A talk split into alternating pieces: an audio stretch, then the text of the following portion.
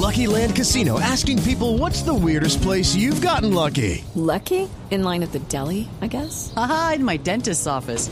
More than once, actually. Do I have to say? Yes, you do. In the car before my kids' PTA meeting. Really? Yes. Excuse me, what's the weirdest place you've gotten lucky? I never win and tell. Well, there you have it. You can get lucky anywhere playing at LuckyLandSlots.com. Play for free right now. Are you feeling lucky? No purchase necessary. Void where prohibited by law. 18 plus. Terms and conditions apply. See website for details.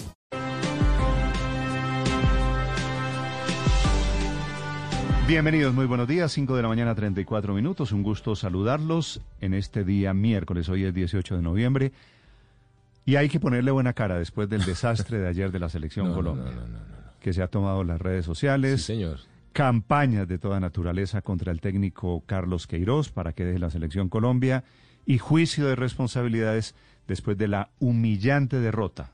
¿Qué otra calificación puede haber? No, ninguna. Del desastroso partido. Desastroso. Desde 1977, eliminatorias al Mundial de 78, no le metían seis goles a Pero, Colombia. pero ese año nos lo metió Brasil. Brasil, sí, señor. Es que antes nos goleaban los grandes. El Brasil de Zico, además, ¿no? Ahora, Brasil de- ahora es la, hágame el favor, La- la, poderosa selección de Ecuador que nos metió 6-1 y caímos al séptimo lugar por fuera del Mundial en este momento. Sí, señor. A cuatro meses de la siguiente fecha, eliminatorias hacia el Mundial. Numeral vergüenza nacional, Néstor, es la tendencia casi número uno que tenemos en este momento en las redes sociales, hablando de este tema. Y una muy interesante, numeral Peckerman, el llamado de todo el No, país. ¿Usted ha visto los memes que hay? que vuelva el señor José Néstor Peckerman, Néstor. Bueno, y la verdad todos lo añoramos un poquito. Un poquito, mucho más bien, Néstor. Ahora- Definitivamente muy triste ese partido. Seguramente Queiroz, José Carlos, tiene una gran dosis de responsabilidad, pero los jugadores también. No, la caminada de James, me perdona el padre Dinero ahorita que se conecte, Néstor,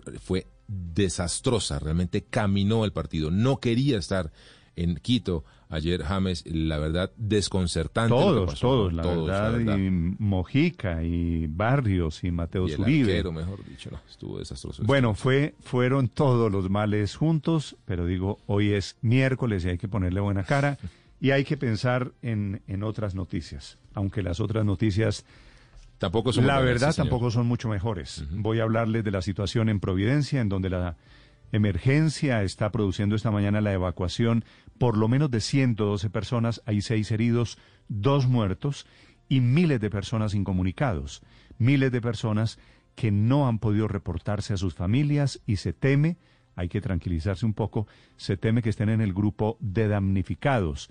La tragedia va a ser grande en temas materiales, no tanto afortunadamente en temas de vidas. Desde Providencia se conocen las primeras imágenes de cómo quedó totalmente destruida, devastada la isla, sin infraestructura, sin casas en pie, con víctimas mortales y especialmente con un daño inmenso para el turismo, que es el nivel número uno, el primer factor de la economía regional.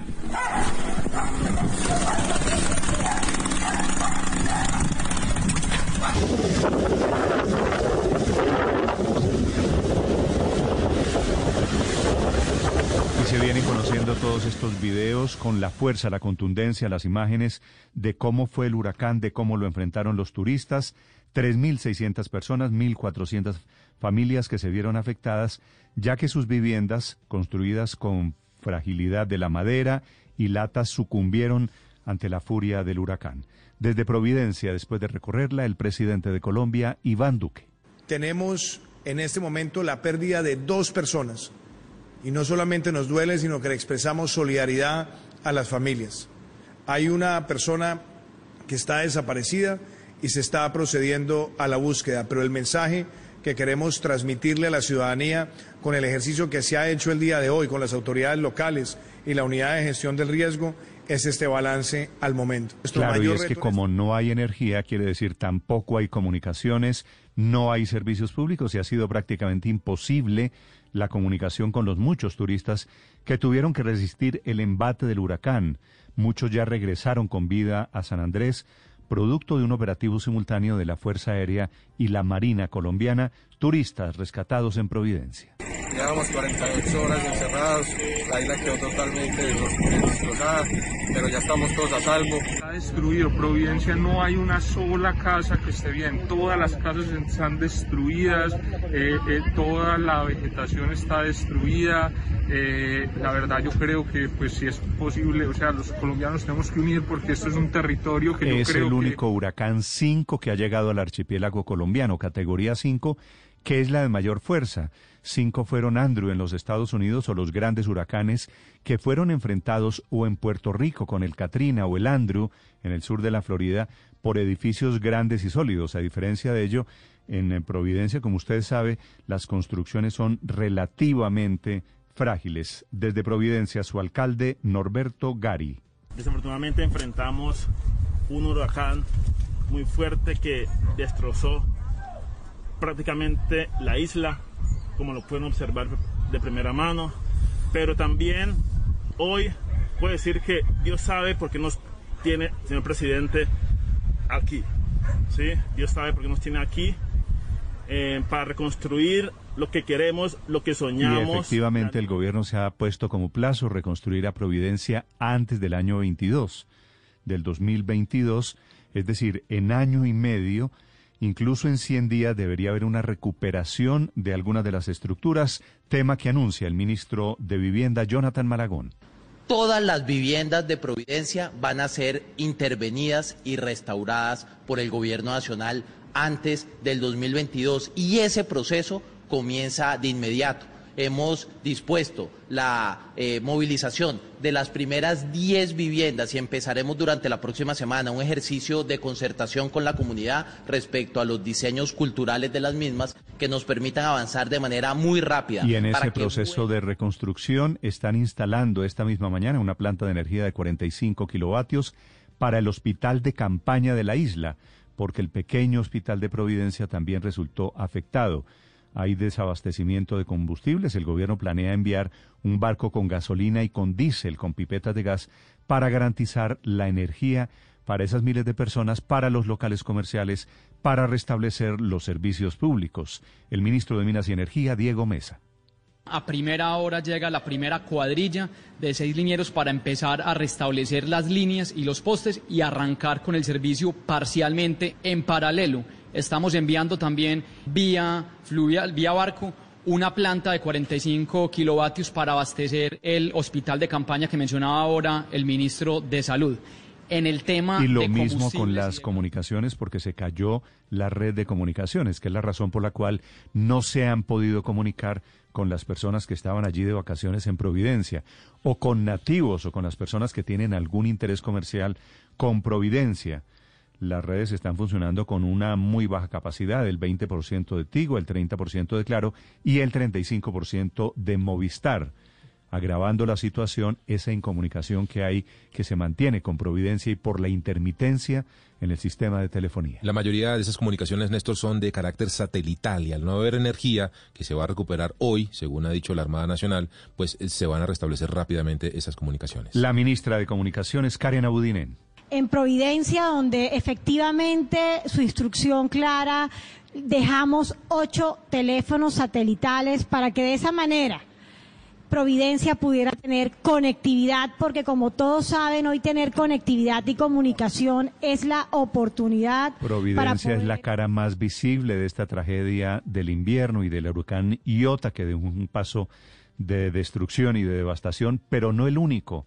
Cartagena, otra de las perlas colombianas en el Caribe, también define esta mañana el plan de acción para mitigar el impacto del huracán, en donde 31 mil familias allí en Cartagena, 33 barrios resultaron afectados. Se definieron medidas a corto plazo. ¿Qué nos cuenta desde Cartagena Dálida Orozco? Hola Néstor, buenos días. Entre las principales medidas de este plan de acción para mitigar el impacto de Iota en Cartagena se anunciaron planes de vivienda para beneficiar a 36 mil familias, subsidios temporales de arriendo para los damnificados y personas que se encuentran en zona de riesgo por deslizamiento, además del acompañamiento del gobierno en importantes proyectos de infraestructura para la ciudad, como el Plan Maestro de Drenajes Pluviales y la intervención de los bordes costeros. Este plan de acción fue definido tras varias mesas de trabajo entre funcionarios de la alcaldía de Cartagena y representantes del gobierno nacional liderados por la ministra del Interior, Alicia Arango. Atenderla en dos sentidos. Uno, para que podamos colaborar y apoyar en este momento en el tema de las inundaciones y de la emergencia que está viviendo Cartagena y Bolívar. Y segundo, queremos entrar a analizar algunos proyectos que causan más daño pero que son viejos de la ciudad y que están aquí desde hace muchos años, pero que hay que arreglar. Este plan contempla además la intervención de las 52 escuelas que registraron daños. Además, actualmente se entregan 10.000 paquetes de ayudas humanitarias a los afectados. El plan de acción será presentado durante el día de hoy al presidente Iván Duque. Desde Cartagena, Dalida Orozco, Blue Radio. Y así por todo el Caribe, Dalida. Gracias, no solo en el departamento de Bolívar, también en el Atlántico en donde hay un municipio, Juan de Acosta, que resultó muy afectado por el paso del huracán Iota desde Barranquilla. Alejandro Tapia. Hola Néstor, buen día. Junto a la Dirección General Marítima y la Alcaldía de Juan de Acosta, la gobernadora del Atlántico, Elsa Noguera, anunció que pondrá en marcha un plan de inversiones en este municipio para mitigar las consecuencias generadas por el impacto del huracán Iota en esta zona costera. Esto es como la construcción de espolones para contener el embate del mar y la canalización de arroyos en los corregimientos. En Juan de Acosta, decenas de viviendas resultaron inundadas por los aguaceros que han caído tras el paso de Iota en el Caribe, pero las más afectadas fueron las playas de Santa Verónica, ubicadas en este municipio y que son las más visitadas del departamento después de las de Puerto Colombia. 34 caseteros perdieron sus kioscos y puestos de trabajo y las playas terminaron arrasadas. Esto dijo la gobernadora Elsa Noguera. Inversiones tanto en espolones, rompeolas, así como también en canalización de arroyos. Vamos a cuantificar y a tener los estudios listos para después iniciar una gran cruzada de la mano. La gobernadora aseguró que Juan de Acosta y sus balnearios requieren soluciones a largo plazo, por ello partirán de unos estudios ambientales realizados por la Universidad del Norte. Entre tanto, Néstor, en Santo Tomás y Candelaria, otros municipios afectados por las lluvias, se comenzará con un trabajo de limpieza de arroyos para evitar que se desborden en lo que queda del invierno. Barranquilla despierta con 25 grados y tiempo seco, Néstor. 5 de la mañana, 45 minutos sigue lloviendo en el departamento de Chocó, en donde 10 de los principales ríos, usualmente caudalosos, se crecieron en esta temporada de invierno. Hay inundaciones en 16 municipios, deslizamientos en dos, 7.371 familias censadas ya en Chocó, damnificadas, afectadas, y a quienes el gobierno ya está atendiendo por instrucciones del eh, presidente Iván Duque, la Unidad Nacional de Gestión de Riesgo dispuso de asistencia humanitaria, kit de alimentos, kit de aseo, equipos de campaña para llevar la situación, para aliviar la situación a estas familias. Desde Río Sucio, en Chocó, su alcalde Conrad Baloyes. Taponan los ríos y se les es muy difícil a las comunidades indígenas y afros que viven en la parte alta de estos ríos sacar sus productos. Incluso duran dos, tres días allí. Ahí se han muerto muchas personas. No solo han muerto personas, sino que hay miles otras de damnificadas que están sobreviviendo al invierno. Va hoy la vicepresidenta Marta Lucía Ramírez para intentar ayudar a estas familias usualmente pobres, usualmente vulnerables, más en esta temporada de lluvias, los afectados del del Chocó. Aquí ha crecido el río, pero no como ahora. Nosotros prácticamente casi nos acabamos ese día, porque una creciente que imagine que ahí no respetó casi dos pisos, e incluso que muchos nos tuvimos que montar a los techos arriba para podernos salvar. Todo se nos perdió.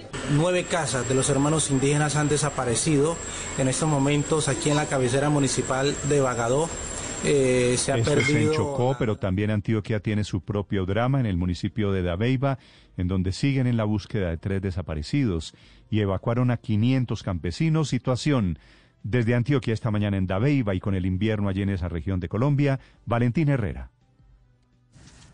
Hola Néstor, buenos días. Allá continúan en el punto de la emergencia, esto entre la vía entre Dabeiba y Uramita, los trabajos para buscar a las tres personas, una mujer y dos niños que continúan desaparecidos tras esta emergencia que ya reporta cinco personas que perdieron la vida. Entre tanto, ya en el kilómetro 11 más 800 comenzaron los trabajos para instalar un puente militar, una estructura metálica con la que esperan retomar la comunicación de este municipio luego de seis días ya de la emergencia. Luis Fernando Suárez, secretario de Gobierno de Antioquia, indicó que también que ya se logró la evacuación de los carros que estaban represados en ese punto y que la vía seguirá cerrada, pues todavía hay riesgo de un nuevo deslizamiento.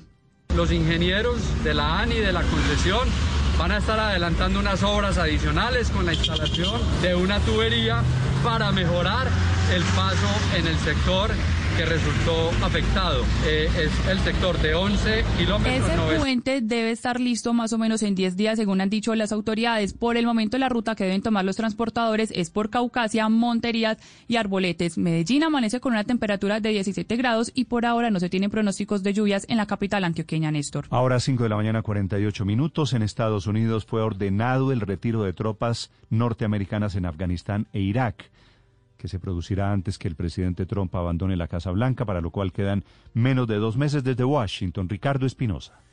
Así es, eh, Néstor, buenos días. El presidente de los Estados Unidos ha dado esta orden al Pentágono, al Pentágono, debo decir, en una nueva retirada de tropas eh, de Afganistán e Irak. ¿Cómo se va a producir? Así lo dio a conocer el propio secretario de Defensa interino Chris Miller en conferencia de prensa.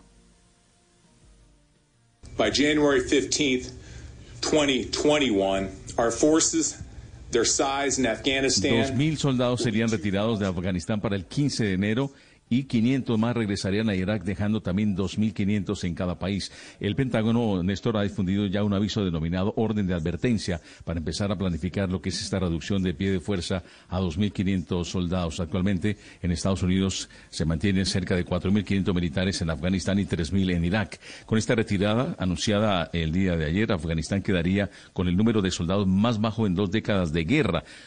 Eh, irónicamente, Néstor, ayer siete proyectiles fueron disparados contra la Embajada de Estados Unidos en Bagdad, rompiendo así la tregua respetada. Y este ataque se produce este mismo día en que Estados Unidos anuncia la retirada de tropas y eh, vienen los cuestionamientos si es prudente o no y si sería algo producente de abrir el canal para que grupos eh, subversivos y grupos a la margen de la ley hagan de las suyas en esta parte de los dos países, Néstor.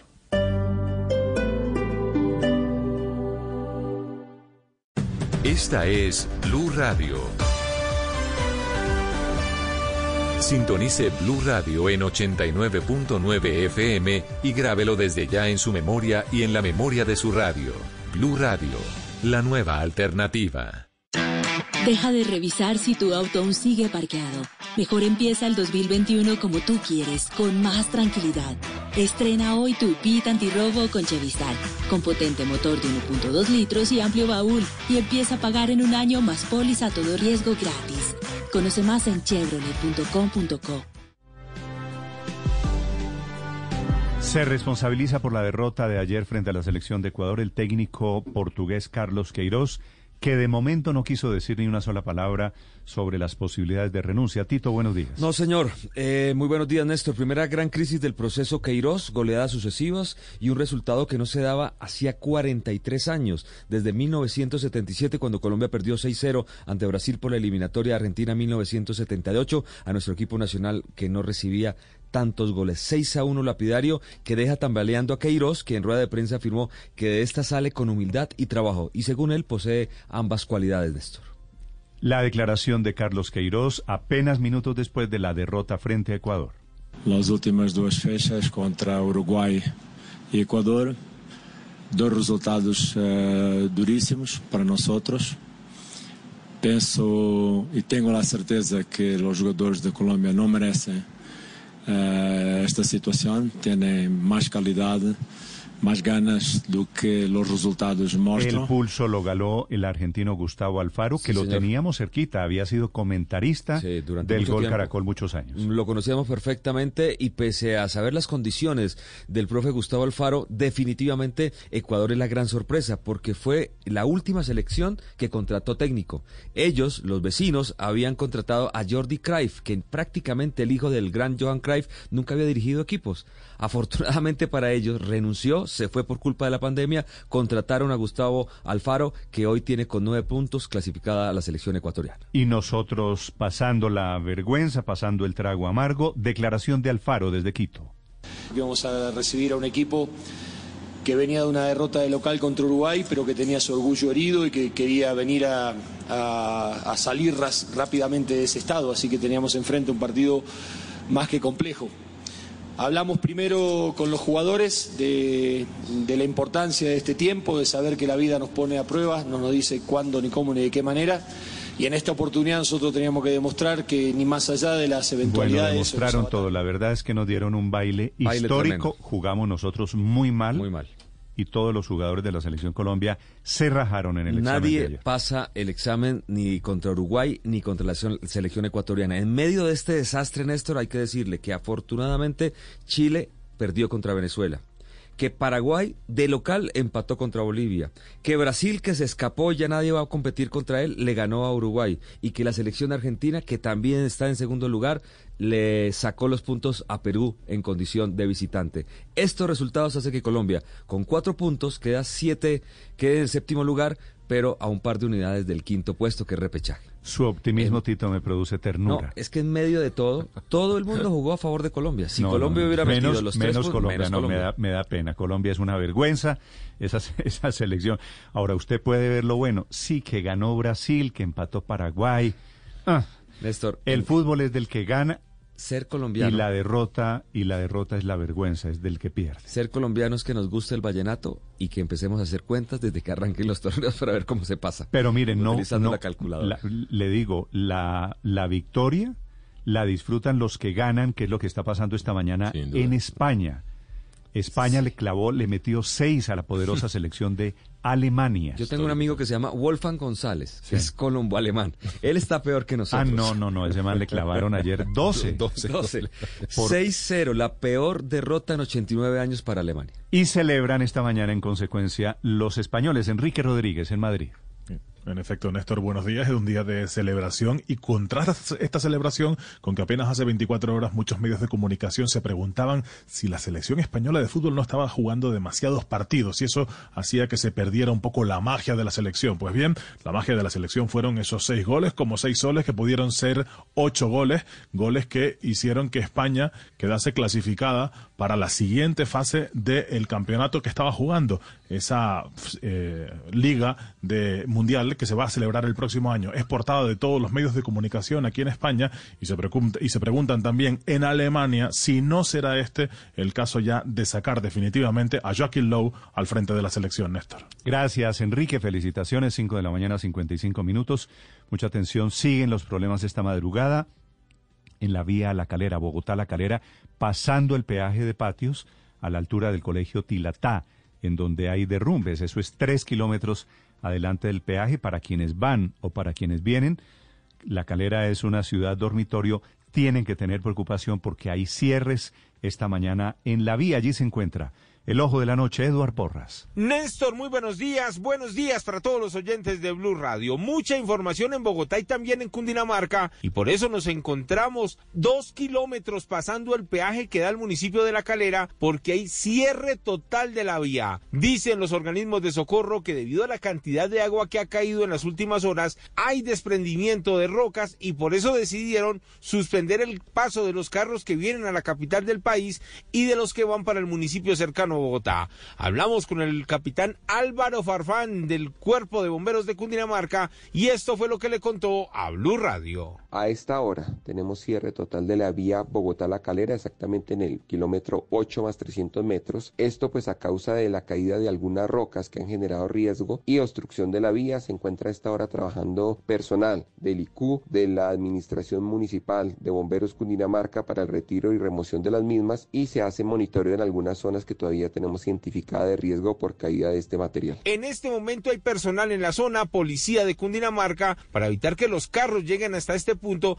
y tienen que tomar vías alternas para llegar hasta la calera. Ahora les voy a contar de la mujer que resultó herida debido a los delincuentes que robaron a varias personas en la estación de la calle 146 con autopista norte de Transmilenio. Precisamente el mismo comandante de Transmilenio, el coronel Jaramillo, nos contó detalles de lo ocurrido casi a las 11 de la noche en el norte Se logra dar la captura de tres individuos en un vehículo en el cual se le incauta un machete, un puñal y otros objetos ahí que se habían robado.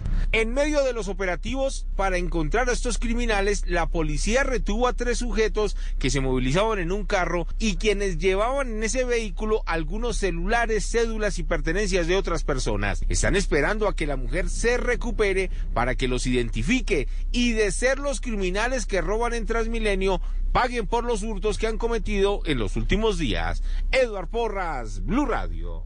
En Blue Radio, tiempo para lavarnos las manos.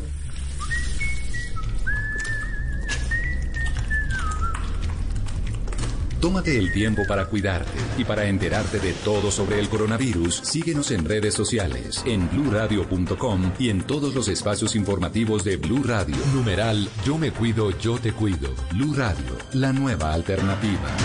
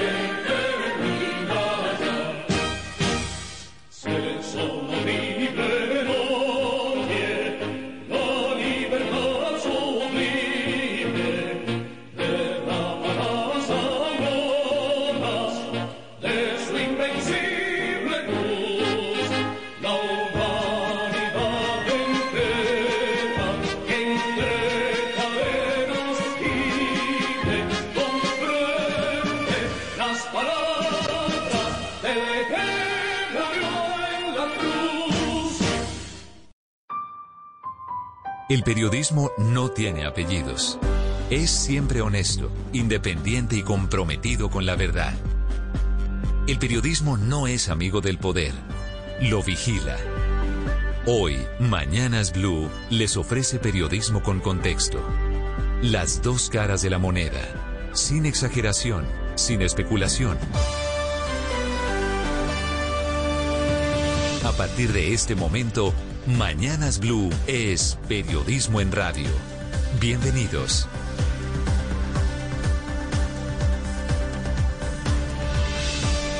Bienvenidos, muy buenos días. 6 de la madrugada, 40 segundos. Después de la tormenta está llegando hoy la reconstrucción, que es la apuesta del gobierno para tener en 100 días la intervención de Providencia, la bellísima isla colombiana en donde todas las casas sufrieron alguna clase de afectación. El 80% de esas frágiles viviendas quedaron destruidas por el devastador paso del huracán Iota.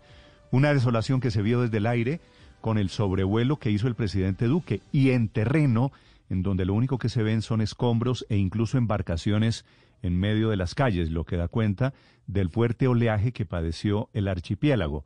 A las islas van a llegar cuatro mil carpas para atender a quienes vivían en esas 1.400 casas que quedaron destruidas, como también se espera que esta mañana regrese la luz, la energía y con ello las comunicaciones en un plan coordinado por varios ministerios.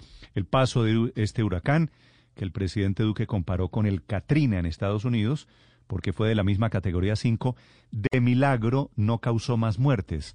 El último reporte que entregó el gobierno es de un muerto en Providencia, otro muerto en Santa Catalina y una persona más que se encuentra desaparecida. Ya les vamos a contar del balance que hay. Seis heridos que tenían lesiones graves fueron evacuados en aviones ambulancia ante la destrucción que ya se advertía del puesto de salud de Providencia.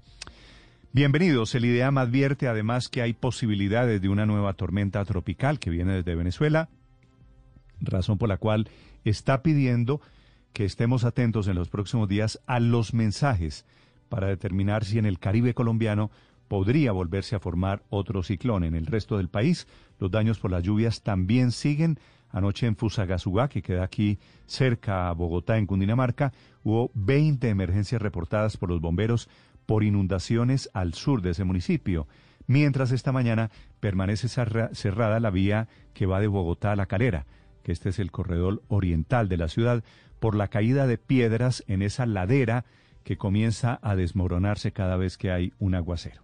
Vamos a contarles en esta emisión de reportes de víctimas de invierno, no solo en Providencia, no solo en Cundinamarca, sino también en Chocó y en el departamento de Antioquia.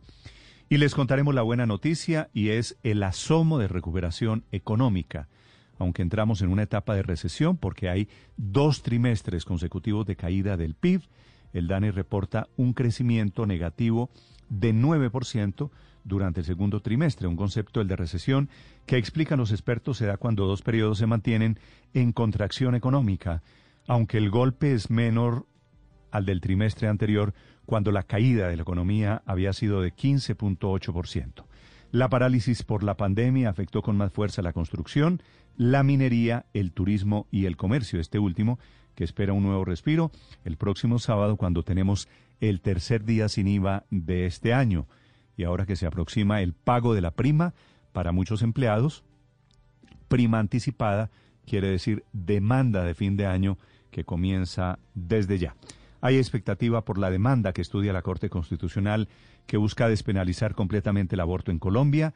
No es una legalización, pero sí, según los demandantes, una forma de que las mujeres no sean castigadas, que es lo que existe hoy, cuatro años de cárcel para quienes se practiquen el aborto cuando no está despenalizado en tres casos, cuando falló la Corte en el año 2006. En las últimas horas llegó a los magistrados el concepto de 21 páginas del Gobierno Nacional que se opone a la despenalización, que pide dejar las cosas como están y llama al Congreso a resolver el conflicto sobre el aborto.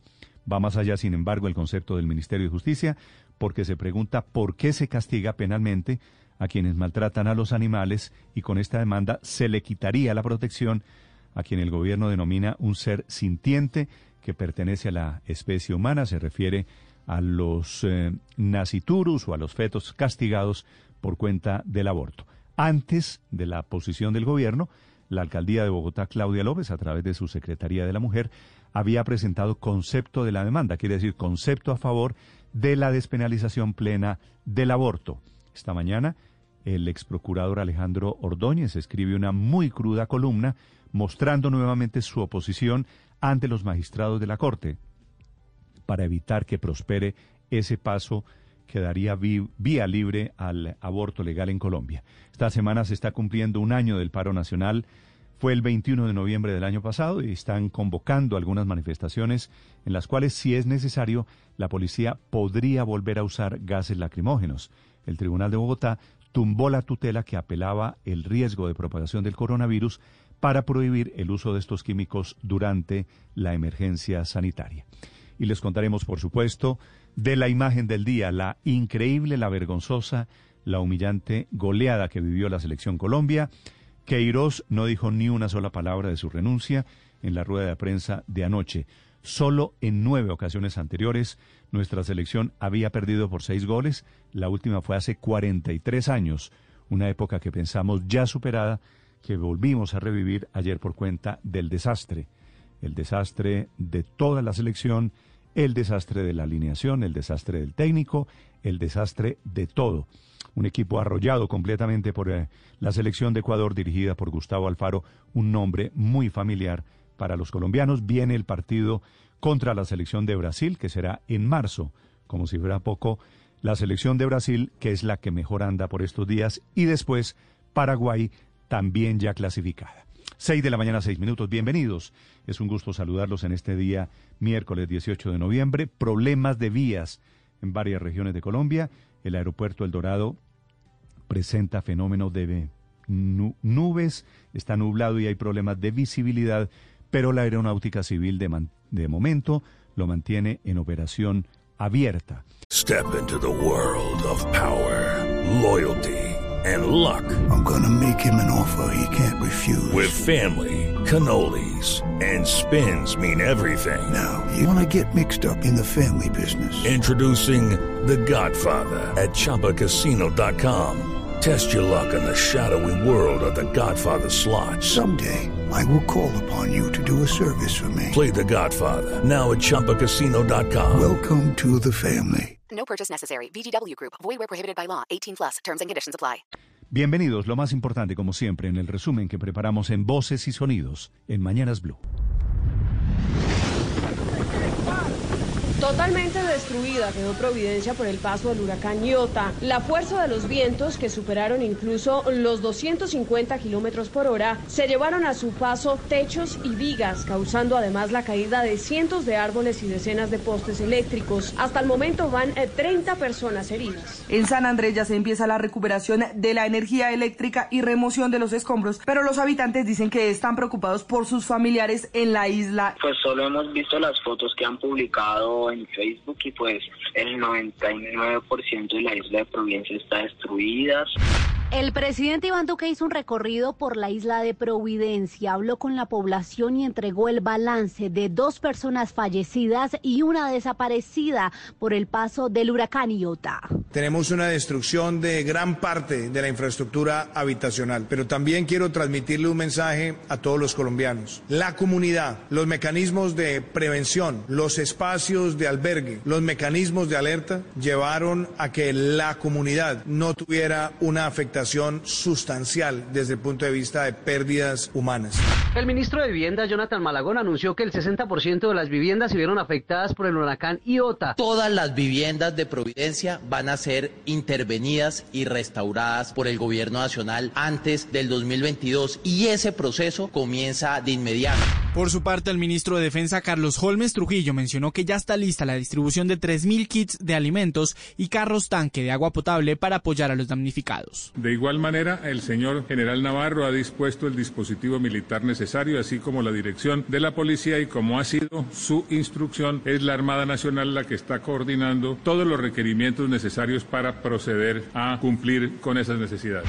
La directora del IDEAM, Yolanda González, advirtió que en la próxima semana se incrementarán las lluvias por el paso de una onda tropical con un 30% de posibilidad de formación ciclónica en el Caribe colombiano. Nos va a dejar lluvias en la región Caribe, La Guajira, Magdalena, Cesar, el Atlántico, luego se trasladará un poco más hacia el centro. Uno de los puntos más críticos por el invierno es Dabeiba en Antioquia. El balance más reciente es de cinco muertos y tres desaparecidos, pero son más los damnificados. Mauricio Arias, el gerente operativo de las autopistas Urabá. Toda esta montaña, al tener estas lluvias, no tienen con qué retenerse y bajan directamente a la quebrada. 500 familias permanecen en albergues a la espera de más ayudas humanitarias y la reubicación prometida por el gobierno. En Chocó, el censo de afectados por la creciente de 10 ríos se mantiene en 28 mil personas ubicadas en 15 municipios. Uno de los deslizamientos de tierra que hoy bloquea la vía Medellín-Quibdó. En este tramo de la vía hay más de 47 derrumbes según el Invías y por ahora han retirado más de 15 mil metros cúbicos de tierra, de acuerdo lo indicado por Juan Esteban Gil. La creciente del río Andague, del río Atrato, nos afectó la infraestructura y lo más importante, el puente. Continúan las emergencias en Bogotá por cuenta de la temporada de lluvias. A la emergencia que se registra en la localidad de Usme por cuenta del crecimiento de una quebrada que afectó un poco más de 80 personas en ese punto de la ciudad, se le suma que en las últimas horas estuvo cerrada la vía La Calera un poco más de cuatro horas, allí más adelante del kilómetro 2. La razón, la caída de piedras y también de lodo en este punto de la vía. Finalmente, la policía sí podrá usar gases lacrimógenos en manifestaciones durante la emergencia sanitaria el Tribunal Superior de Bogotá declaró la nulidad de la tutela que suspendió el uso de gases lacrimógenos por parte de la policía en estas manifestaciones que se tornaran violentas y que se desarrollaran durante la emergencia sanitaria. A través de un fallo del tribunal se argumentó que el juez de primera instancia que ordenó la suspensión de los gases lacrimógenos afectó el debido proceso en el trámite de la tutela. Nuevamente se contrajo la economía un 9% en el tercer trimestre de este año. Sin embargo, el director del DANE, Juan Daniel Oviedo, dijo que el país no está en recesión. Ya el tercer trimestre tuvo un crecimiento intertrimestral positivo. Entonces, dentro de las variables que permiten chequear si estamos en una condición de recesión técnica. El último informe del Instituto Nacional de Salud reportó 5.911 casos nuevos por COVID-19, 158 fallecimientos cuando se realizaron 41.889 pruebas. Ya el país está en el 92.3% de recuperados del 1.211.128 casos. En la Clínica del Caribe, víctima de la COVID-19, falleció la tarde de este martes Ruth Agudelo, la musa del bolerista Alci Acosta y de su hijo Checo Acosta, considerado el príncipe del carnaval de Barranquilla. Alci y Checo Acosta vencieron el virus hace un par de semanas. La alcaldesa de Bogotá, Claudia López, propuso tener un modelo de abrazo bioseguro para la Navidad justamente para evitar más contagios en la capital. Dijo además que el tiempo que lleva la pandemia nadie se ha quedado sin atención médica. No creo que nadie aguante pasar una Navidad sin darse un abrazo. Y es parte de lo que tenemos que aprender a hacer.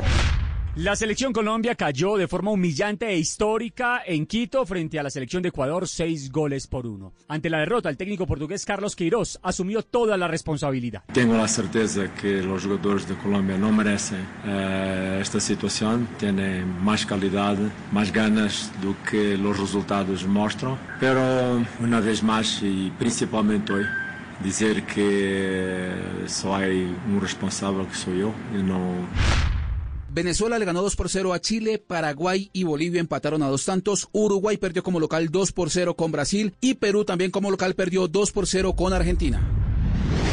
Estás escuchando Blue Radio. ¿Quiere comprar casa? Sí, aquí.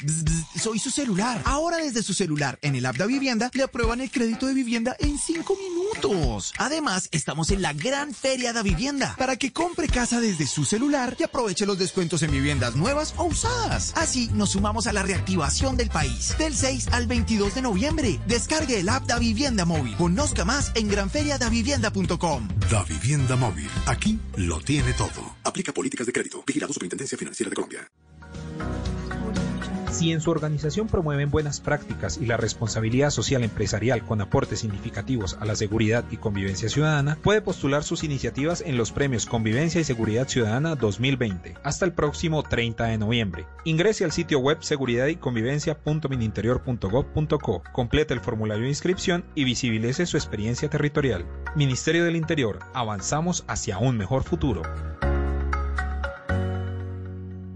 Disfruta un TV que te inspira todos los días. Sorpréndete con su diseño especial de cable invisible, sus marcos intercambiables que se adaptan perfectamente a la decoración de tu hogar y vive el arte como nunca antes con más de 1200 obras exclusivas sin salir de casa. Nuevo televisor de frame de Samsung. TV al encenderse, arte al apagarse. ¿Sabías que según la resolución 0042 de la DIAN, todas las empresas en Colombia tienen que hacer facturación electrónica para el primero de noviembre y así cumplir con sus obligaciones fiscales tributarias?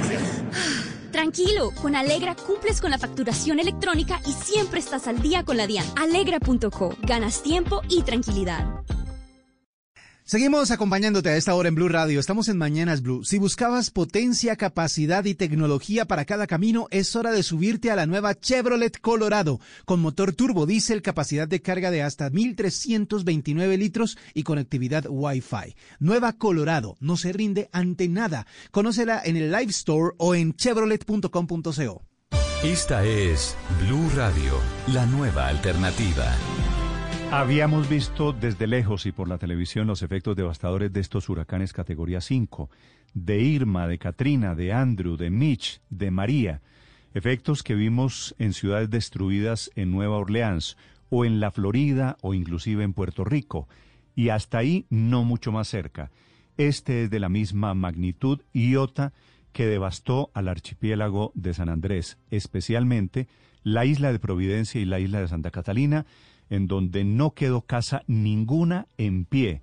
Los daños materiales son grandísimos y gravísimos, no tanto afortunadamente los daños para seres humanos.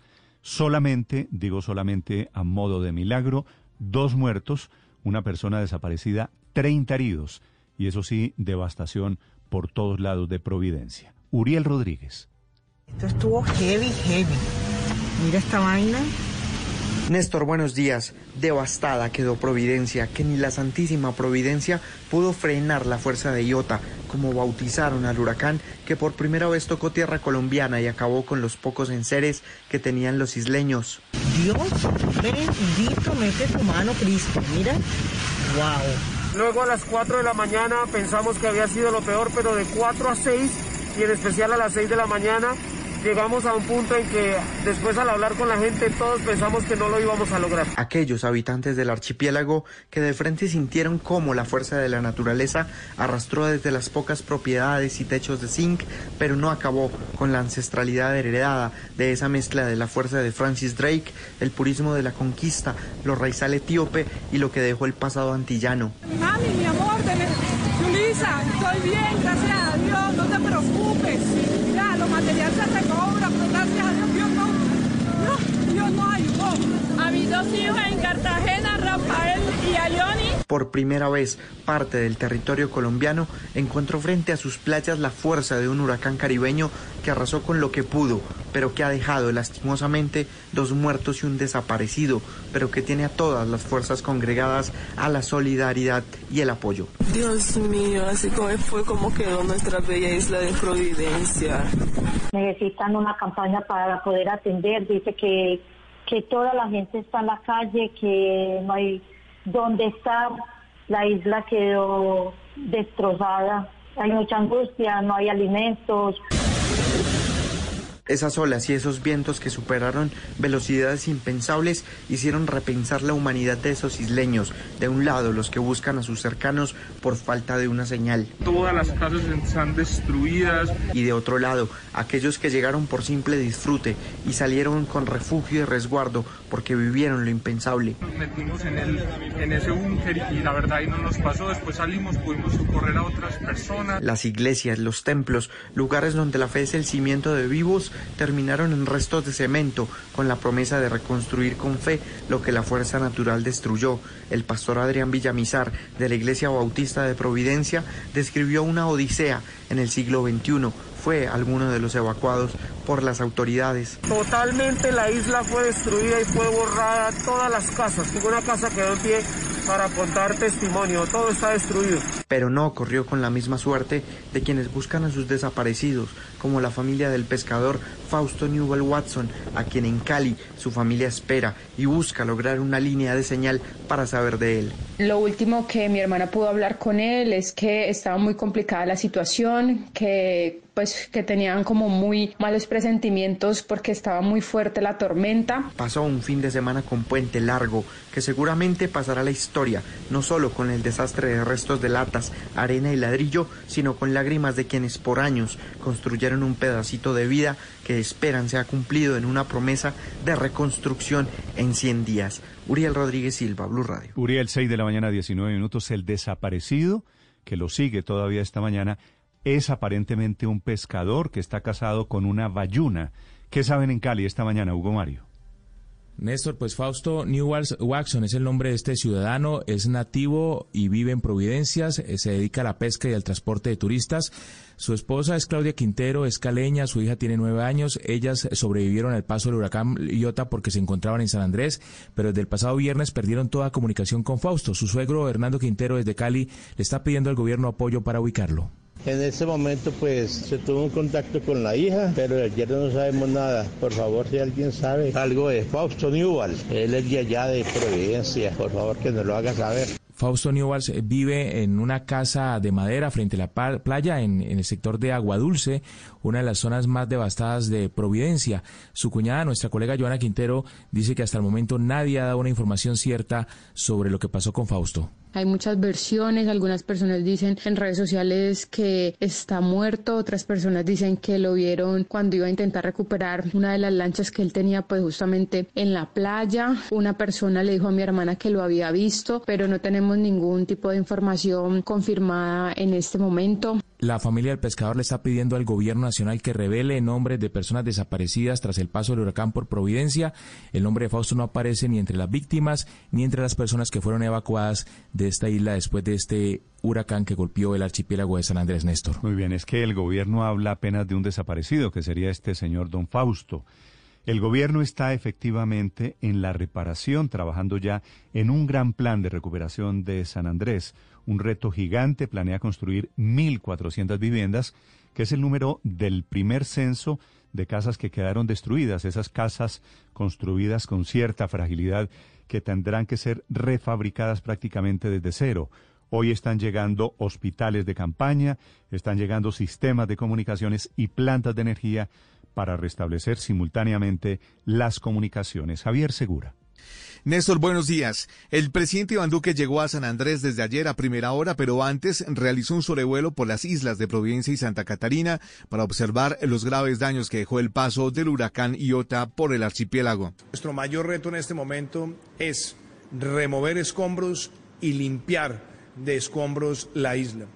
Segundo, acelerar la entrega de ayuda humanitaria, de mecanismos de protección, de llenar de espacios de carpas para habilitar espacios familiares y también empezar desde ya un proceso de reconstrucción.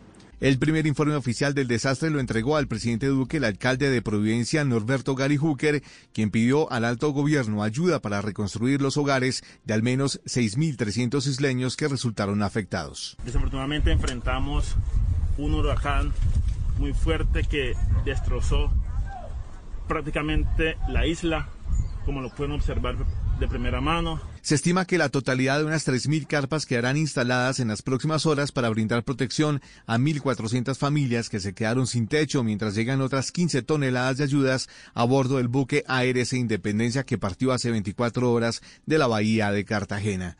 El director de la Unidad Nacional de Gestión de Riesgo, Eduardo José González Angulo. Se le van a entregar las carpas a todas las familias que han resultado afectadas. Hoy recorrimos toda la isla, le dimos la vuelta a la isla en su gran mayoría y a todas las personas están esperando que llegue el proceso de carpas. El Gobierno Nacional y el Ministerio de Vivienda se comprometieron con los isleños a que antes del 2022 estará reparada y reconstruida la totalidad de la infraestructura habitacional de la isla de Providencia. Incluso antes de 100 días, esa recuperación debería estar casi completa de acuerdo con estimaciones del Gobierno.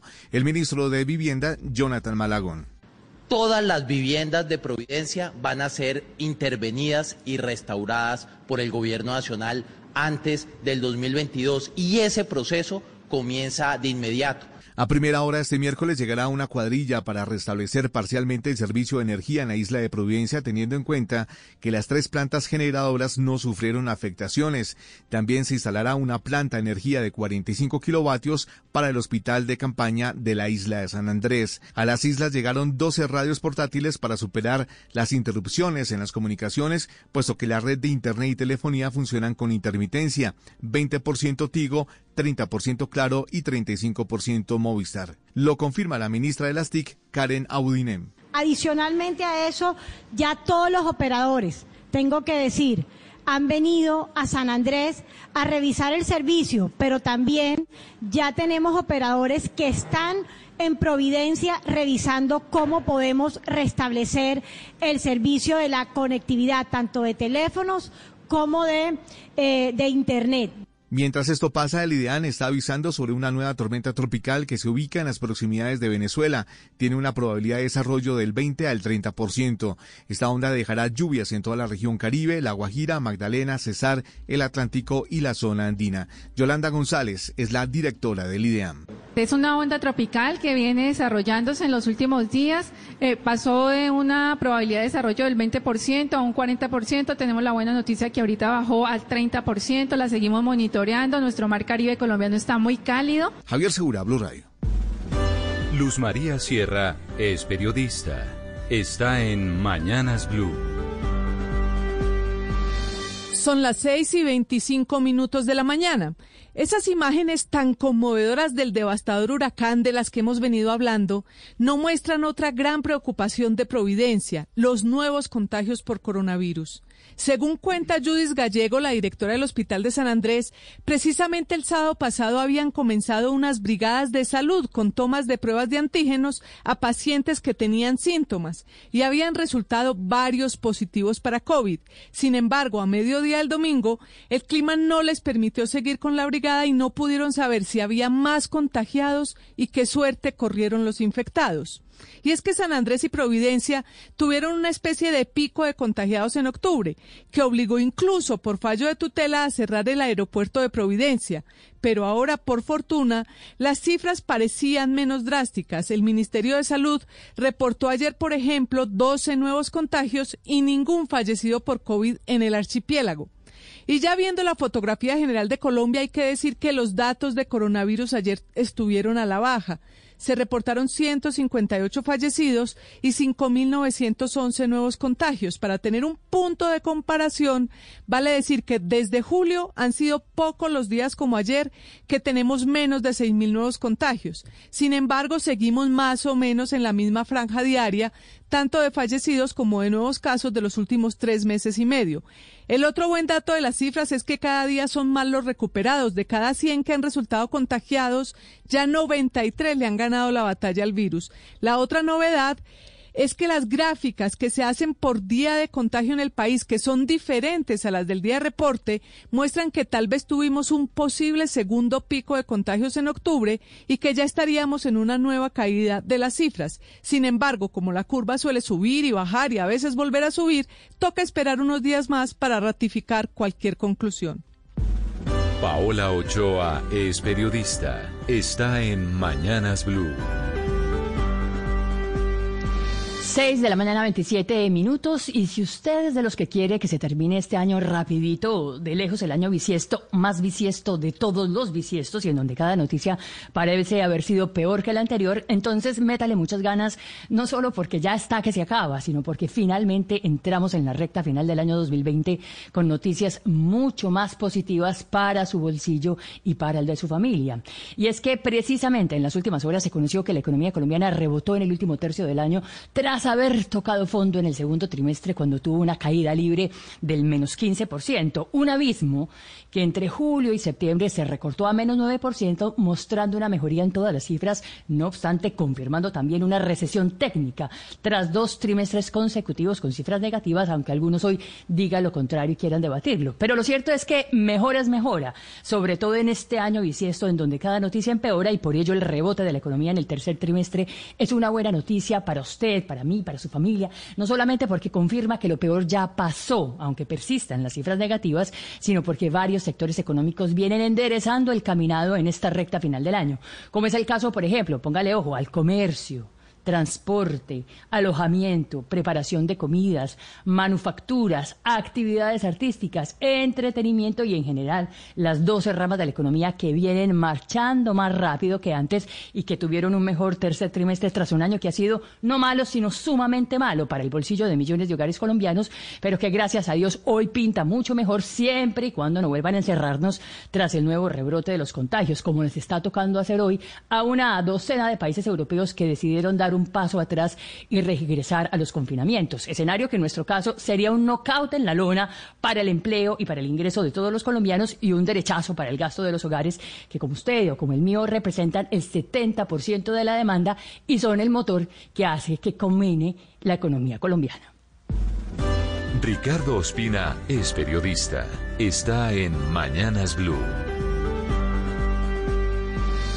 Son las 6 de la mañana y 30 minutos. Esta será una semana en la que de nuevo se presentarán manifestaciones en las calles del país. El próximo jueves, 19 de noviembre, las centrales obreras convocaron un nuevo paro nacional para pedirle al gobierno que se siente con ellos a dialogar y a discutir, entre otros, el pliego de peticiones de emergencia. También dicen que están pidiendo que se cumpla lo que desde hace un año se había propuesto en la llamada conversación nacional.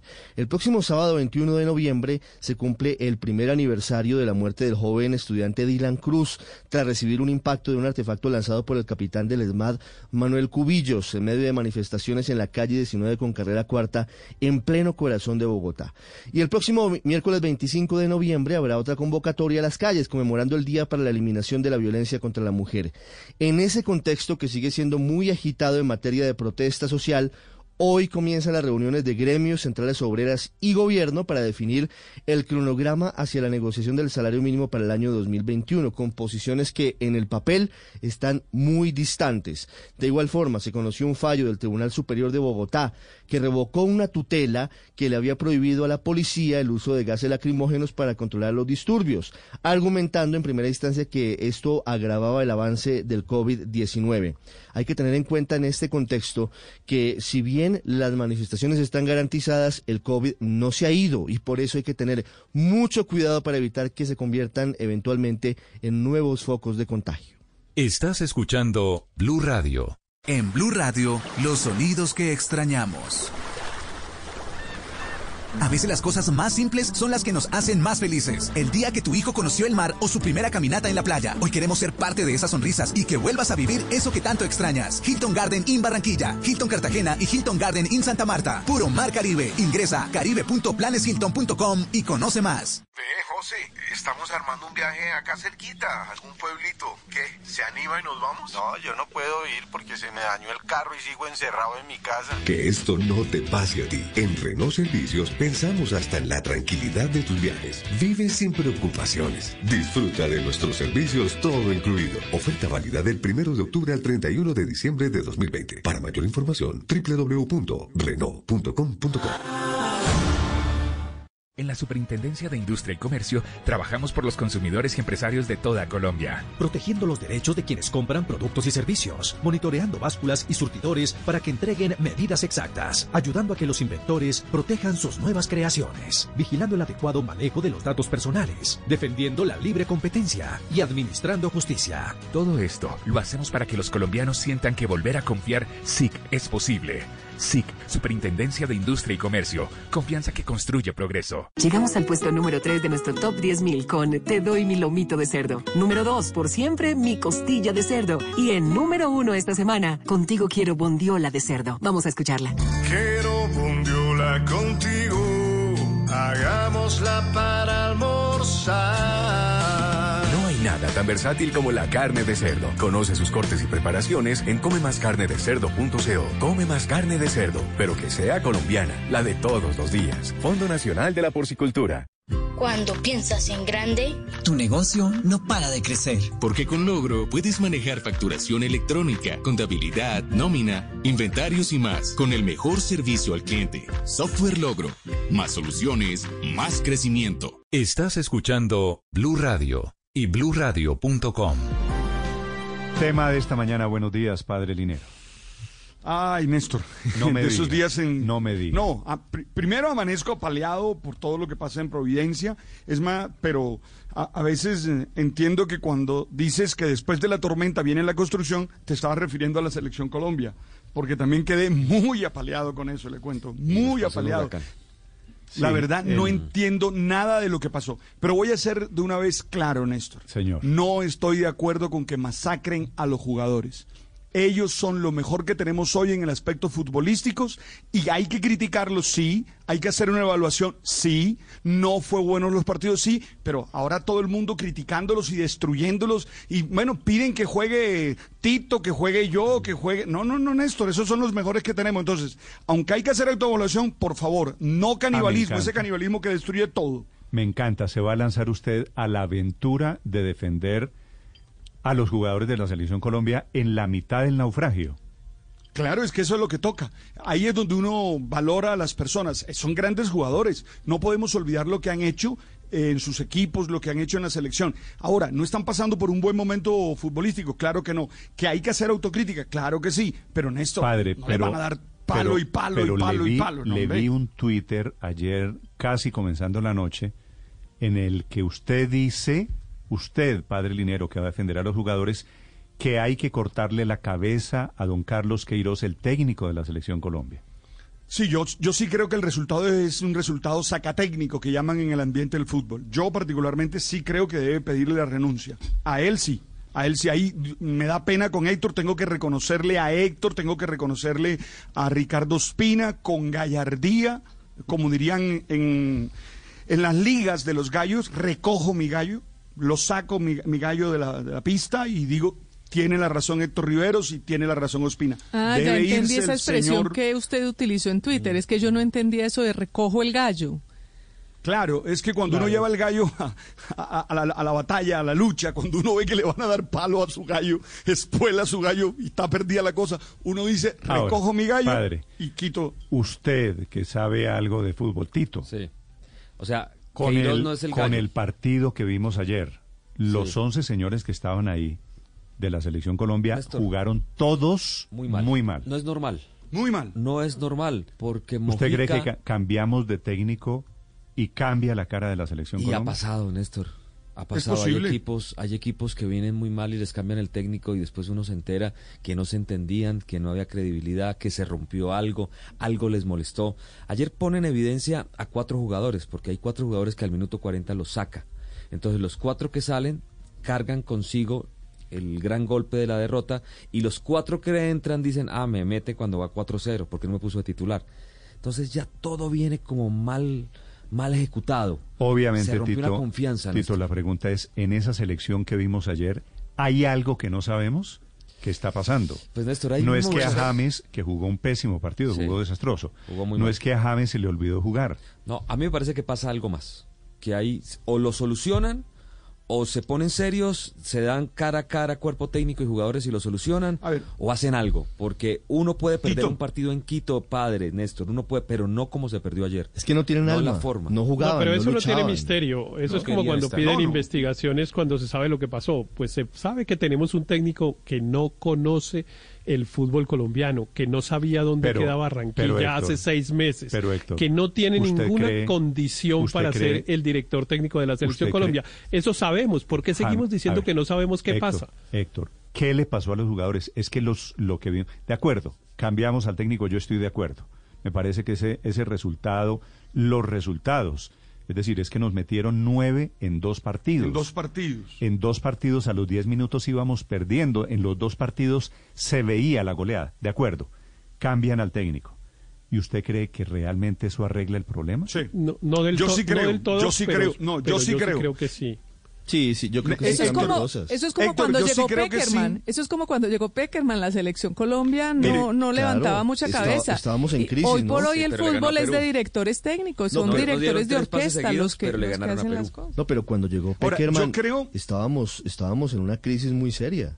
Y Pues, cambió ahora, con yo el sí- mismo equipo y pues nos llevó Claro, básicamente a los porque se trata, mundiales y mire, todo. mi- mire dónde veo yo el problema, Tito. Hablando en términos futbolísticos, Tito, tú no puedes hacer cuatro alineaciones, Tito. Es que mira, hizo una alineación que debutó, que salió al partido contra Uruguay y la cambia al, ¿qué? A la mitad del tiempo hace no sé cuántos cambios. Ayer hace cuatro cambios. Es decir, eso demuestra que el tipo, con todo respeto, no, sabe, no conoce los jugadores, no tiene claro realmente a qué quiere que juegue los Colombia. Entonces, yo sí creo que un técnico nuevo se organiza. Perdió el libreto. sí, Perdió el señor. libreto. Y hay muchas cosas que se hablan, que aparentemente el grupo de jugadores, como casi siempre, Néstor en la altura, cuando se van a Bolivia, van a Santa Cruz de la Sierra y suben prácticamente 24 horas antes del partido. Se supone que el cuerpo no sufre los efectos de la altura en ese tiempo. Recordemos que Colombia viajó el domingo A Quito. a Quito. ¿Qué tiene, Que ver, Sa- 2.800 qué- qué tiene que ver. Santa Cruz de la Sierra? que por lo general se van primero a Guayaquil. Estoy hablando del ejemplo de cómo se encara la altura, cómo lo hacen la mayoría de equipos. Aquí se muestra algún desconocimiento del cuerpo técnico y aparentemente los jugadores no estuvieron de acuerdo con irse con dos días de anticipación. Entonces que sufrieron Ellos viajaron, viajaron el domingo. domingo. Domingo. Entrenaron lunes y jugaron martes. Y ellos Lo que- hubieran querido viajar. Claro, lo que hacen permanentemente es viajar un día antes, desde Barranquilla van el sábado, el lunes, hubieran dormido en Quito y jugaban el martes. Si hay un equipo que debería saber manejar la altura es Colombia. Pues claro, porque tenemos altura permanentemente aquí en Bogotá, en Tunja, en varios Sí, lugares. lo que pasa es que, por ejemplo, Queiroz, si usted lo pone a jugar en Europa, pues básicamente la mayoría de ciudades están al nivel del mar, Nivel del están mar, bajitas, altura. entonces no tiene esa variable en la cabeza para Pero, saber ver, cómo funcionan Pero además- meterle- fisiológicamente a- los jugadores. Héctor, perdóneme, hay que meterle un poquito de sensatez. Jugamos en Barranquilla a las tres y media de la tarde Sí. Para poner las condiciones a favor de Colombia. Sí. En Barranquilla a las tres y media de la tarde nos clavaron tres goles no los nos uruguayos. movimos, no hubo No, no, es que movilidad no del colombiano. Vamos a la No altura, defensa. supuestamente, porque sabemos manejar la altura Mm. y nos clavaron seis goles. Sí, sí, eso de la altura parece carreta. este- este porque, tema no es de porque altura. ni al nivel del ni al Lo nivel que- del mar, ni altura, decir- ni nada, que el equipo no está jugando es a nada. Este, este debate que es válido tenemos que sincerarlo. ¿Cambian los jugadores? ¿Cambia el técnico? ¿Qué hay que cambiar para que es la que selección eso le, funcione? es que eso El le quería decir precisamente la relación entre el técnico y los jugadores en un equipo como Colombia es muy importante en todos los equipos por supuesto pero en un equipo como Colombia porque hay jugadores voy a usar una, una expresión que, que, no la quisiera usar porque va a generar polémica, que tienen, bueno, voy a decirlo positivamente, que necesitan fortaleza mental.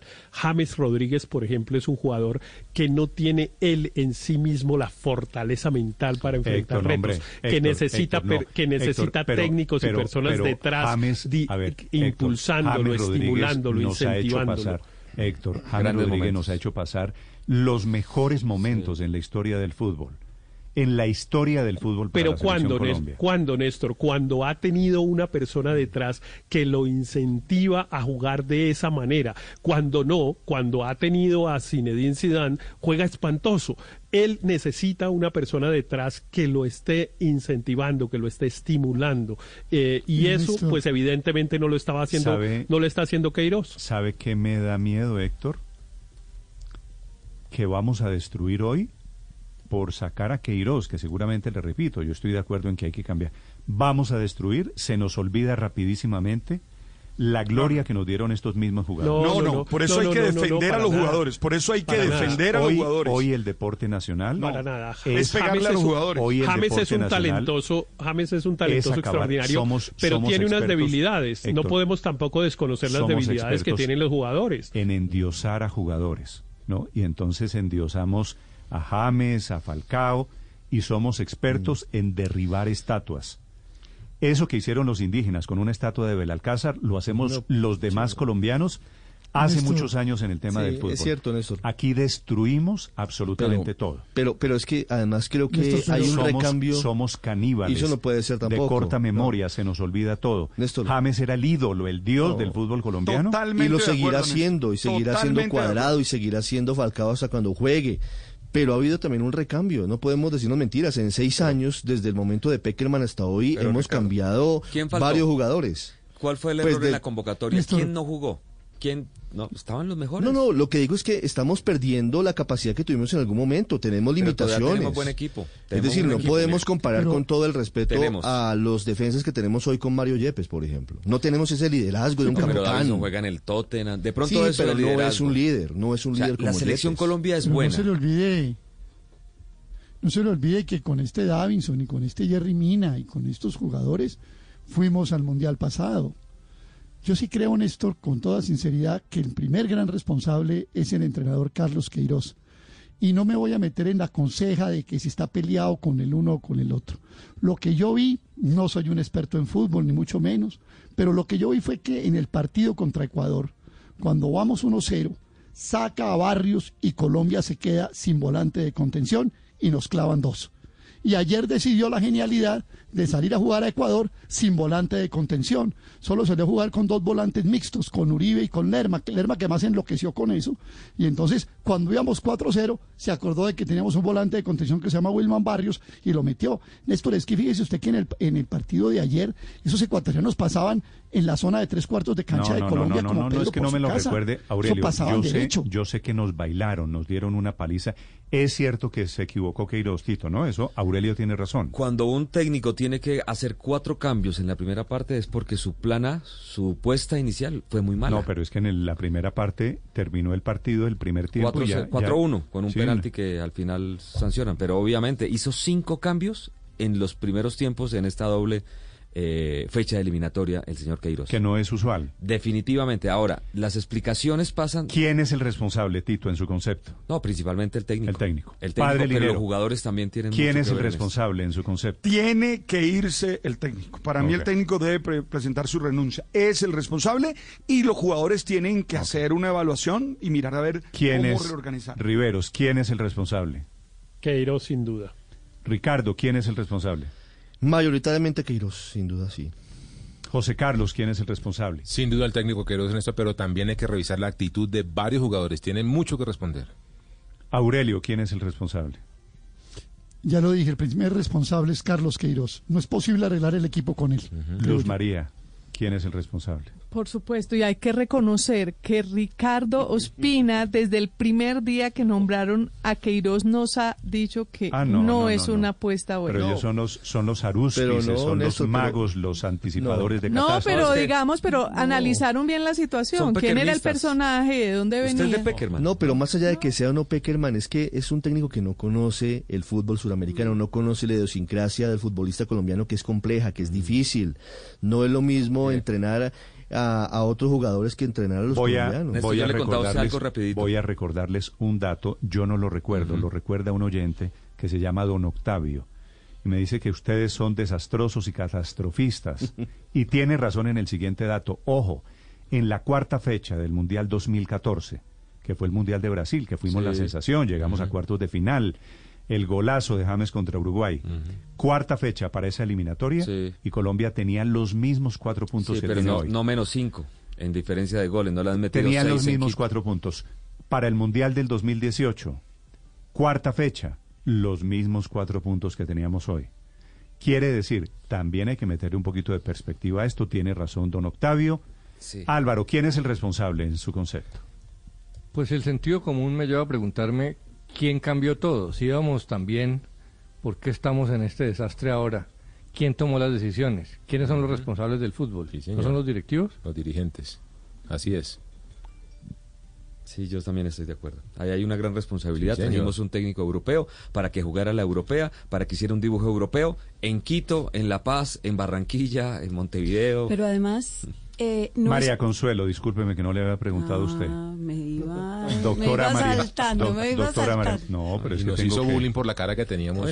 ¿Quién es, ¿Quién es el responsable? No, el cuerpo técnico Queiroz, pero yo, yo digo que además de no conocer a los jugadores, no estudia al contrincante, no, no, o sea, no nos preparamos para la velocidad de los ecuatorianos y adicionalmente lo que a mí peor me parece es que no hay liderazgo, o sea, íbamos en medio tiempo y ya la desolación era total, nadie estaba motivando, nadie estaba entusiasmando, cero liderazgo, eso me parece gravísimo. Me escribe una persona de adentro del fútbol y me dice lo siguiente, me pide que no cite su nombre.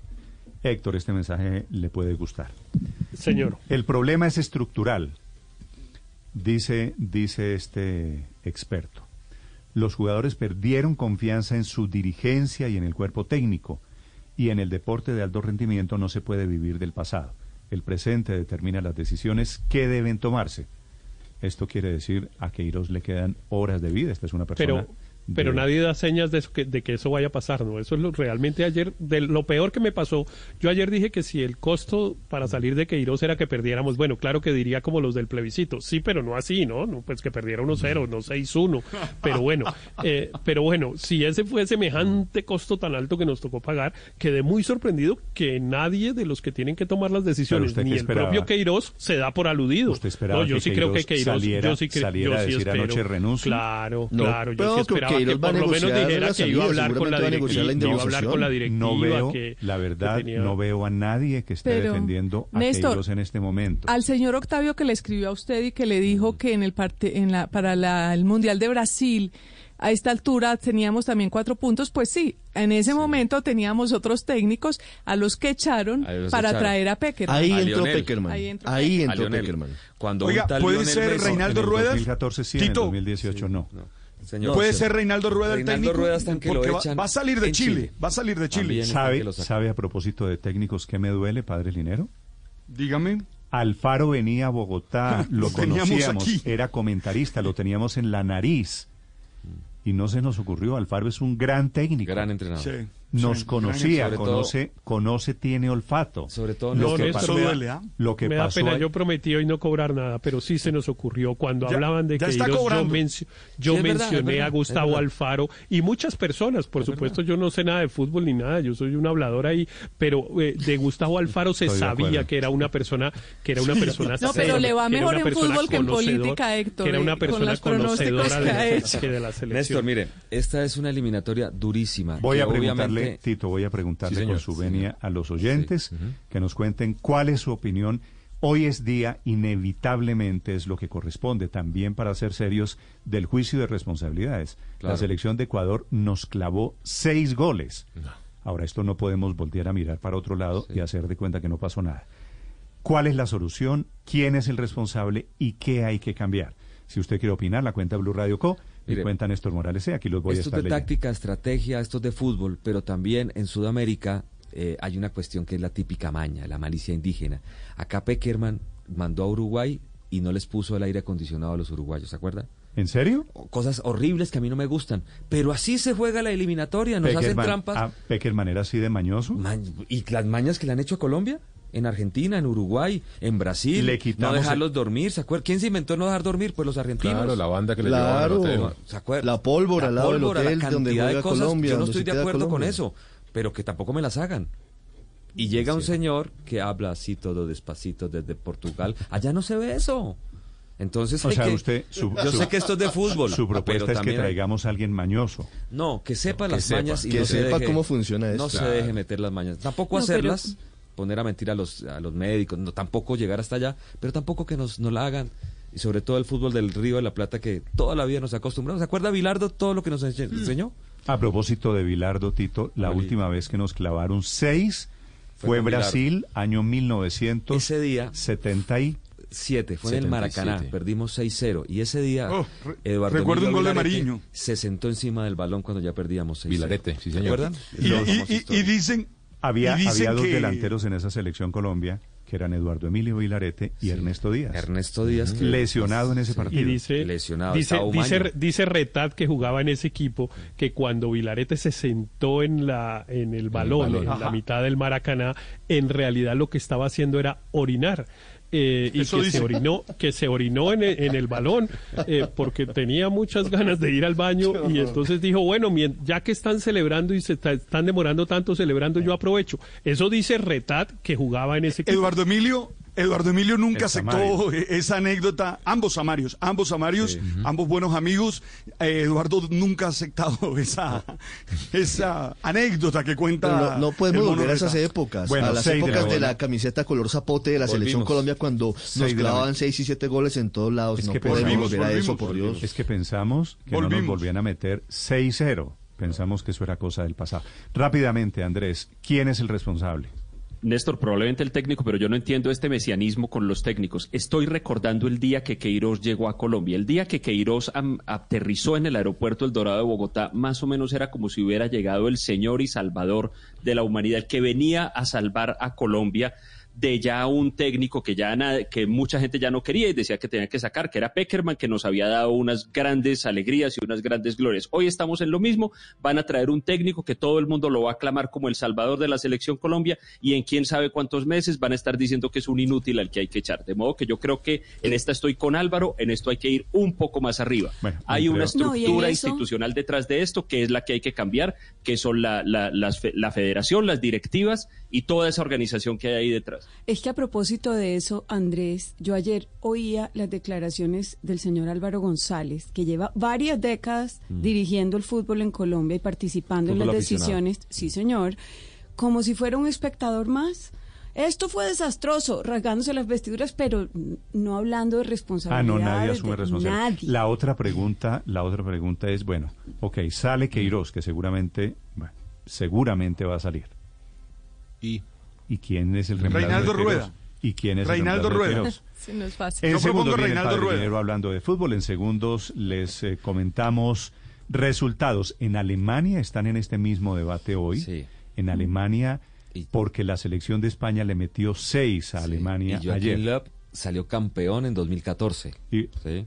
Allá lo apoyaron. y le están diciendo al señor Love exactamente lo mismo. Ya les vamos a contar de la reacción que hay en Alemania y en España, en donde están celebrando antes en segundos. Información de última hora desde Providencia. Estás escuchando Blue Radio. Tena Basic mejoró y ahora se llama Tena Sleep Clásico. El pañal para adultos con incontinencia fuerte con un precio increíble, con el respaldo de absorción y calidad de la marca Tena. Encuéntralo en la droguería o supermercado más cercano. Recuerda, Tena Basic mejoró. Ahora es Tena Sleep Clásico. Las mejores obras se pintan con Pintulat. Pintular es garantía de alta resistencia y durabilidad.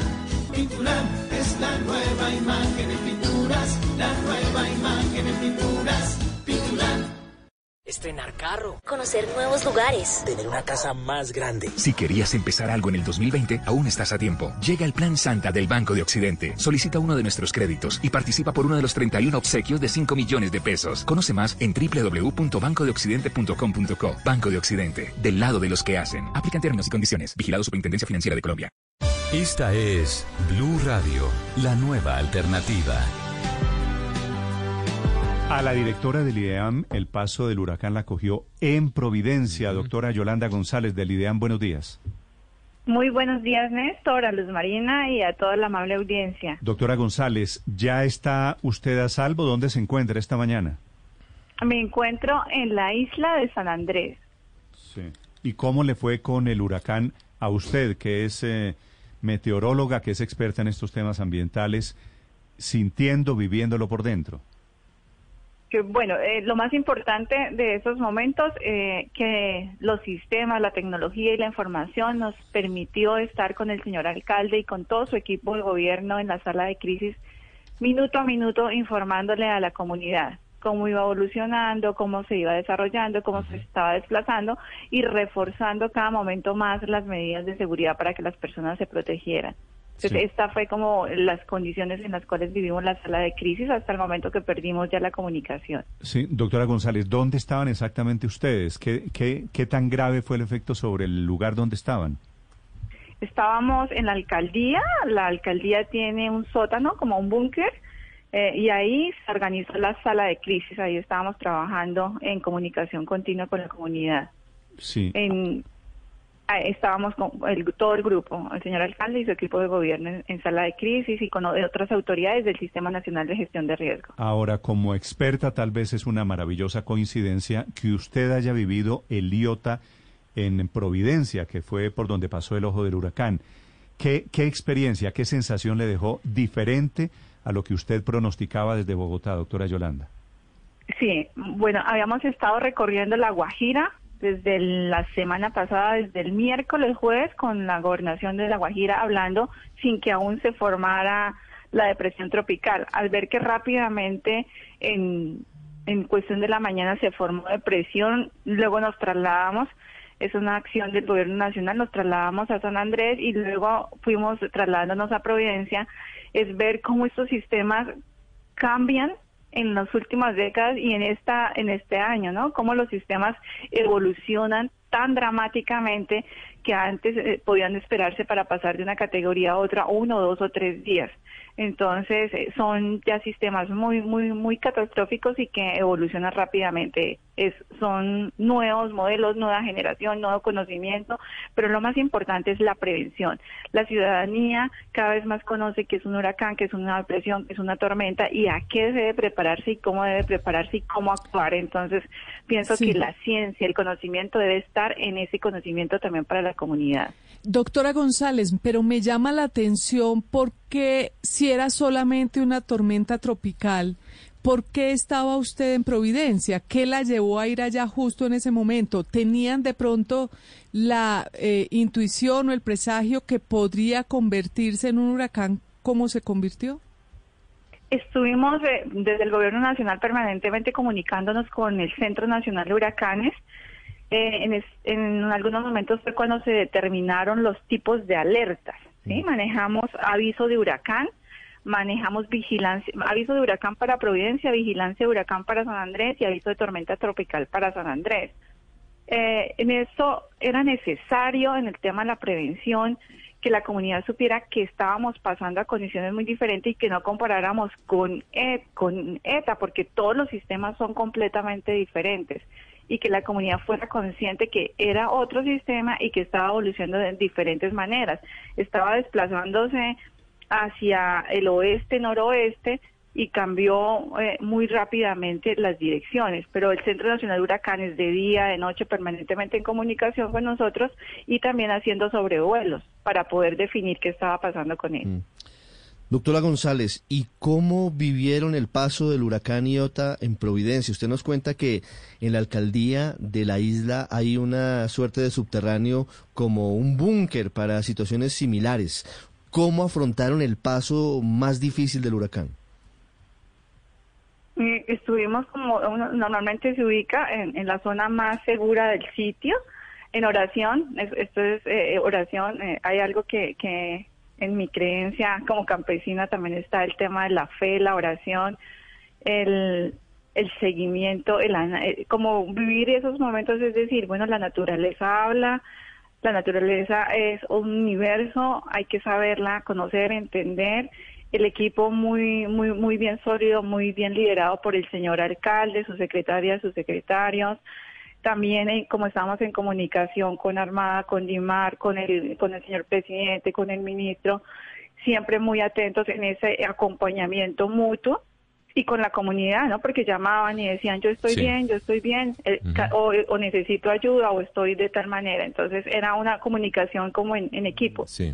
Do- doctora González, y, y finalmente, ya luego del paso de Iota, ¿cuál fue la velocidad de los vientos que máxima se registró en el paso que tuvo eh, por Providencia? Bueno, eh, al, al llegar a categoría 1, estábamos hablando de, de unas condiciones de vientos entre 119 y 153. Eso estábamos el día sábado 14 a las 10 de la mañana. Eh, hacia categoría 3 estábamos a 178, entre 178 y 209 kilómetros por hora. Cuando pasamos de categoría 3, que estábamos a la 1 de la madrugada, en 40 minutos pasamos a categoría 4. Eh, pues ya, ya vimos que este huracán no estaba completamente impredecible en esas velocidades que evolucionaron y ya estábamos en categoría 4, era con vientos de 210 a 249 kilómetros por hora. Entonces eh, ya es un, un huracán de los que se llaman mayores o catastróficos. Los umbrales a las 4 de la mañana los teníamos en categoría 5 y, la, y el seguimiento, ¿no? Porque no es solamente que estuviésemos en el ojo del huracán, en la, en la parte baja del ojo del huracán, sino que todo lo que trae atrás, todo lo que él trae atrás mientras que se fue desplazando hacia el occidente de la isla. Estuvimos a 18 kilómetros del ojo. Sí, que, que obviamente significa vivirlo por dentro. Doctora Yolanda, una pregunta final. ¿Qué viene? Porque hay una alerta del IDEAM por un, eh, una tormenta que podría ser tifón que viene recorrido desde Venezuela. ¿Qué han detectado ustedes? Bueno, seguimos monitoreando las ondas tropicales que al llegar al Mar Caribe, que está tan cálido, pueden tener una evolución. Y también estamos analizando eh, sistemas de bajas presiones que se puedan estar desarrollando al sur del Mar Caribe colombiano. Entonces hay unas probabilidades que han estado oscilando entre el 20, el 40, el 30%. Eh, de igual manera, al estar a lo que estamos en temporada de lluvias, al estar en el fenómeno de la niña, porque es que esto es muy claro, el fenómeno de la niña es que el Océano Pacífico está frío y el Mar Caribe y el Atlántico está muy cálido, por eso estamos enfrentándonos a la peor temporada de huracanes de, de las últimas décadas, porque está muy cálido el Atlántico y evolucionan estos sistemas. Seguimos monitoreando la onda, el tránsito de las ondas y la, la, la posible formación de bajas presiones en el Mar Caribe. Estaremos informando oportunamente. ¿Hasta cuándo va a estar este clima eh, en la intensidad que tenemos hoy, doctora Yolanda? Bueno, tenemos, como lo habíamos dicho desde mayo, que íbamos a tener un segundo semestre bastante lluvioso y la probabilidad de una niña tal como se dio y lo había informado el IDEAN. Noviembre sigue siendo un mes muy lluvioso con la connotación de un fenómeno de la niña acentuado. Diciembre mantenemos eh, la predicción climática de lluvia sobre lo normal, especialmente las dos primeras semanas. Con este fenómeno de la niña, por supuesto que el primer trimestre del 2021 también nos estarán dando lluvias sobre el normal. Esto no quiere decir que no vamos a tener días soleados o secos o número de días continuos secos, sino que no vamos a estar tan secos como estábamos acostumbrados. Entonces, eh, seguimos monitoreando el fenómeno de la niña y lo más importante, el Sistema Nacional de Gestión de Riesgo en Acción en Territorio, con puestos de mando unificado, con salas de crisis y con comités eh, eh, de gestión de riesgo. Mm. Gracias, directora, muy amable. Con mucho gusto. Buen día para todos. Es la directora del IDEAM desde San Andrés. Estaba en Providencia antier en el momento de la emergencia y en segundos una de las turistas, una de las paisas que logró sobrevivir, estaba en la bellísima isla de Providencia. También la cogió allí el huracán. Es momento de continuar construyendo, de volver a creer y dar ese paso. En Coordinadora, vamos juntos cuando nos permite ser el aliado que necesita tu negocio para seguir acompañando tus metas. Vigilado Supertransporte. Sin necesidad de moverte, recogemos tus envíos sin costo adicional. Llámanos y solicita tu recogida. Vigilado Superintendencia de Puertos y Transporte. Había un grupo de 12 amigos paisas que estaba de turismo en Providencia. María Antonia, buenos días. Hola Néstor, buenos días y buenos días a todos, ¿cómo están? María Antonia, ¿cómo se pronuncia su apellido? ¿Chinkowski? Chinkowski, ¿cómo se lee? Ok, Sí. ¿Es, es un apellido de dónde? Es ruso. Ruso. Ujú. María Antonia. Pero de ruso no tenemos nada, pues. No, pues el, el acento no es no es moscovita exactamente, ¿no? María Antonia, Sí, ¿están señor. están bien usted y sus amigos, los turistas paisas? Estamos perfectos. No nos pasó nada. Estamos muy bien y ya estamos en San Andrés. Sí. Y cuénteme cómo fue la aventura en Providencia. No, pues fue, fue una cosa de locos. Nosotros fuimos porque queríamos hacer unas inmersiones de buceo. Pudimos hacer dos, nos tocaron dos días muy lindos y después empezaron a llegar pues estas noticias, pero al principio la verdad pensábamos que era una tormenta tropical. O sea, no, no era tan alarmante. Las personas hasta el hotel nos decían, sí, puede que haya un sacudón fuerte, que haya mucha lluvia, pero nunca, nunca nos esperábamos una cosa de esta magnitud. Pudimos hacer como un seguimiento en una aplicación hasta las 3 de la mañana que tuvimos señal y ahí fue que nos empezamos a preocupar y dijimos, si esto sí es como nos está mostrando, o sea, el ojo se va a comer la isla. ¿Y todos No sabemos qué va a pasar. todos estaban habían ido a bucear? Sí, todos habríamos ido a bucear. ¿De dónde es usted, María Antonia? De Medellín. ¿Y todos son amigos que salieron desde Medellín o se encontraron en Providencia? No, todos salimos desde Medellín. Salimos juntos desde Medellín. Usted tiene voz de joven, Yo tengo 24 años. 24 años. ¿Y qué hace en Medellín, María Antonia? Eh, me acabo de graduar de la universidad y trabajo en la alcaldía de Medellín, en el departamento de planeación. ¿Cómo fue la salida de Providencia para San Andrés? ¿Quién los evacuó?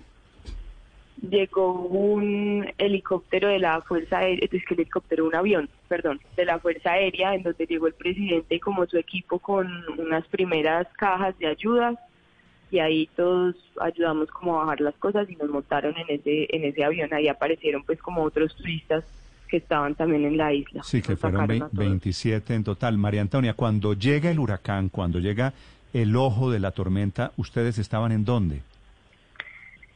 Por fortuna, el hotel en donde nos encontrábamos tenía un bar que la verdad parecía un búnker porque estaba debajo de, de una construcción en concreto. Entonces estaba muy bien protegido con concreto y piedra. Y la dueña nos dijo, yo y mi familia nos vamos a, a resguardar ahí. Cuando vio que la situación estaba como aumentando, por ahí al- a la medianoche, nos escribió y nos pidió el favor de que nos fuéramos. Y nosotros pues ya teníamos como unas tulas con comida y cogimos y nos fuimos para allá siquiera porque estábamos muy incrédulos, la verdad, pues pensábamos que iba a ser una cosa mucho más suave y ya nos fuimos ahí y eso fue lo que nos salvó, porque la verdad es que en la isla no quedó nada parado, o sea, uno esperaría que de pronto los refugios que eran las iglesias eh, estuvieran como en pie, pero no quedaba nada, se levantaron todos los techos, casas de concreto, se las llevó completas, sea, la gente se estaba tapando con colchones en una pared que había quedado, toda la gente estaba mojada, o sea, Providencia quedó devastada, parece un desierto, porque antes cuando nosotros llegamos, no sé si ustedes han tenido la oportunidad de ir, cuando uno está en el avión, tú ves la isla desde encima y se ven unas montañas espectaculares, parecen peinadas verdes, llenas de árboles, lleno de verde, de hojas, y en este momento tú pasas, cuando nosotros salimos ayer, esa imagen fue devastadora, o sea, se ven como si hubieran estripado las casas, se ve todo estripado y desértico, o sea, no, parecía una película. Yo cuando salía del búnker a ver la primera vez eso, les decía eh, a, pues, a mis compañeros como, no sé, pues no, no he visto nunca un paisaje así, o sea, en una película de miedo, en lo imposible, en esas películas de, de cosas de catástrofes naturales, pero nunca, sea, fue una cosa desastrosa. De Sí. verdad que no sé si, si la gente se alcanza a imaginar y a dimensionar lo que fue. O sea, es impresionante. María Antonia, el ojo del huracán pasó en la madrugada del, eh, dom- del lunes, de domingo para lunes. ¿Cómo fue Sí. e- ese tiempo? Es decir, ustedes, eh, el, ojo, eh, el huracán era tan fuerte que no les permitía dormir, no pegaron el ojo. ¿Cómo pasaron ustedes los momentos y cuánto duró, cuánto duró el huracán con sus más fuertes vientos? Desde las 10 se empezaron a sentir unos vientos muy fuertes, o sea, en Providencia hay una brisa, pero nunca de la magnitud que se empezaron a sentir a las 10. Por ahí a las 10 y media nos quedamos sin luz y, a las 11 empieza a llover. Ahí nos pasamos para el búnker y, y de ahí se sienten vientos fuertes, pero no constantes. A la una de la mañana empiezan a aumentar esos vientos y por ahí a las 4, de 4 a 6 de la mañana, los vientos son constantes. O sea, nosotros no estábamos al lado del mar. Nosotros estábamos más retirados y montados como en una pequeña montaña, pero se sentía como si el mar se reventara todo el tiempo. O sea, la lluvia era tan fuerte y los vientos eran tan fuertes de 4 a 6 de la mañana que fueron todo constantes que las ventanas se movían, también era como una tormenta eléctrica, entonces se veían los truenos estallar, lloviendo constantemente, sonaba lo que te digo, como si, o sea, como si el mar se estuviera comiendo, o sea, una vaina impresionante, muy fuerte Sí. esa hora. Eh, nosotros la verdad pensábamos, como que nosotros mirábamos en la aplicación y decíamos, la aplicación dice que a las 7 el ojo ya pasó. Entonces todos nos imaginamos, ah, listo, a las 7 salimos, Sí. cogemos las cosas y nos vamos a bucear. No, o sea, a las 7 seguían cayendo cosas. Uno de los sustos más grandes de nosotros es que eh, el espacio donde estábamos, como ese pequeño búnker, eh, estaba debajo de un kiosco, un kiosco de dos pisos. Y por ahí entre las 7 y 8 de la mañana se cae el segundo piso del kiosco completo y nos cae al frente. Y María eso fue un Antonia. estruendo impresionante. A esa hora los vientos eran sostenidos, eh, las ráfagas del huracán eran constantes a diferencia de lo que pasaba en la noche. ¿Y en qué momento ya termina la odisea? Los vientos fueron constantes entre por ahí las 4 de la mañana y 6 de la mañana. A partir de eso ya no hay vientos constantes, o sea, hay un poquito de lluvia, pero vienen vientos muy fuertes como por tandas. Entonces nosotros intentábamos salir, pero de una pasaba un ventarrón y nos daba miedo porque todo lo que había quedado medio puesto empezaba a temblar. Y eso fue lo que pasó por ahí a las 8 que uno de esos ventarrones tumbó, por ejemplo, el kiosco que estaba encima de nosotros, que no se cayó en toda la noche del huracán. Entonces éramos como, bueno, esperemos una hora más. Y entre hora y hora nos dieron casi las 4 de la tarde, cuando ya dijimos, bueno, vamos a empezar a salir ya parejas y vamos a ir a los cuartos a coger las cosas, porque ya la dueña del hotel nos dice, bueno, prepárese porque esto no era lo que esperábamos. Providencia está destruida totalmente. Claro. Eh, nos toca quedarnos acá y esperar a que nos encuentren. Y eso no Toda una película de miedo, María Antonia, como decía usted hace unos segundos. De hecho, le- pero le quiero preguntar por eso, María Antonia. Yo me imagino que cuando llega un huracán de categoría 5, ya como usted lo veía a las 4 de la tarde, cuando ya era evidente que venía, pues lo último que uno hace es buscar dónde está el tapabocas, sino por el contrario, tal vez sale uno corriendo a buscar refugio sin importar cuántas personas haya aglomeradas y sin importar si tienen o no protección. Adiós medidas de bioseguridad. ¿Le preocupa hoy, la mañana después de que pasó la tormenta, o que pasó el huracán, le preocupa ese tema de los contagios de COVID? Claro que sí, eso es uno de, las, de los temas. Por ejemplo, ayer nosotros nos reunimos con unas fundaciones eh, pro archipiélagos que está como a la cabeza de todo este tema de, las ayudas humanitarias y de ir y hoy están yendo pues como con un barco. Y ellos nos decían, bueno, necesitamos que nos digan los puntos eh, críticos, las zonas en donde más ayuda, qué nos recomiendan, dónde estar, pero también necesitamos ir con medidas de bioseguridad, porque cuando la isla la abrieron el lunes pasado y nosotros nos enteramos durante la semana que ya se habían reportado 10 casos de COVID, cuando nosotros llegamos no había ningún caso y a lo largo de la semana nos informaron que habían 10. Entonces esto es un tema delicado y ellos la verdad se están cuidando mucho. Nosotros llegamos a la isla siempre con tapabocas, eh, en la parte del museo todas las medidas de bioseguridad, la gente tiene los tapabocas, entonces creo que sí es un tema que se debe tener en cuenta Claro, porque claro. Claro, es una catástrofe, todo el mundo está con muchísimas necesidades, pero imagínate donde eso se nos vuelva un foco, o sea, va a ser peor. Eso sí hay que tenerlo en cuenta. María Antonia, ¿a ustedes alguien les dijo, esta es época de huracanes, no vengan en esta época a bucear? No, a nosotros nos advirtieron que, pues, que sí, que en noviembre eh, de pronto había una tormenta, pero nunca nos imaginamos, la verdad. Este es un viaje que estaba planeado desde mayo, o sea, el grupo lo tenía, el grupo inicial era más pequeño, viajaba en mayo, no pudieron por la pandemia y apenas abrieron, pues se cuadró todo y, y se cuadró para noviembre. Pues sabíamos que había pasado beta, pero nos dijeron que, pues que había generado como sobre todo disturbios en las playas, que sí están, eh, perdón, Providencia en este momento no tenía playas, ninguna, pero, pero no, nos fuimos la verdad tranquilos. Las aventuras de una paisorrusa buceando en Providencia. María Antonia, gracias. No, gracias a ustedes y por este espacio y, y sí quiero invitar a todos los que nos estén escuchando y a ustedes a, a movernos, porque es una isla que, que ha sido muy olvidada por Colombia y quedó totalmente destruida. Y en Así este es. momento nos necesita más que nunca, no quedó nada. Entonces todos los que puedan apoyar, por favor, acérquense. Al rescate de Providencia, que es lo que debe venir. Chao, María Antonia, gracias. Chao. Estás escuchando Blue Radio.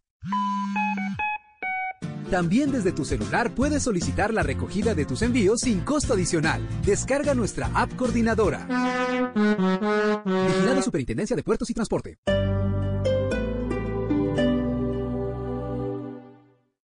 Esta es Blue Radio. Sintonice Blue Radio en 89.9 FM y grábelo desde ya en su memoria y en la memoria de su radio. Blue Radio, la nueva alternativa. Hoy que nada te pase, es lo mejor que te puede pasar. Es hora de descubrir la nueva Chevrolet Tracker Turbo con 6 airbags y frenado automático, porque no se adapta al mundo, evoluciona para moverse en él. Conócela en chevrolet.com.co. En la Conrad sabemos que el mundo ha cambiado, porque ahora el mundo es de los que lo transforman, de los que aplican tecnologías para resolver problemas complejos, de los que se anticipan. El mundo necesita de todos, hagamos que las cosas pasen. Estudia Ingeniería de Sistemas en la Conrad Lorenz. Código SNIES 9379. Resolución 10318-2018. Vigilado mi educación. El iPhone 12 ya está en Mac Center. Llévalo pagando 25% menos en tus cuotas o con 0% de interés. Recuerda que puedes financiarlo hasta en 24 cuotas desde 135,281 pesos. Prepárate para hacer realidad el sueño de tener casa propia. Del 18 al 22 de noviembre ven a la Feria de Vivienda de la Secretaría del Hábitat y encuentra toda la información para acceder a vivienda con el distrito, constructoras, entidades financieras y cajas de compensación. Todo en un solo lugar. Te esperamos en el Palacio de los Deportes de 8 de la mañana a 5 de la tarde. Encuentra más información en www.habitatbogotá.gov.co. Seguimos haciendo de Bogotá el mejor hogar. Para los gustos, los chorizos Zenú. Mis papás aman el chorizo antioqueño, mis hermanos el tipo Santa Rosana, mis tías el de ternera. Y cuando compartimos, los reyes son los chorizos tipo cóctel. Prueba los chorizos Zenú, inspirados en nuestras regiones y perfectos para todos los momentos. Zenú, aliméntate con confianza. Deja de revisar si tu auto aún sigue parqueado. Mejor empieza el 2021 como tú quieres, con más tranquilidad.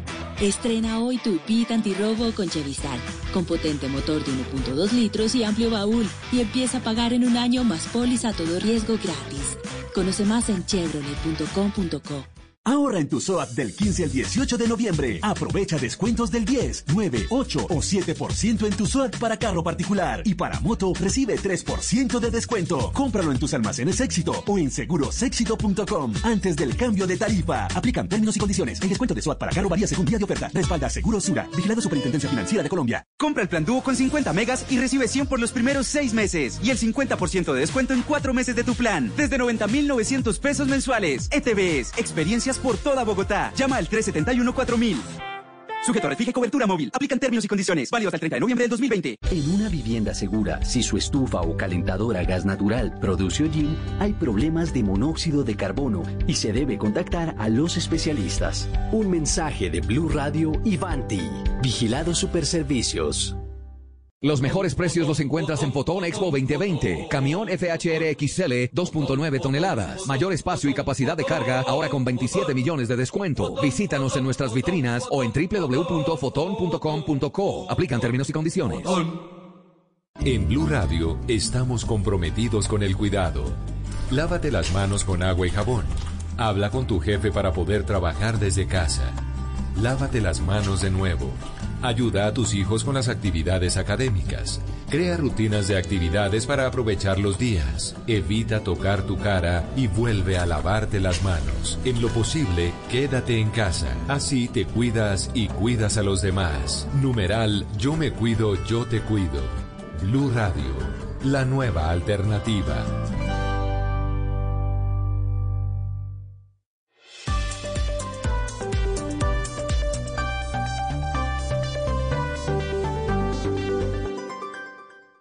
El padre Alberto Linero es periodista y también está en Mañanas Blue.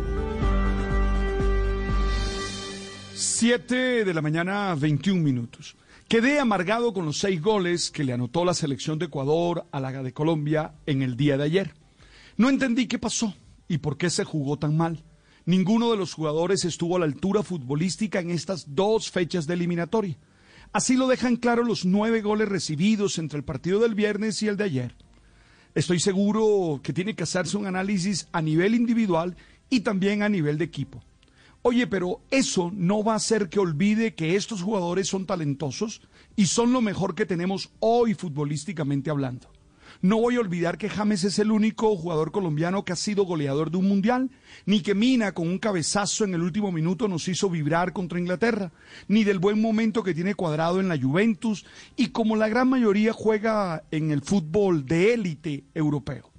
No voy a ceder a esa tentación caníbal que nos define como colombianos, que nos lleva a destruir a todos nuestros líderes y a cualquiera que descolle en algún espacio como si eso fuera una manera de eternizar nuestra frustración.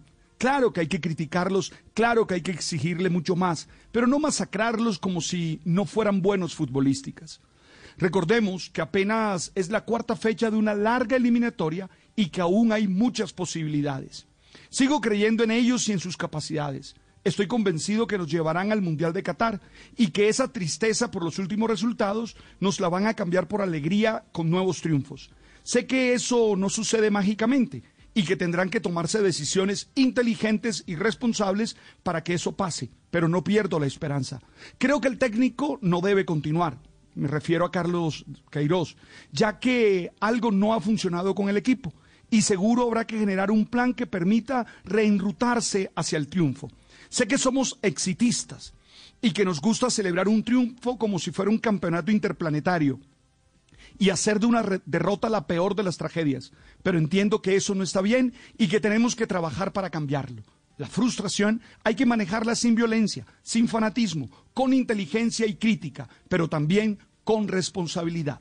Vuelvo a decirles, creo que estos jugadores colombianos nos van a llevar al Mundial del 2022. Las victorias y derrotas, la pasión y la afición en juego y los datos de lo último en deportes se lo presenta Mañanas Blue. A las 7.23 de la mañana, Colombia recibió en dos partidos nueve goles en esta eliminatoria. La diferencia de gol que en el pasado ha definido a los clasificados es de menos cinco.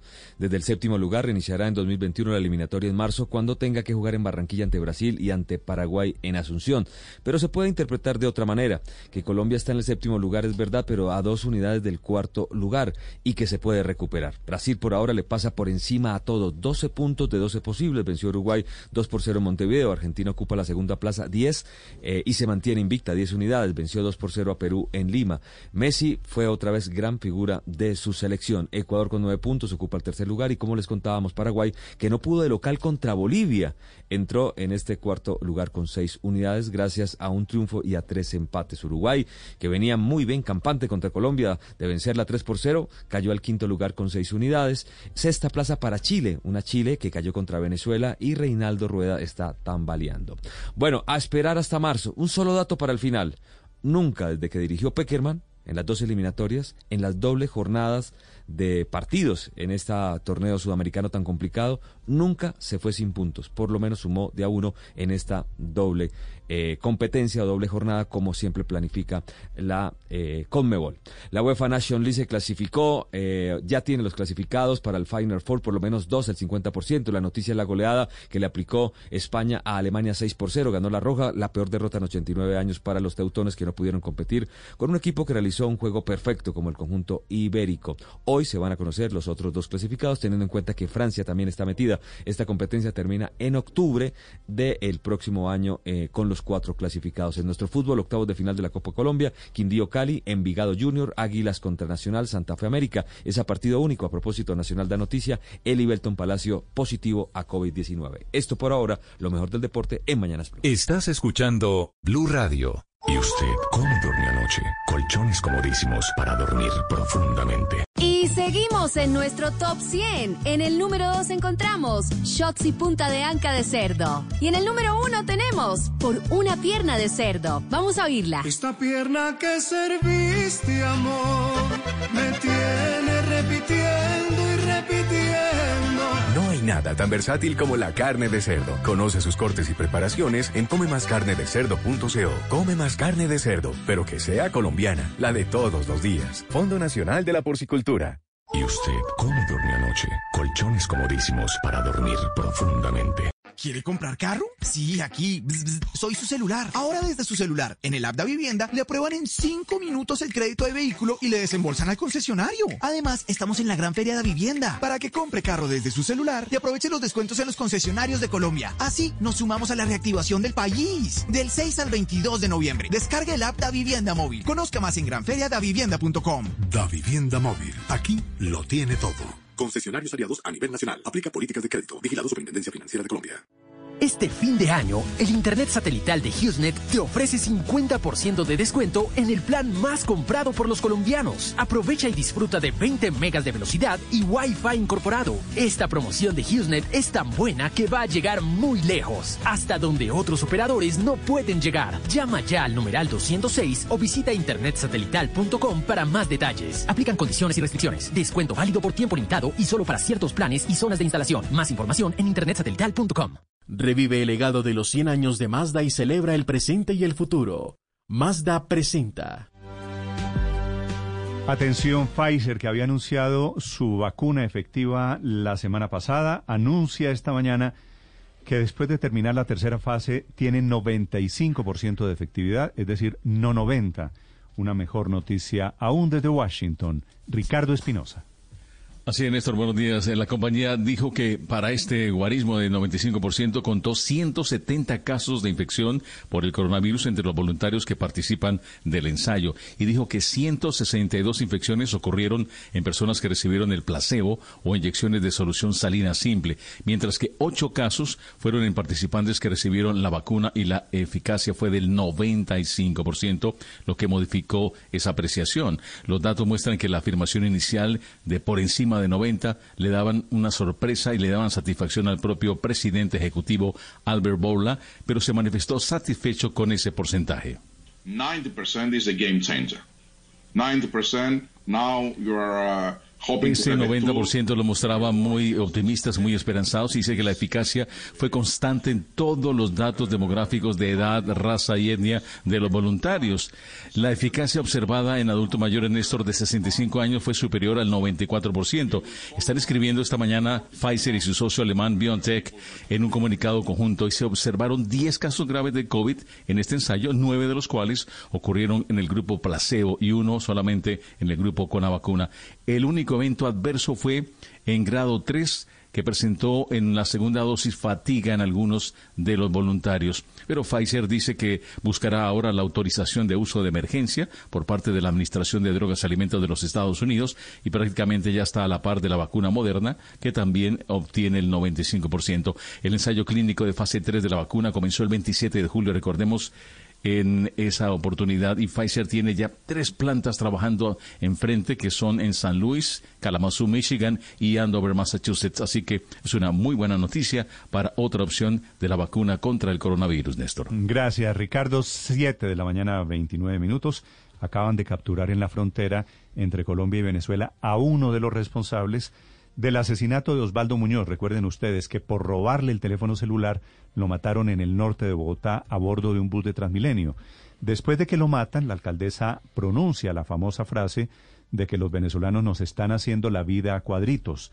Dijo la policía la semana pasada que los tenían identificados y efectivamente este que cayó hoy es un venezolano que había cambiado su fisionomía, que había cambiado su aspecto, se había pintado el pelo, se había dejado el bigote, intentando huirle a las autoridades que lo encontraron afortunadamente. Julián Ríos.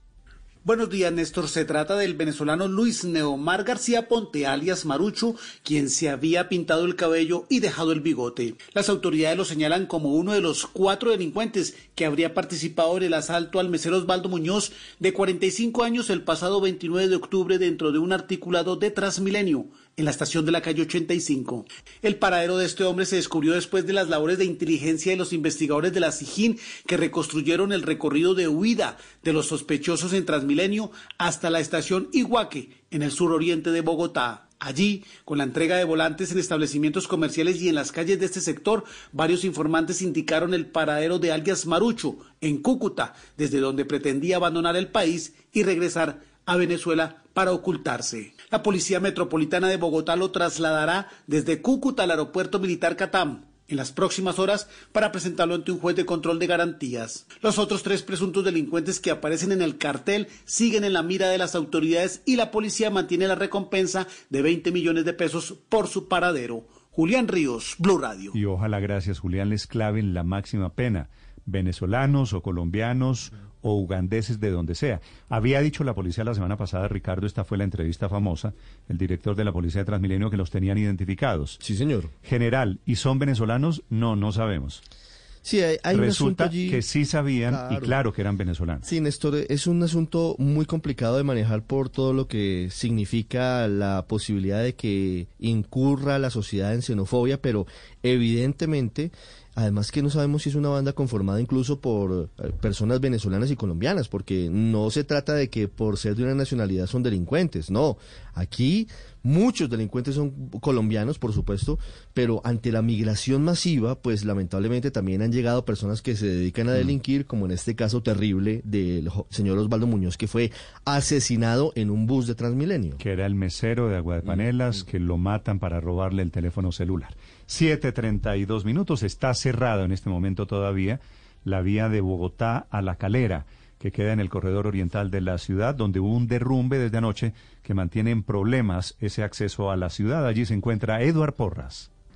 Néstor, muy buenos días, buenos días para todos los oyentes de Blue Radio. Continúa el cierre de la vía La Calera, cierre que comenzó desde las horas de la noche debido a varias rocas que han caído a dos kilómetros pasando el peaje de este municipio cercano a la capital del país.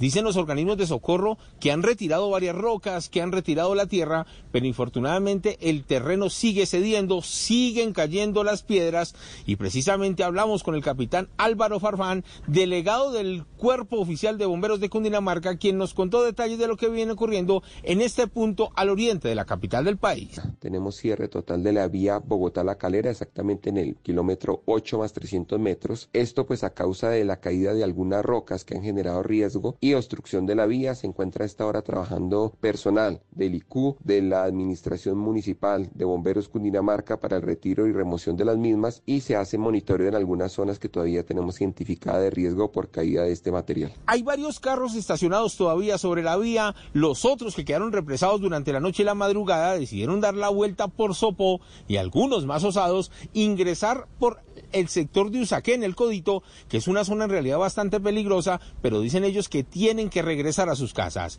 El otro hecho de la noche tiene que ver con el robo masivo otra vez en Transmilenio, pero en esta oportunidad agredieron a una mujer, a una de las usuarias, simplemente porque ella no pudo zafar sus audífonos, sus manos libres de la maleta y el criminal se desesperó y la agredió con un arma blanca. Hablamos con el coronel Jaramillo, quien es el comandante de la policía de Transmilenio, y él mismo nos contó detalles de lo que pasó en la calle 146 con autopista norte. Se logra dar la captura de tres individuos en un vehículo en el cual se les incauta un machete, un puñal y otros objetos ahí que se habían robado. En medio del despliegue de la policía para capturar a esos cinco sujetos al parecer extranjeros, según las víctimas, capturaron a tres colombianos que estaban haciendo de las suyas en el sector. Dicen que al parecer también estarían implicados en otros robos de Transmilenio. Lo cierto fue que en el carro donde se movilizaban encontraron celulares, pertenencias y las cédulas de otras víctimas. Los delincuentes ya fueron puestos a disposición de la fiscalía en la URI de Palo Quemao.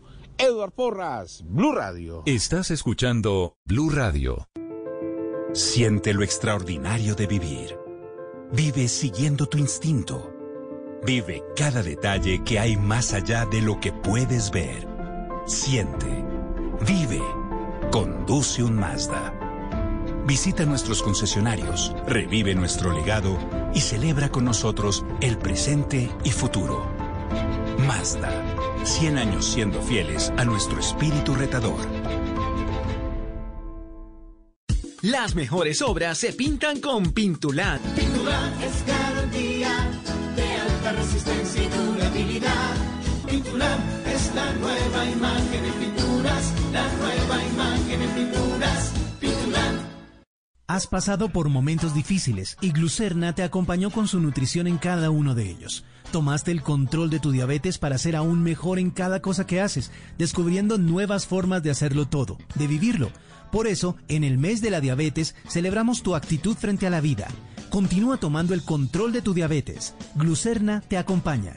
Este producto está dirigido a personas que no logran suplir sus requerimientos nutricionales y o metabólicos con una alimentación normal o modificada. Consulta con tu médico o nutricionista. Mi amor, Yo sé que está mal gritarte cada vez que tengo problemas en el trabajo. no debo desquitarme contigo cuando he tenido un mal día. No tiene sentido pensar que con una palmada voy a recuperar el control. Mamá. Papá. Lleguemos a un acuerdo. Dame indicaciones claras. Cuenta hasta 10. O simplemente abrázame. Educarlos desde el amor refuerza su autoestima y su casa se vuelve el lugar más seguro del mundo. Alianza Nacional contra la Violencia hacia Niños, Niñas y Adolescentes. ICBF, Gobierno de Colombia. Estás escuchando Blue Radio y bluradio.com. 7.37 minutos. Rebotó la economía colombiana que había caído más del 15% en el segundo trimestre.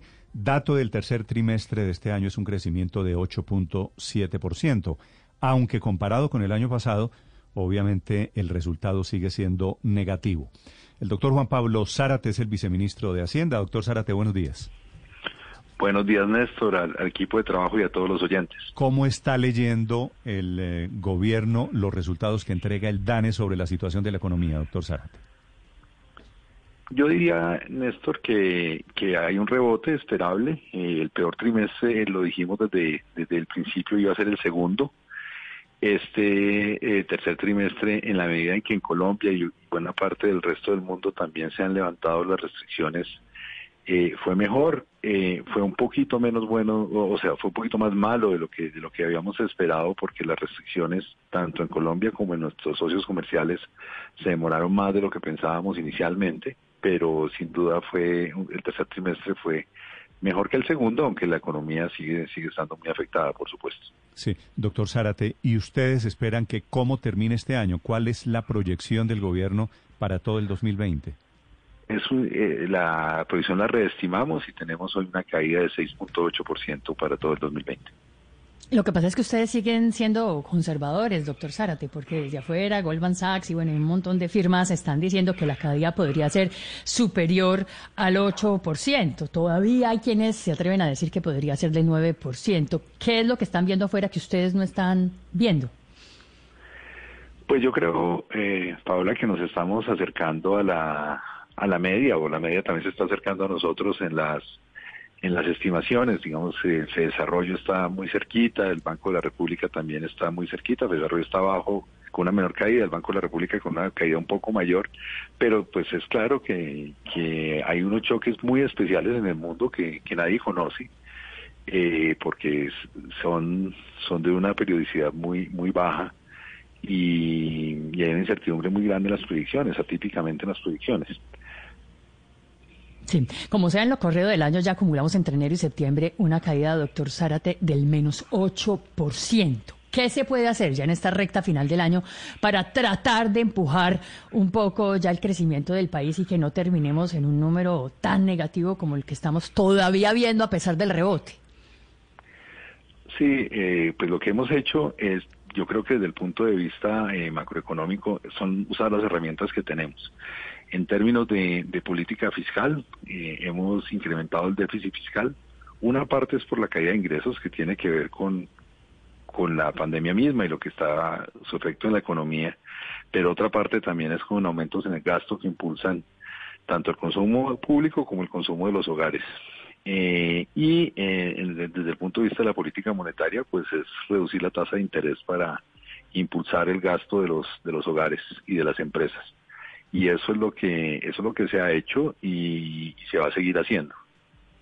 Viceministro, acaban ustedes de empeorar o modificar las proyecciones económicas para Colombia eh, para este año y también las del siguiente año. Esperan un, un, rebote para el 2021, pero no tan fuerte como el que esperaban anteriormente. Y pues eso no es simplemente el cambio de un número a otro, porque por ejemplo también se, se empeoran las, las proyecciones sobre el déficit fiscal y dice el Comité Consultivo de la Regla Fiscal que ya se hace más urgente la necesidad de implementar un conjunto de reformas estructurales. Con, con estas nuevas proyecciones, con los resultados ayer de la, de la economía colombiana, ¿ustedes se van a meter ahora sí en la discusión de la reforma tributaria y otras reformas que necesita el país?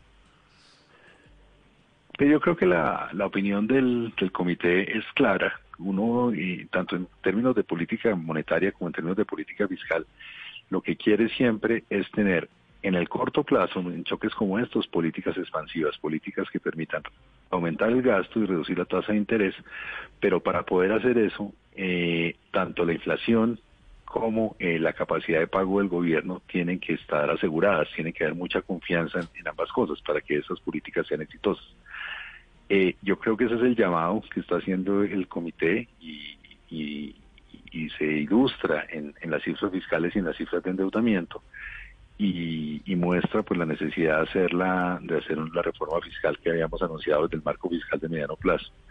Como yo tal vez en una entrevista también con ustedes hablamos, pues creo que eh, cuando cesen los principales efectos de la pandemia, eh, el gobierno ha anunciado que estará abocando esa reforma fiscal. Mm. ¿Reforma fiscal a, aunada, pegada a una reforma tributaria?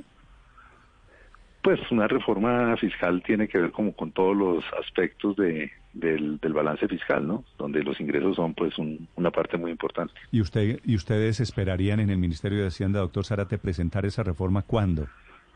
No, yo no, Néstor, no sería muy responsable con usted y con sus oyentes eh, comprometerme a, una fecha. Lo que hemos dicho es que cuando cuando pasen los, los principales efectos de la, de la pandemia, pues estaremos abocados a hacerlo. Mm, teniendo en cuenta que usted podría ser el próximo ministro de Hacienda, no quiere comprometerse además.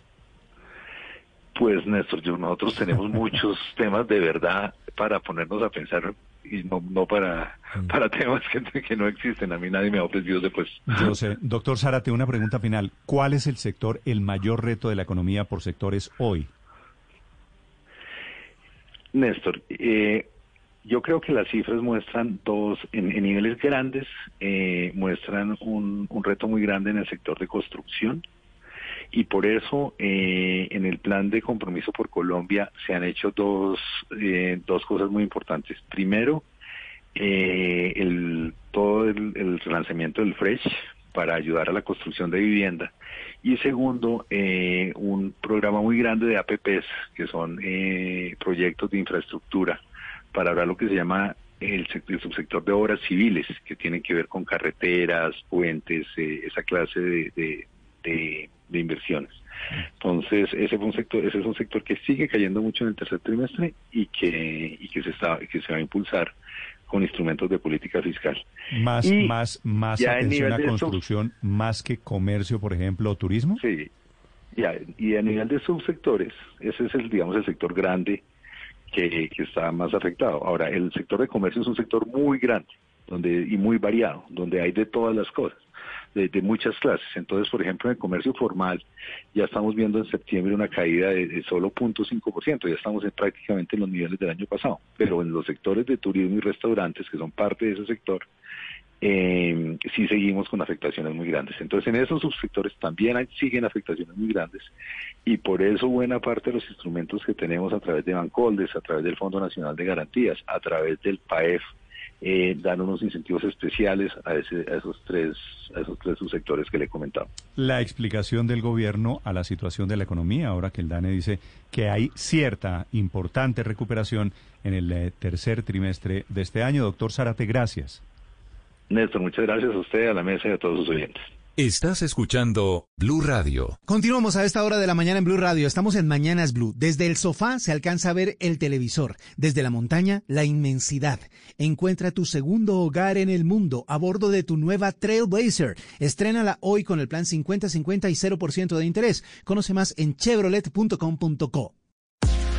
Tu tarjeta de débito Visa RappiPay tiene un código de seguridad para que puedas pagar en millones de tiendas en el mundo y sin costos extra. Pide la tuya y desinventa tus límites. Aplican términos y condiciones disponibles en rappi.com. ¿Qué es ser mamá? Ser mamá es enseñar. Es ser el centro, el comienzo y el final de la familia. Es hacer cada momento especial es unir las generaciones y pasar el legado, tal como hace mucho tiempo ella te lo pasó a ti. Super Arepa, la harina para hacer arepas de las super mamás. Trabajamos pensando en usted.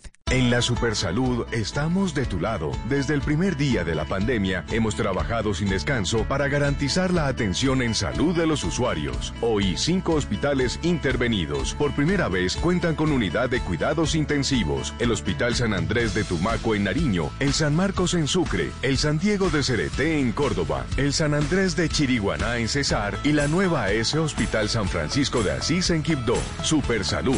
Juntos construimos una mejor salud. Esta es Blue Radio, la nueva alternativa. 7:46 minutos. Finalmente, el gobierno entregó concepto y concepto desfavorable a la posibilidad de que se eliminen las restricciones al aborto generalizado en Colombia, que hoy solamente está despenalizado en tres casos, desde la famosa sentencia de la Corte Constitucional ya en el año 2006. Y estudia la Corte, la misma Corte ahora, la posibilidad de levantar esas restricciones para que haya aborto despenalizado prácticamente sin condiciones en Colombia. El gobierno dice que está en desacuerdo que preferiría que las cosas se quedaran como están. Ricardo González. Hola Néstor, buenos días. Pues le cuento las tres posiciones que hay, porque ha surgido una nueva eh, esta mañana con la columna de Alejandro Ordóñez, la columna del ex procurador Alejandro Ordóñez, con una posición durísima eh, contra el aborto. Pero en las últimas horas hemos conocido la del gobierno, la que está en la mitad, la que pide dejar las cosas como están, dejar las tres causales del aborto, pero no despenalizar ese delito que está contemplado en el Código Penal y que prevé para en este caso para las mujeres o para quienes le colaboren de manera consentida a las mujeres en la práctica del aborto, una pena de cuatro años. Y dice el gobierno en el concepto que envió en las últimas horas el viceministro de Justicia, Francisco Chaus, que debe quedar en manos del Congreso de la República como órgano constitucional competente la definición sobre si se eh, modifica este eh, artículo del Código Penal. Dice que es el competente para hacer, derogar o modificar la ley y por tanto adelantar los cambios legislativos. Dice el Ministerio de Justicia Justicia que esa em, eh, instancia, el Congreso de la República, es la que debe decidir el bien eh, constitucionalmente relevante de la vida del nacituros. Si eh, debe darse, le dice el gobierno, la oportunidad a dicho ente de ejercer sus competencias. Y dice además que si en, cuando legisla el Congreso se identifica una violación a algún derecho, pues que si ahí, sí debe entrar a mediar la Corte Constitucional. Pero va más allá, Néstor. Dice este concepto del eh, Ministerio de Justicia haciendo una comparación entre los animales y los fetos de alguna manera planteando lo siguiente se pregunta por qué eh, en este caso sí resulta eh, constitucionalmente razonable castigar penalmente a quienes maltraten animales recuerda usted Néstor la ley contra el maltrato animal desde 2006 pero también cuestiona por qué no es posible imponer medidas sancionatorias, dice este documento, destinadas a proteger la vida del humano no nacido. Dice el texto del Ministerio de Justicia, a pesar de no ser persona en el aspecto civil del término, sí sería a partir de algún momento de su desarrollo, cuando menos un ser sintiente perteneciente a la especie humana. Le digo, Néstor, que esa es la posición en la mitad, la posición del gobierno que pide mantener las cosas como están. Hace unas semanas la Secretaría de la Mujer la, de la Alcaldía de Bogotá había planteado lo contrario, pedía eh, acoger la demanda de esta organización Causa Justa que prevé que sí se eh, despenalice completamente el aborto en el país, que no sean castigadas las mujeres que se practiquen el aborto, entre otras cosas, Néstor, porque dice eh, la Secretaría de la Mujer que este, eh, este tipo penal tiene efectos desproporcionados para las mujeres, pues solo ellas son las que pueden ser sujeto activo de esta conducta, pues por ser las mujeres las que se practican el aborto. Además, porque dicen que genera unas trabas y que termina esto generando una, eh, eh, un, una, un daño peor que es el aborto ilegal. Y le cuento la última posición, Néstor, la que está publicando hoy el periódico El Tiempo, no es un concepto al que ha, eh, que ha pedido la Corte Constitucional, sino una columna que publica Alejandro Ordóñez que se titula Eso que se llama aborto y Néstor, desde el primer párrafo realmente cruda, haciendo una descripción muy eh, difícil, complicada de lo que es realmente el aborto en palabras de Alejandro Ordóñez. Incluso al final de su columna, Néstor dice que al escribir esto eh, se le escurren un par de lágrimas al ex procurador. Pues hay que recordar. Cruda es poquito, es una columna descarnada describiendo casi clínicamente cómo es un aborto. Los primeros tres párrafos sirven casi como una fotografía de las que se utilizan por parte de las organizaciones en contra del aborto para persuadir a quienes están a favor de, esa práctica. Esa, descripción que hace Ordóñez, un poquito pasada de tono, un poquito amarillista para mi gusto, esa descripción es de un aborto aún eh, cuerpo que ya tiene meses de gestación. Sí, sí claro. Digamos, es que es un asunto supremamente complicado, Néstor. Además, que no hay que es un tema menor saber hasta qué momento se despenaliza o se permite el aborto. Y esa puede ser la clave. Lo que pasa es que quienes están en contra del aborto consideran que desde el momento de la concepción hay vida humana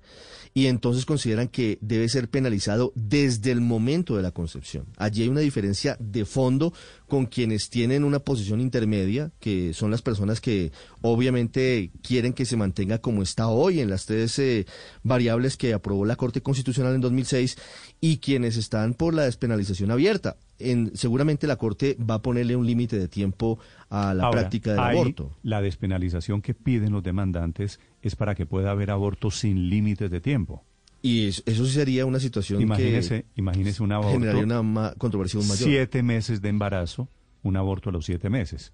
Es decir, el tema, por eso digo, el tema del tiempo es clave aquí para entender un poquito el debate. Lo que se ha hablado, eh, según algunas organizaciones que han propuesto limitar el tiempo, es de 14 semanas.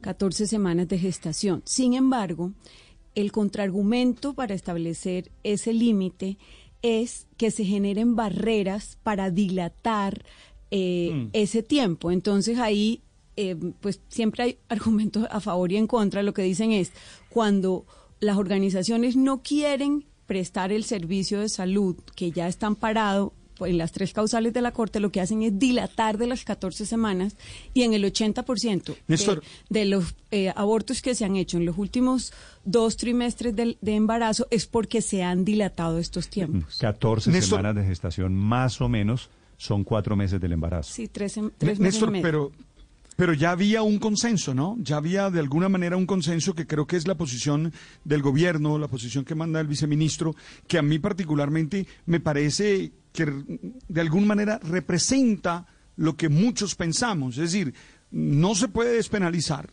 por todo lo que sabemos desde nuestras opciones de vida, pero ya habían unas causales muy precisas. No sé por qué remover eso, no sé por qué echar para atrás si ya habíamos alcanzado un consenso allí y ese encuentro nos permitía seguir adelante. Es que, es que hay posiciones para un lado y para el otro, padre. Entonces, hay unos que quieren ampliar la posibilidad del aborto. Que es la no demanda. que no haya causales y hay otros que la quieren restringir y que es que haya o un límite de tiempo que es la Secretaría de Bogotá, o que, o que vayamos o que vayamos atrás en las causales. Es que las causales que están hoy autorizadas, digámoslo así, no tienen límite de tiempo. Eh, eh, entonces se presenta el, el, problema de que hay momentos en los cuales eh, pues una mujer quiere practicar pues una interrupción voluntaria de su embarazo estando en una de las causales que han sido despenalizadas por la Corte Constitucional. Y como le explicaba María Consuelo encuentra tantas trabas que cuando termina pudiéndoselo practicar han pasado las 14 semanas y pues pues de lejos por ahí han tenido que hacerse abortos a los seis meses de embarazo o incluso a los siete. Y claro, yo creo que esa no es una situación deseada, pero evidentemente poner la traba del número de, de, semanas de gestación es un incentivo, según está aprobado, para que quienes quieren oponerse lo que terminen exponiendo obstáculos para impedir que el embarazo se practique en las primeras semanas. No, le entiendo. Hmm. usted, pone, usted pone 14 semanas. Todo usted pone usted hoy, hoy es todo en términos de tiempo para las tres causales. Si está dentro de las tres causales, la mujer puede practicarse la interrupción del, embarazo eh, hasta cualquier momento, no tiene límite de tiempo. Hay unas, hay unas organizaciones que quieren poner límite de tiempo que en realidad es una especie de trampa para que cuando una persona quiera, cuando una mujer quiera practicarse la interrupción voluntaria del embarazo, le pongan obstáculos hasta el que aborto, complete la semana, hasta que, aborto hasta que le completen las semanas que ya le haga imposible practicarse. ¿Usted cree que es lo mismo un aborto a los dos meses que un aborto a los ocho meses del embarazo? No, no, no. Yo, yo le dije, yo le dije que creía que no era una situación deseable un aborto después de lo que eh, la ciencia parece haber demostrado que efectivamente hay un ser sintiente que es a partir de las 14 semanas. Yo creo que esa no es un no es un momento, no es un tema deseable. En mi opinión lo de, lo correcto sería, pero esa es mi opinión, que las tres semanas se mantengan en, sin límite de tiempo para evitar el incentivo de los obstáculos y que, que las tres semanas no, que las tres causales. que las tres causales y que hasta la semana 14 el aborto pues sea una decisión eh, autónoma de la mujer. Su, eh, su, su, su opinión, Héctor, es plena despenalización del aborto, que eso es lo que está en juego. hasta la semana, 14.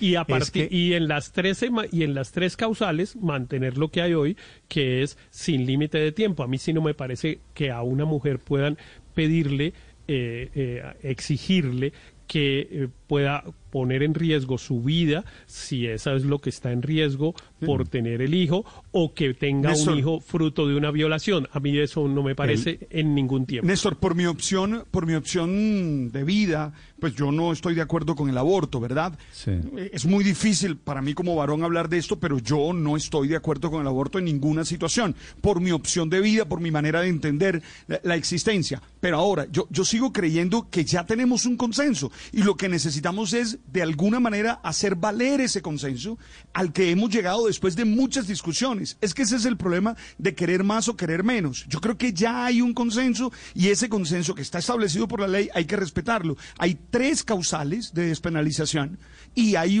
una claridad para no aceptarlo en otras situaciones. A mí me preocupa mucho eh, el aborto y me parece asesinato, definitivamente en algunos casos, cuando se trata de mm, fetos mayores de 14 semanas, sin duda es un asesinato, es una persona que sufre, es una persona que está sintiendo. Sí, después, de, las, después de las 14 semanas estoy de acuerdo, después de las 14 semanas es muy difícil, y ahí es donde viene la descripción. Le recomiendo la columna de Alejandro Ordóñez. La acabo de leer, durísima. Incluso en hmm. Francia van hasta las 12 Pero es que, ¿qué más esperábamos? En Francia es hasta las 12 semanas libre cualquier tipo de aborto.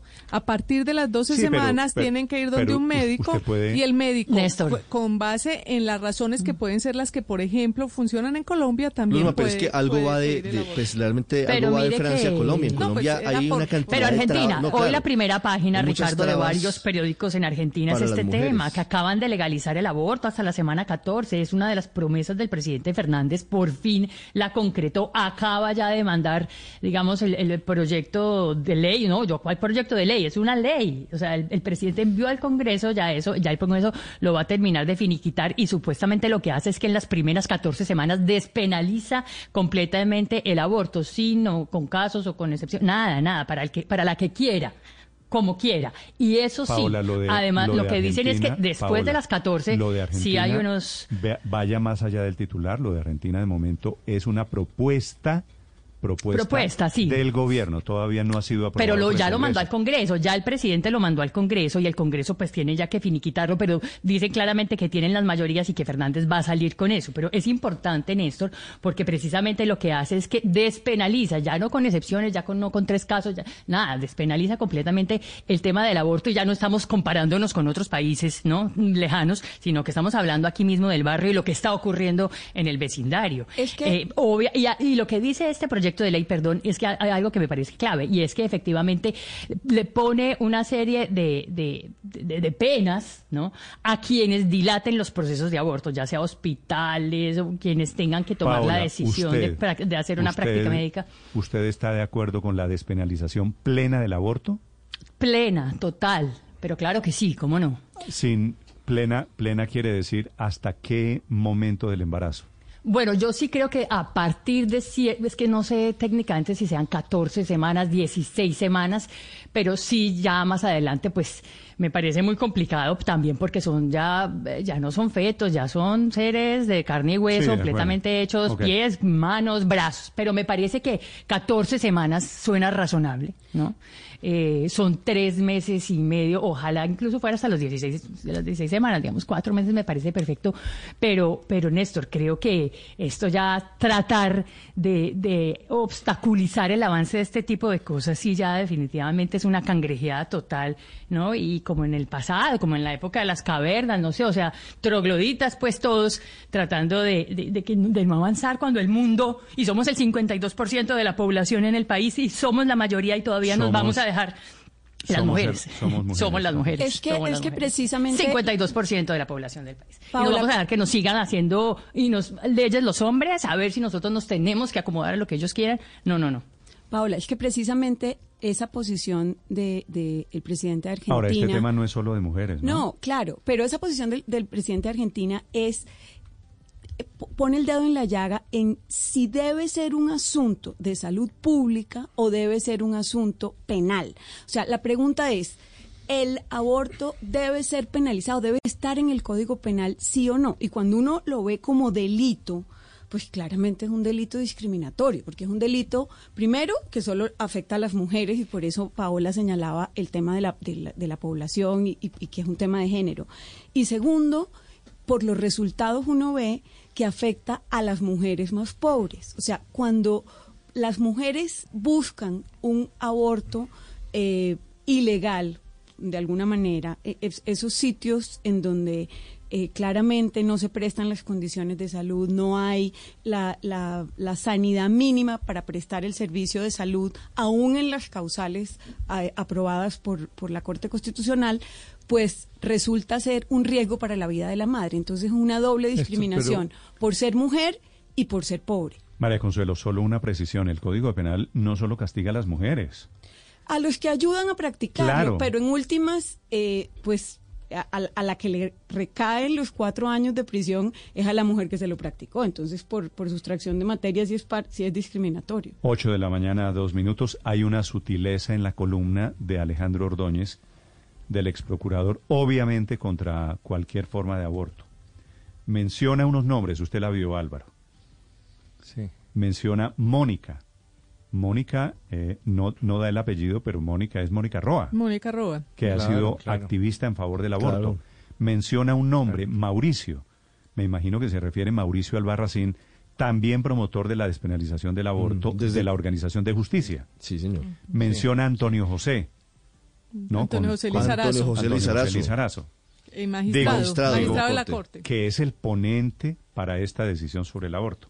Así que es una sutileza para los protagonistas también, que lo que les Esto- quiere decir es, ustedes que están hoy vivos, Sí, claro. ustedes hubieran Porque la- podido... la, expresión es terrible. Esto- esto Dice, es si se llamara.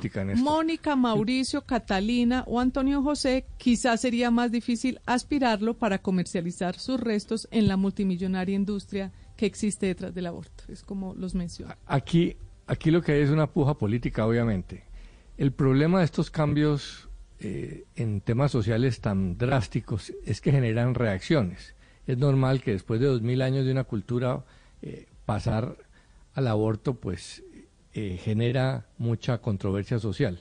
Por eso es mejor en algunos casos que el cambio social sea paulatino. Pero fíjese, en Colombia había, había sido así. Las tres causales son eso. Son una manera de que la sociedad permite el aborto en casos muy extremos donde casi nadie se opone a, que eso sea así. Pero estamos llegando al extremo de hablar de la despenalización total. ¿Por qué? Porque unos sectores se han opuesto tanto que están volviendo casi impracticable eh, las tres causales. Hay tanta oposición que muchas veces las mujeres no alcanzan en tiempo suficiente o, no alcanzan nunca. Eh, hay todo tipo de artimañas para no permitir eh, la aplicación de las tres causales. Entonces, esa reacción exagerada contra una medida que tenía cierta aceptación social está generando esta otra reacción. Eh, los Ordóñez, que se opusieron desde el día uno a las tres causales, eh, están triunfando de alguna manera porque muchas mujeres no encuentran la manera de, de aplicar las causales. Eh, entonces se viene la necesidad de maximizar la posición de la sociedad y eso trae más reacciones. Si los reaccionarios hubieran admitido ese camino intermedio, no estaríamos en esto. Oro mucho las palabras del padre porque a mí sí me parece que en estos temas hay que buscar los mayores niveles de consenso y de legitimidad de las decisiones de las Cortes. Las Cortes constitucionales tampoco pueden tomar decisiones a espaldas del querer de la, de la sociedad. A mí, por ejemplo, me parece que en este momento no estoy seguro que la sociedad colombiana esté lista para un aborto libre sin límites de tiempo. Libre quiero decir en causales y sin límites de tiempo, que una mujer pudiera abortar libremente a los siete meses de embarazo sin tener que invocar ninguna causal. Eso me parece que es una situación que pues yo la respetaría, usted sabe mis profundas convicciones eh, liberales, pero eh, mm, creo que la sociedad colombiana no estaría lista y la Corte Constitucional tiene que ponderar eso. Por eso a mí me parece que la fórmula correcta pero además debería tomarla es el Congreso también. Aquí tenemos una dificultad y es que estas decisiones de los dilemas morales se las hemos trasladado todas a las Cortes Constitucionales y no las damos en el Congreso, pero la fórmula, que es ya una fórmula intermedia, es esa que yo mencioné antes, que es un aborto libre hasta antes de las 14 semanas y un aborto pues eh, no sin condiciones, pero un aborto en las tres causales sin tener el límite de tiempo. Héctor, tengo entendido que ese aborto ilimitado en el tiempo, aborto inclusive, imagínese, pongo una fecha, siete meses de la gestación, tiene, tiene adeptos y tiene posibilidades en la Corte Constitucional. Ah, claro, claro, claro. Claro, porque se está invocando la opción de los, eh, de los temas de los obstáculos, que era lo que decía Álvaro. Es que aquí los extremos nos van llevando, desgraciadamente, a, quitarnos de las, de las decisiones más ponderadas. Entonces, como se han opuesto tanto a que haya la interrupción del embarazo eh, en las tres causales, pues pareciera que la única manera de hacerlo efectivo es liberándolo al extremo. Y yo creo que ahí exageraríamos por irnos hacia el otro punto y perdería legitimidad la decisión de la Corte Constitucional. Yo, yo subrayo y vuelvo a insistir, Néstor, en la necesidad de construir consensos. Y ya estaba en eso. Porque es que si nos volvemos a la discusión, Néstor... Es dejarlo como está, ¿no? Como está. Sí, es que ya la sociedad de alguna manera está viviendo ese momento. Ya lo habíamos aceptado muchos. Néstor, porque es que si no, se, pueden dar procesos de involución, Néstor, totalmente. Porque es que si vamos a la discusión, yo particularmente, insisto, no creo eh, que el aborto sea en ninguna posibilidad. Pero es que yo soy varón y yo eso lo entiendo. Ahora, no me gusta cuando lo plantean solo como un caso de género, porque es que también tienen que entender que es la sociedad toda, es la sociedad toda, Néstor, porque es que los hijos forman parte. La, claro que sí, claro que sí. No, no, también los hombres criamos hijos. No, no, no, tampoco podemos llevarlo a ese extremo. yo entiendo la posición y no me gusta hablar de esto, no me gusta hablar de esto porque soy varón, lo insisto. Pero Néstor, ya hay un consenso. Padre, que es la de María no la de Paola, no es, este es un tema de mujeres. Pero es yo le leo, lo creo. Le leo, yo no lo creo. Padre, le leo un mensaje de Joana, que le escribe. ¿Qué dice Joana? A esta hora el famoso Padre Linero, hablando en Blue Radio, del aborto diciendo que su opción de vida le impide estar a favor. ahí está otro hombre hablando de lo que deberían hacer las mujeres desde un juicio moral No. y anacrónico del catolicismo. Ah, bueno, esa- eso es una discusión a la que yo no quiero entrar porque a mí nadie me va a descalificar por mis opciones de fe. Si yo le entro a contestarle a ella, seguramente yo diría mm, algo de los valores y eso no lo voy a hacer. Yo pongo una premisa mayor y la premisa mayor para mí es que a mí me cuesta hablar del tema porque no soy mujer, porque soy varón. Pero no me gusta que crean que nosotros los varones no tenemos nada que decir. Es que estamos hablando de la especie humana, no estamos hablando simplemente de un hecho aislado. Eh, Estamos hablando Claro, de padre, generar pero- vida, estamos hablando de compartir la vida. Y no es verdad lo que dice eh, la Conchi, no es verdad lo que dice Ah. la doctora María Consuelo, la doctora María Consuelo, no es verdad de que solo ellas cuidan a los hijos No, y que no, solo no, ellas pero- cuidan a los lo- hijos. pero lo que Eso quiero- es una exageración, una hipérbole que tampoco es válida. Bueno, está bien, le acepto lo de la hipérbole, pero lo que sí le quiero decir, padre, es que las barreras que existen para practicarse el aborto en esas tres causales que, como usted decía, son de consenso, pues existen. La Defensoría del Pueblo dio un informe en donde muestra que las barreras no son un invento de las mujeres. Las mujeres no quieren ir a abortar. O sea, es- nadie quiere pasar por eso. Pero, pero, pero lo que yo creo es que es un argumento frágil, María Consuelo, por lo siguiente, porque si el problema es ese, entonces el problema no está en ampliar la ley, no está en ampliar el tiempo en la Pero, norma. no, es que yo el lo que estoy problema diciendo, está en la ejecución de Por lo eso, que, que, el consenso no es cierto. Es decir, pero- es pero- que lo que estoy diciendo yo es que aquí el, el estudio de la Defensoría lo que dice es que en el caso del 32% las IPS generan barreras, o sea, Por generan, eso, pero entonces todas las personas que Los quieren médicos. ampliar el tiempo, lo que deberían es trabajar para que no existan esas barreras. Es que no para ampliar el tiempo que no van a, no va a la acabar con las barreras. para la demanda es precisamente las barreras. pero- Entonces lo que quiero decir yo es que el consenso ¿Cómo que como la tal razón para no la existe. demanda son las barreras? Claro, como hay barreras en las tres causales, lo que se está diciendo es Ampliémosla, por eso me parece frágil el argumento, porque uno no combate un problema, porque el problema, si el problema es la aplicación de la norma, no se va a combatir el tema haciendo es- una norma mucho más, el tema más es amplia. hasta cuándo el aborto y el tema es si hay plena despenalización del aborto. no, y si las barreras lo que están es generando sí. que de manera eh, tapada no se estén respetando esas causales, que- que es lo que pasa. No, yo creo que el tema Para quienes quieran opinar sobre el siempre caliente tema del aborto, de las novedades, concepto del gobierno, nueva demanda que busca la plena despenalización. La cuenta es Blue Radio Com y cuenta Yo creo que el tema-. Aurelio, lo escucho su opinión. Sí, Néstor, yo creo que el tema, voy a ser muy breve en esto, es un tema de salud pública. En ese sentido, la columna de Alejandro Ordóñez está totalmente fuera del tiesto. Es decir, este, sí, ese, ese debate de eh, las creencias religiosas alrededor del tema, yo creo que es un debate individual que ya ha sido superado. A mí me parece que el primer punto, y en eso creo que tienen, coincido con Paola y en algo con María Consuelo, es un problema de salud pública.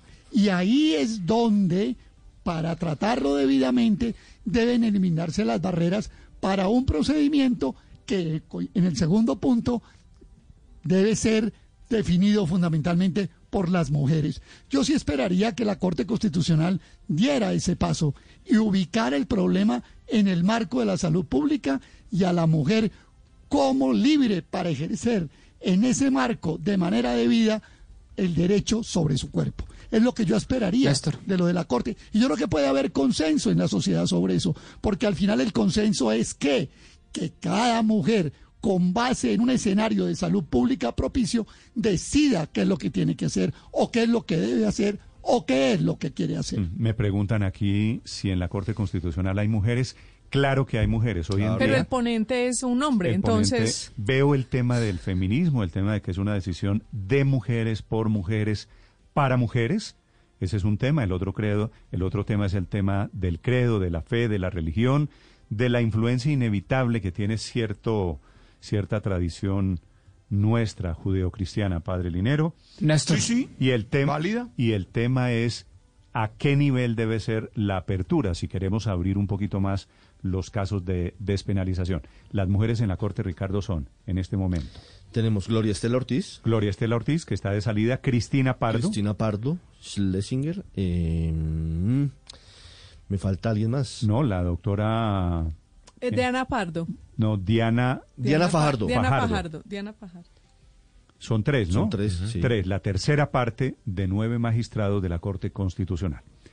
En segundo, les Néstor, vamos a contar yo- noticias este es- desde Buenos Aires, porque efectivamente el gobierno allí parece ir por el camino totalmente opuesto al de Colombia.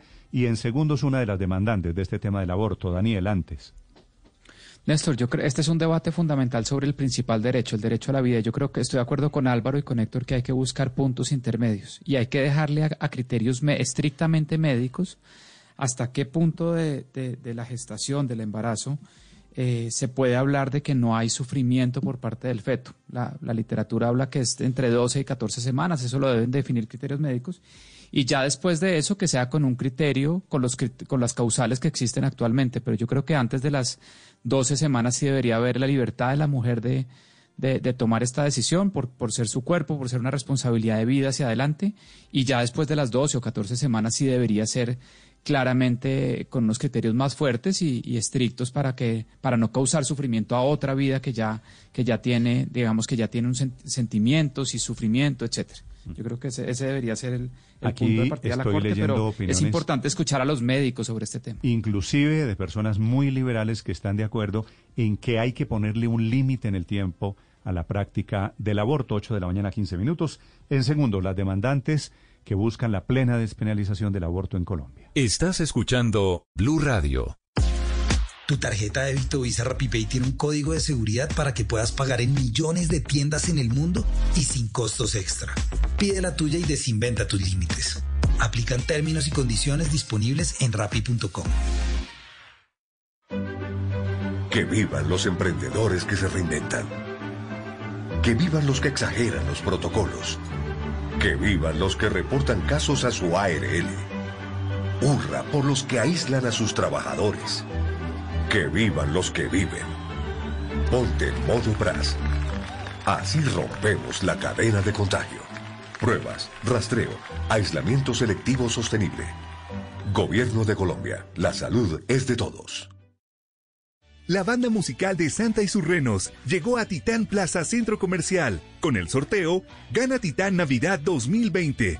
Compra, inscribe tus facturas en la página web www.titanplaza.com o en los puntos de información y por cada 100 mil pesos en compras registradas del 24 de octubre de 2020 al 16 de enero de 2021 podrás ganar una de las 30 tarjetas débito del centro comercial de 2 millones de pesos cada una. Titán Plaza, Centro Comercial Grandioso. Autoriza Lotería de Bogotá. Aplican términos y condiciones. Con el programa de doble titulación se brinda a los jóvenes una oferta diversa y amplia de formación en áreas como industrias creativas, tecnología, nueva ruralidad y desarrollo sostenible, para que cuenten con oportunidades de emprendimiento e inserción laboral. En 2022, 650 mil jóvenes tendrán doble titulación en todo el país. Además, los jóvenes cuentan con Proyectate, una estrategia de orientación socioocupacional que los acompaña en la toma de decisiones conscientes e informadas sobre su futuro. Más información en el portal Colombia Aprende del Ministerio de Educación Nacional. Las mejores obras se pintan con Pintulat. Pintular es garantía de alta resistencia y durabilidad. Pintular es la nueva imagen en pinturas, la nueva imagen en pinturas. En TCC seguimos cumpliéndoles a todos los emprendedores y empresarios del país. Nuestro país está hecho de ideas que se adaptan a las nuevas normalidades, que transforman los problemas en oportunidades y los finales en nuevos comienzos. Esta es nuestra Colombia, la que nos llena de orgullo, la que vemos crecer día a día y a la que en TCC queremos seguir cumpliendo. Aura Carolina Cuazapud es abogada de un movimiento de católicos por el derecho a elegir, que se juntaron varias organizaciones en un grupo que se llama Causa Justa y presentan la demanda pidiendo la plena despenalización del aborto. Doctora Cuazapud, buenos días. Hola, buenos días, ¿cómo están? ¿Cuáles son los argumentos de ustedes y cómo ven, doctora Cuazapud, la posición del gobierno que se está conociendo esta mañana contra la despenalización? Sí, pues básicamente Causa Justa es una, una unión de muchas organizaciones, es un movimiento a nivel nacional. Eh, lo conformamos más de 90 organizaciones de mujeres y más de 134 activistas. Y en este punto, pues ya eh, varios o la mayoría de ustedes conocen que presentamos una demanda en la que buscamos la despenalización total del aborto a través de la pues de la eliminación del artículo 122 del Código Penal por varias razones. O sea, nosotras reconocemos básicamente que el- la sentencia C355 del 2006 representó un avance en el reconocimiento de este derecho reproductivo de las mujeres, como es el derecho al aborto. Sin embargo, después de 14 años, cuando observamos por estudios eh, juiciosos y por investigaciones que las barreras siguen persistiendo, que las mujeres siguen teniendo que acudir a servicios inseguros, que tienen que seguir exponiendo su vida y bueno, sus condiciones, pues creemos que es justo que en este punto la Corte vuelva a revisar este artículo, pues porque ya eh, lo, nos acompañan nuevos argumentos para que la Corte eh, determine que las mujeres en Colombia tenemos un verdadero derecho reproductivo ver, que no puede ser un derecho Acláreme ambiguo. eso, acláreme eso, doctora, doctora Cuasapur. ¿Qué tiene que ver las barreras? Claro que la despenalización no funciona perfectamente y claro que hay barreras. Y entonces, como hay barreras, ustedes quisieran que una mujer pudiera abortar a los siete, ocho meses de gestación. Una cosa, ¿cómo arregla la otra? Es que más allá, la pregunta no está en que la mujer pueda abortar eh, en los siete, ocho meses, que por supuesto para muchas personas puede ser escandaloso hablarlo así, sino porque las mujeres no pueden tomar esta decisión en una manera, en una edad gestacional temprana. Porque las mujeres tienen que llegar hasta los siete, ocho meses, cuando sí es su derecho, por supuesto, y lo tienen que poder hacer, pero ¿por qué tiene que presentarse esta situación que por supuesto es también contradictoria para la mujer. Es decir, hay un sistema de salud y hay un sistema general que no garantiza que la mujer pueda acceder a su derecho de manera temprana. La criminalización del aborto y tampoco es la respuesta para que las mujeres puedan eh, ejercer su derecho. Entonces, en lugar de, de privilegiar un marco de garantías que ya está reconocido por la Corte Constitucional, lo que pasa es que cuando se tiene eh, un derecho que a la vez es un delito, pues entonces está prevaleciendo un marco de persecución contra las mujeres. Doctora y Cuasapur, no, pero y no me, me, me disculpa, pero es Sí. que le estoy preguntando, ¿y qué tiene, cómo arregla permitir que las mujeres puedan abortar a los siete meses? ¿Cómo arregla el problema de las trabas que hay para tres casos en los cuales está despenalizado el aborto? Como te explico, es que mira, el hecho de que exista ya un delito que a la vez es un derecho crea una ambigüedad para que las mujeres puedan acceder a la prestación de unos servicios. Y esto de entrada ya es una barrera. Y cuando esto se convierte en una barrera, pues las mujeres se enfrentan a otras barreras, como por ejemplo la desinformación, el estigma, el, el difícil acceso a la prestación de los servicios de salud y cantidades que además se acentúan por las condiciones de inequidad socioeconómica que se enfrentan las mujeres en el país. Y el hecho de que haya barreras el debate no se está, arregla el debate diciendo, no está. el hecho de que haya barreras se arregla diciendo, entonces aborten en cualquier momento del embarazo. No, lo que estamos pidiendo es que las mujeres tengan la posibilidad de decidir de manera libre sobre sus derechos reproductivos. Como te decía, el debate no está sobre si son seis o siete meses, el debate está en que las mujeres puedan decidir que tienen un derecho reproductivo que es el derecho a tomar una decisión sobre su cuerpo a interrumpir un embarazo. Y esto se garantiza siempre cuando las mujeres tengan un derecho que no comporte una confusión cuando este está también eh, estatuido como un delito. O sea, el mismo hecho de tener un artículo que criminaliza algo que ya la Corte Constitucional ha dicho que es un derecho, de entrada está poniendo barreras, la principal barrera para que las mujeres puedan decidir. Entonces, no deberíamos centrarnos en que, ay, la mujer siete meses, ocho meses. No, o sea, el problema aquí está porque las mujeres no pueden elegir y tomar una decisión pero- desde el principio cuando esto ha sido reconocido ya un derecho por la Corte Constitucional. Pero, Constitucional. Aura Carolina, no, no sé si ustedes han pensado que esa batalla que están planteando es tan complicada que de pronto puede echar al traste lo que ya se ha conseguido. ¿Ustedes no han pensado eventualmente mejor consolidar lo conseguido? Es decir, si hay barreras en lo que se ha conseguido, que son tres, eh, en tres casos, ¿por qué no hacer que se garantice que en esos tres casos no se den las barreras de las que usted está hablando para que las mujeres sí puedan abortar en, esos tres casos? ¿Por qué no traba, por qué no han, no- o no sé si lo han hecho y no ha, y no ha pasado nada? Querría que me hablara de eso. ¿Por qué no trabajan mejor en lograr que esos tres casos sí efectivamente sean aplicables en Colombia? Sí, pues me parece muy importante lo que me preguntas ahora y lo que me dices, porque justamente ese es uno de los argumentos que nosotros utilizamos en la demanda y es que reconocemos que Para nosotras, para las mujeres, fue un avance grandísimo la expedición de la sentencia C355 del 2006. Pero a 14 años de la implementación y más de 20 sentencias que acompañan esta decisión, no hemos visto avances significativos. Es decir, las mujeres todavía se enfrentan a discriminación, a estigma, a barreras para acceder al servicio de interrupción voluntaria del embarazo. Y esto en gran medida es porque el aborto sigue siendo un delito en el Código Penal. Entonces, eh, si la penalización, que es una barrera estructural, desaparece, entonces los servicios seguros también van a ser más accesibles y así se va a poder también proteger la salud y la vida de las mujeres. Es decir, son 14 años en los que las organizaciones hemos trabajado, hemos hecho incidencia, hemos buscado también que se implemente todo lo que la Corte Constitucional ha dicho, pero los casos reales nos siguen demostrando que no es suficiente, que tres causales no son suficientes. Y el hecho de tener eh, un código penal que sigue criminalizando un derecho, pues ya es una barrera estructural. Y ya es Pero ¿será que de verdad modificar ese código penal y despenalizar el aborto sí ayuda en algo a quitar esas barreras y esas trabas precisamente para hacer las prácticas que se necesitan eh, en el caso de no querer continuar con un embarazo? Sí, por supuesto. O sea, Obviamente esto no solamente está acompañado de la despenalización en el código, sino una despenalización general. Nosotras creemos también que esto es un trabajo de la sociedad, es decir, aquí hay un hay un primer paso y es la lograr la despenalización a través de la, la eliminación del artículo 122 del Código Penal.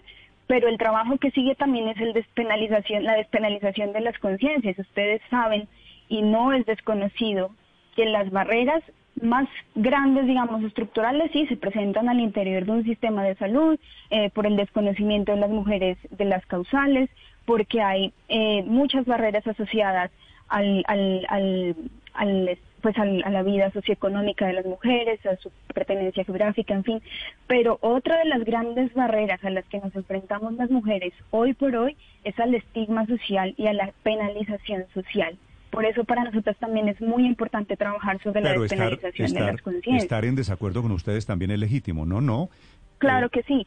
Es que lo que buscamos con esto es que se abra el paso para un derecho. A ver, abrir un debate no es penalización. Por supuesto que no. Pero sí se convierte en una penalización cuando estos debates ya eh, coartan las libertades de las mujeres. Y yo creo que aquí sí es muy importante poner sobre la mesa, por ejemplo, qué ha pasado con movimientos como con 40 días por la vida, que han hecho eh, una clase de movimiento eh, que coarta las libertades de las mujeres. No es no está bien, digamos así, que estos movimientos se posicionen frente a las clínicas y que tengan que estigmatizar al personal médico, a las mujeres, por tomar decisiones que están ah, reconocidas como un derecho. Entonces, a eso nos referimos también cuando hablamos de, que no solamente es la despenalización del código, sino la despenalización total del, del social de lo que significa el aborto en Colombia. Sí, lo que pasa es que la penalización social es una figura que no existe. Doctora Cuazapú, déjeme hacerle una pregunta final. ¿Usted leyó la columna de hoy de Alejandro Ordóñez? La estaba leyendo justamente eh, porque estaba levantando a revisar las noticias. Pero pues va muy, muy acorde con también lo que dijo ayer el gobierno a través del ministerio sobre la posición que tienen en este punto y respecto a la demanda, a la despenalización. ¿Y a usted le parece que la posición del gobierno que es quédense las cosas como están, no, no vale la pena intentar la plena despenalización? ¿Qué tanto va a pesar al final de cuentas cuando la Corte tome la decisión en los próximos días? Pues digamos que esta es una decisión que va a tener que tomar la Corte Constitucional. Por supuesto, eh, respetamos las decisiones de los magistrados, pero sí esperamos que se tengan en cuenta los argumentos que versan sobre la realidad de las mujeres en este país. Es decir, nosotras seguimos insistiendo en que agradecemos que exista la C355 en 2006, reconocemos que es un avance muy importante, pero no podemos eh, desconocer que estructuralmente siguen existiendo barreras y que y que no son solamente barreras de acceso, sino que son unas, son unas barreras sistemáticas que a las mujeres no les permiten ejercer libremente un derecho que ya está reconocido, además por un órgano legitimado por la Constitución para reconocer este derecho, para interpretarlo también. Entonces, pues esperamos de la Corte eh, que tenga en cuenta todas las posiciones, por supuesto, y pues confiamos también en su en su criterio para Ahora, tomar una decisión Carolina, sobre esta demanda. En- nos, muchas personas como yo eh, nos parece bien como está que se permita el aborto en ciertos casos. Sin embargo, nos queda difícil aún pensar un aborto a los siete meses de concepción o a los ocho meses de gestación. ¿Usted misma, usted cree, siente que eso está bien, que es posible, que, que, que sería recomendable?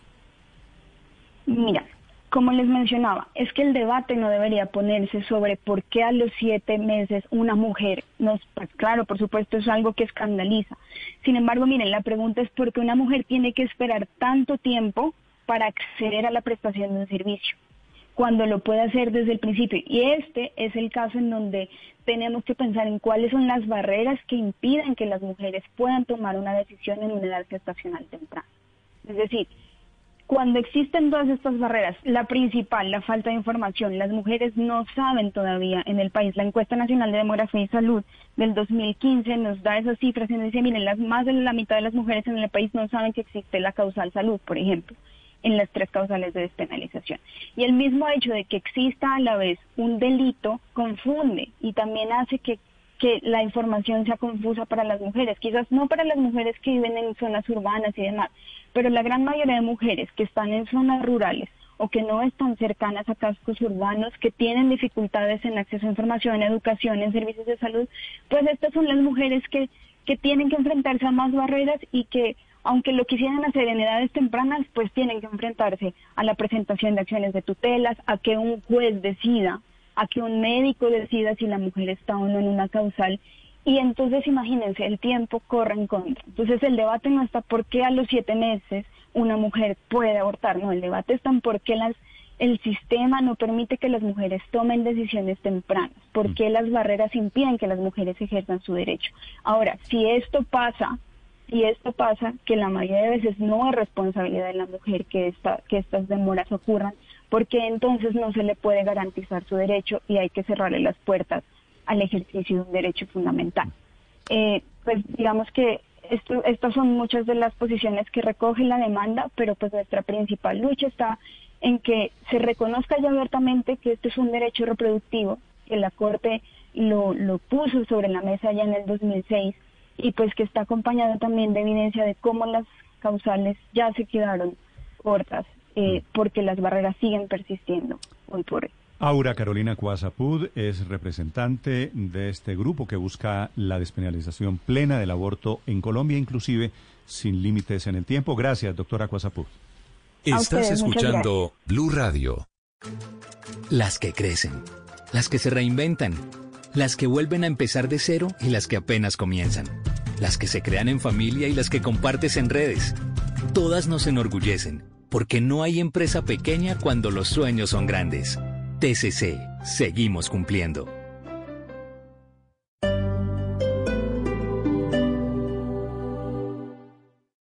Esta es Blue Radio. Sintonice Blue Radio en 89.9 FM y grábelo desde ya en su memoria y en la memoria de su radio. Blue Radio, la nueva alternativa. Deja de revisar si tu auto aún sigue parqueado. Mejor empieza el 2021 como tú quieres, con más tranquilidad. Estrena hoy tu Pit antirrobo con Chevistar, con potente motor de 1.2 litros y amplio baúl, y empieza a pagar en un año más póliza a todo riesgo gratis. Conoce más en chevrolet.com.co.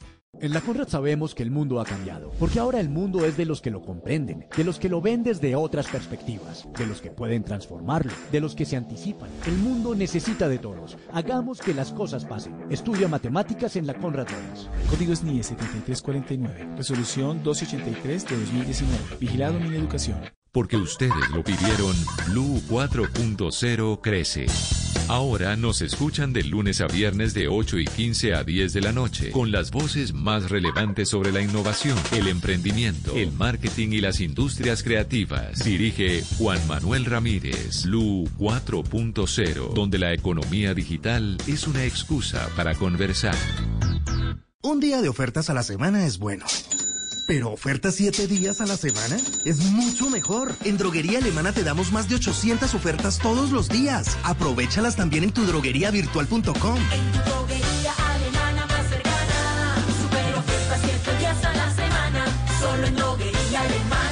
Siempre pensando en tu salud. Ahorra en tu SOAT del 15 al 18 de noviembre. Aprovecha descuentos del 10, 9, 8 o 7% en tu SOAT para carro particular. Y para moto, recibe 3% de descuento. Cómpralo en tus almacenes éxito o en segurosexito.com. Antes del cambio de tarifa. Aplican términos y condiciones. El descuento de SOAT para carro varía según día de oferta. Respalda Seguro Sura. Vigilado Superintendencia Financiera de Colombia. Lo que desechas por el inodoro impacta al medio ambiente. Si botamos en las canecas de basura los desechos sanitarios y no arrojamos grasas ni aceites por los sifones, evitamos taponamientos del alcantarillado. Así, en temporada de lluvias prevenimos inundaciones y cuidamos nuestros ríos y humedales. Somos Agua, empresa de acueducto y alcantarillado de Bogotá. Vigilado Superservicios. Alcaldía Mayor de Bogotá. Hoy que nada te pase, es lo mejor que te puede pasar. Es hora de descubrir la nueva Chevrolet Tracker Turbo con 6 airbags y frenado automático, porque no se adapta al mundo, evoluciona para moverse en él. Conócela en chevrolet.com.co. En medio del odio, descubrí que había dentro de mí un amor invencible. En medio de las lágrimas, descubrí que había dentro de mí una sonrisa invencible. En medio del caos, descubrí que había dentro de mí una calma invencible. Me di cuenta a pesar de todo eso. En medio del invierno, descubrí que había dentro de mí un verano invencible. Y eso me hace feliz.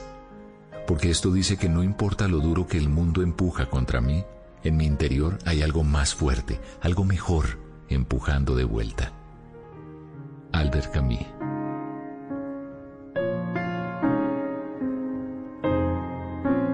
Blue Radio, la nueva alternativa.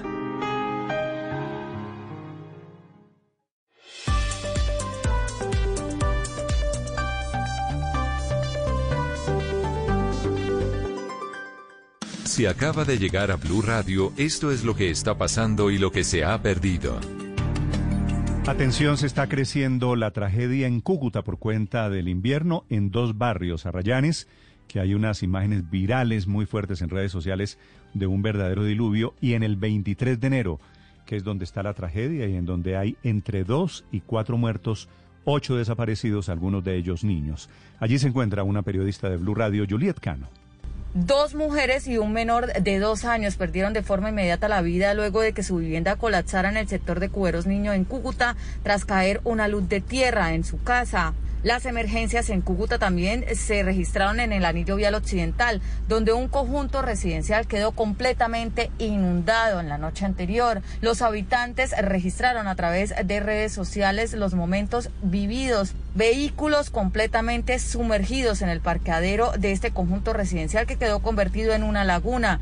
Muchos habitantes perdieron sus enseres, pero esta situación de emergencia también se está presentando en ocho sectores de la ciudad, sobre todo en barrios muy muy humildes y en sectores periféricos en donde los canales se desbordaron igualmente las quebradas.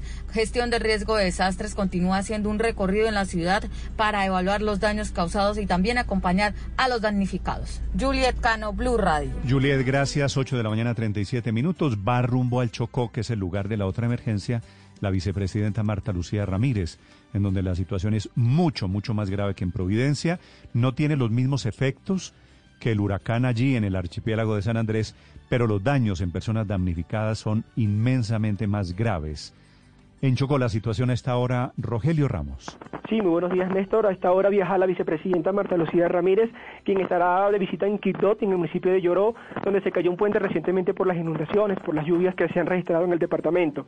La vicepresidenta, a su vez, también va a hacer, va a hacer un recorrido y va, eh, va a estar supervisando directamente cómo va a ser la reconstrucción de 15 municipios, eh, los 15 municipios más afectados por las lluvias, y eh, también estará pendiente junto con el gobernador en reuniones permanentes, donde en los últimos días eh, las lluvias han dejado 18 mil damnificados y, nueve, y un muerto. Eh, esa es la cifra que te manejamos hasta el momento. La vicepresidenta en este momento, repetimos, va saliendo hacia Chocó. Gracias, Rogelio. 8.38 minutos. Ríos desbordados, deslizamientos, 18 mil damnificados allí en el Chocó. 8.38 minutos. Y en San Andrés se están reabriendo esta mañana operaciones aéreas después del cierre por las condiciones climáticas durante el puente festivo. El aeropuerto de Providencia, ese sí, permanecerá habilitado solamente para la llegada de ayudas humanitarias. Uriel Rodríguez. Néstor, buenos días. El aeropuerto Gustavo Rojas Pinilla de San Andrés reactivó sus operaciones aéreas luego de la suspensión que se había hecho por parte del gobierno en medio de las difíciles condiciones climáticas derivadas por las lluvias y el huracán Iota. De acuerdo con la Aeronáutica Civil, desde las 7 de la mañana de este miércoles se habilitaron las operaciones comerciales, eso sí, priorizando la salida de los turistas que se encuentran en la isla y que durante el puente festivo quedaron represados. De otro lado, se explicó que el aeropuerto El Embrujo de Providencia va a permanecer cerrado para la aviación comercial y solo tendrá recepción de aeronaves gubernamentales y con ayudas humanitarias para la atención de damnificados. Uriel Rodríguez Silva, Blue Radio. El gobierno lanza la campaña Ayudarnos hace bien para llevarle ayudas humanitarias, para llevar medicinas y ropa, ropa para gente de tierra caliente, hacia San Andrés y Providencia. Jimmy Ávila.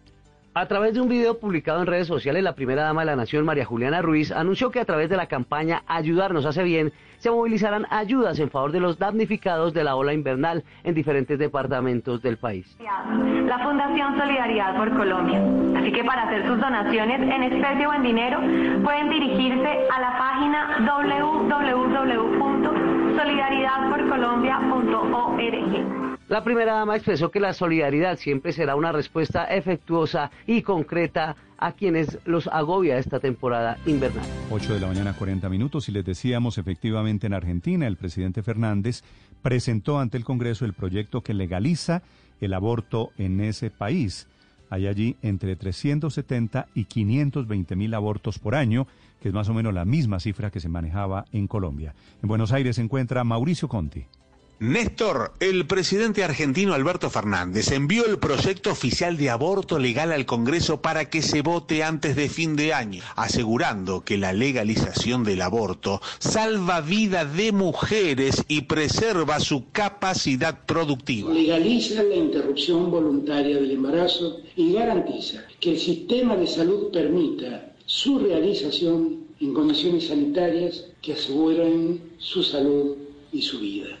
Desde la oposición indicaron que el envío del proyecto, como también sacarle a través de un nuevo impuesto a los ricos argentinos, un 3% como se votó en las últimas horas, son maniobras y manotones de distracción por el ajuste que van a sufrir los jubilados, el aumento de las tarifas de los servicios públicos y la inflación que el gobierno parece no controlar y que en el último año supera el 30%. Néstor, en Casa Rosada, eligieron el silencio cuando eran consultados los funcionarios sobre cómo le caería a su santidad el Papa Francisco la noticia. Desde Buenos Aires, Mauricio Conti, para Blue Radio. Mauricio, gracias. La de Casa Rosada es exactamente la opinión contraria a la de Casa de Nariño en Colombia.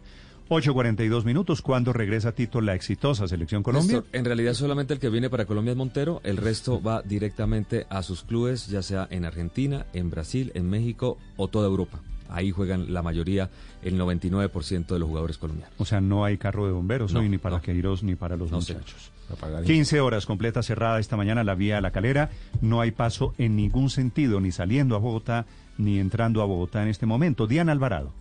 Néstor, buenos días. Yo los saludo a esta hora sobre la vía La Calera, donde continúa este cierre después de más de 15 horas que se presentará este derrumbe. Nos acompaña a esta hora el teniente coronel John Vargas, jefe de tránsito y transporte de Cundinamarca. Por favor, cuéntenos brevemente a qué horas se tiene la posibilidad de que nuevamente haya vía acá y ustedes cómo están trabajando.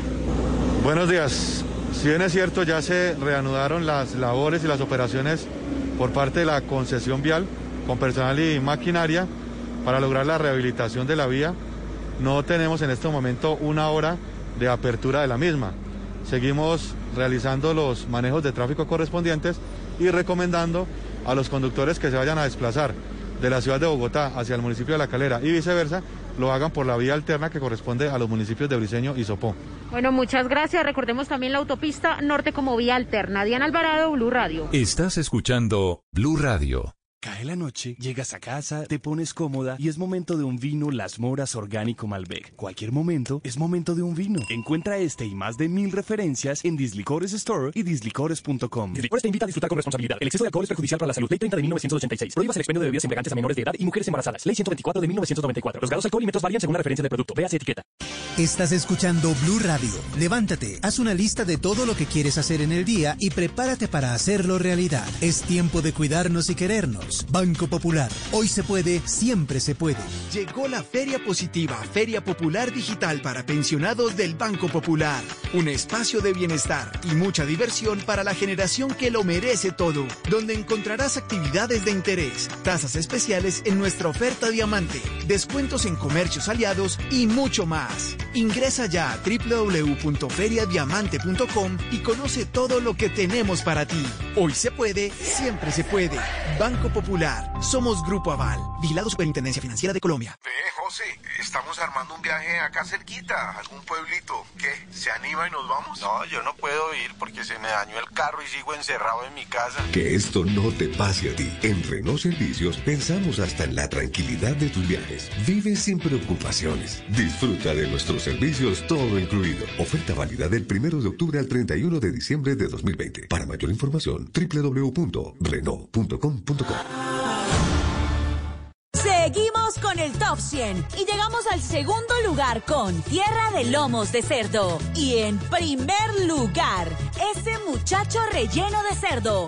Oigámosla. Ese muchacho que estás cocinando No hay nada tan versátil como la carne de cerdo. Conoce sus cortes y preparaciones en comemascarnedecerdo.co. Come más carne de cerdo, pero que sea colombiana, la de todos los días. Fondo Nacional de la Porcicultura. ¿Quiere comprar casa? Sí, aquí.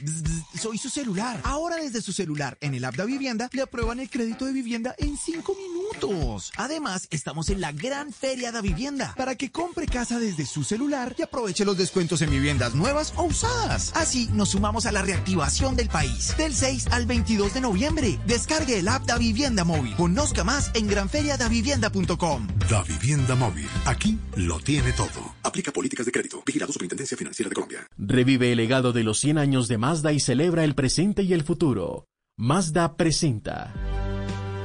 Presenta una historia mientras usted tiene la comodidad de su hogar, mientras usted está en el refugio amparado en este momento de las fuertes lluvias. Hay 16 municipios en Chocó que se encuentran esta mañana en una situación crítica. Río Sucio, Novita, Condoto, Tadois, Mina, Bagadó, Atrato, Atrato Medio, 16 municipios en total, lloró a donde está viajando en este momento la vicepresidenta. El alcalde de Lloró es Moisés Córdoba, nos acompaña en este momento, lo he llamado para entender el drama que están viviendo. Alcalde Córdoba, buenos días. Muy buenos días, Néstor. Eh, y muy buenos días a la amable audiencia de Blue Radio. Que además el nombre del municipio parece ser el reflejo, el símbolo de lo que están atravesando. ¿Cómo está Lloró en este momento, señor alcalde? Pues con una situación bastante complicada. Eh, está lloviendo nuevamente, los niveles del río vuelven a subir, estamos en máxima alerta. Eh, días pasados el río sobrepasó todos los niveles históricos registrados hasta la fecha, eh, afectando a más de 5.000 personas del municipio. Destruyó completamente un corregimiento llamado Oraudo, que queda a media hora aquí a la cabecera municipal, nos destruyó el puente y otra infraestructura, además de las viviendas y negocios de la comunidad. Sí. Alcalde, ¿y qué es lo más grave? Es decir, fuera de las lluvias, de la creciente de los ríos, ¿cómo les ha dado a los habitantes el invierno? ¿Cuánta gente damnificada tiene usted en el censo? Pues en el censo preliminar que me pasa a la oficina de riesgo municipal, tenemos 715 familias que son los afectados directos, es decir, donde el río de una u otra forma llegó a las viviendas, las inundó, dañó enseres, dañó eh, la, la, vivienda físicamente. Adicionalmente tenemos pues todos los cultivos, que eso fue un impacto muy grande en todo el municipio, eso sí, afectó a todo el municipio. Lo más grave es, es la situación de zozobra que están viviendo porque aunque año a año vienen estas inundaciones, para este año el drama fue mayor ya que subió todos los niveles, sobrepasó todos los niveles antes alcanzados, donde eh, alcanzó el puente, lo colapsó completamente y estamos incomunicados, al menos la cabecera municipal al día de hoy. El acueducto eh, se destruyó también, la bocatoma colapsó y estamos sin agua al momento. Mm. Están sin agua a pesar del diluvio que está cayendo. Exactamente, estamos sin agua potable, los ríos están con mucho lodo, ya que ni modo hacerla de, de ir al río a surtirse de agua, entonces estamos eh, en una situación bastante complicada. Sí, alcalde, ¿cuál es la ayuda más urgente que requieren? ¿Qué podría hacer el gobierno y qué podríamos hacer los colombianos por los habitantes de Lloró y del Chocó? Pues nosotros en primera instancia necesitamos frazadas, necesitamos elementos de primera necesidad, estamos necesitando alimentación, alimentos no perecederos. Eh, la comunidad del, del está en un albergue que nos está quedando pequeño. Vuelvo y repito, esta vez todo se nos salió de lo normal, por decirlo así.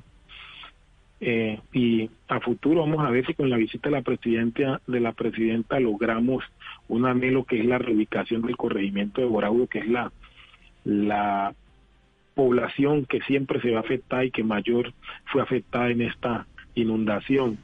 Alcalde, sí, precisamente, alcalde, precisamente de esa reubicación, ¿qué se tiene? Ya se tiene un predio nuevo, ¿cuántas familias deben ser reubicadas de esa zona que es la más afectada en este caso en el municipio? Sí, ya tenemos un predio, un predio nuevo, tenemos un predio de 15.17 hectáreas, son 300 familias, serían 300 viviendas que deberíamos reubicar. Eh, el predio fue, lo está consiguiendo la alcaldía, es el aporte que haría la alcaldía para ver si podemos reubicar esta comunidad. Eh, la comunidad está muy con mucha zozobra, ahí el río empezó a subir y no, el teléfono no, no para de, de timbrar porque las algunas personas tienen aún algo en seres en sus viviendas que están rescatando, secando y si el río vuelve a subir pues sería aún más catastrófico la situación. Alcalde, precisamente usted nos dice que no tienen agua, pero por ejemplo los víveres, ¿tienen suficientes víveres o tienen comunicación vía barquitos con las poblaciones cercanas para surtirse? ¿Cuál es la situación de, de hambre en la comunidad? Sí, sí, nosotros tenemos tenemos los barcos pequeños que tú llamas, acá les llamamos botes, dispuestos a, a transportar. La verdad es que la comunidad nos ha ayudado muchísimo haciendo donaciones, nos han llegado muchas ayudas de particulares, ya empezaron a llegar las ayudas del gobierno nacional. Nosotros como alcaldía hemos estado entregando ayudas también, ayudas humanitarias, alimentación, víveres, agua. Eh, con la unidad de riesgo estamos disponiendo un carro tanque que nos va a estar surtiendo desde un municipio cercano, Yuto, para estar entregando a la comunidad. Como el puente no está, se nos dificulta todo, es decir, nos toca prácticamente en los barquitos estar transportando todo y luego eh, prácticamente que a hombro. Mm. Alcalde, ¿han pensado en una reubicación diferente, plena para los habitantes de Lloró? O una evacuación, alcalde, eh, teniendo en cuenta que, como usted nos dice, está lloviendo de nuevo más y podría, y podría darse una situación más grave. ¿Han pensado también en evacuar en este momento?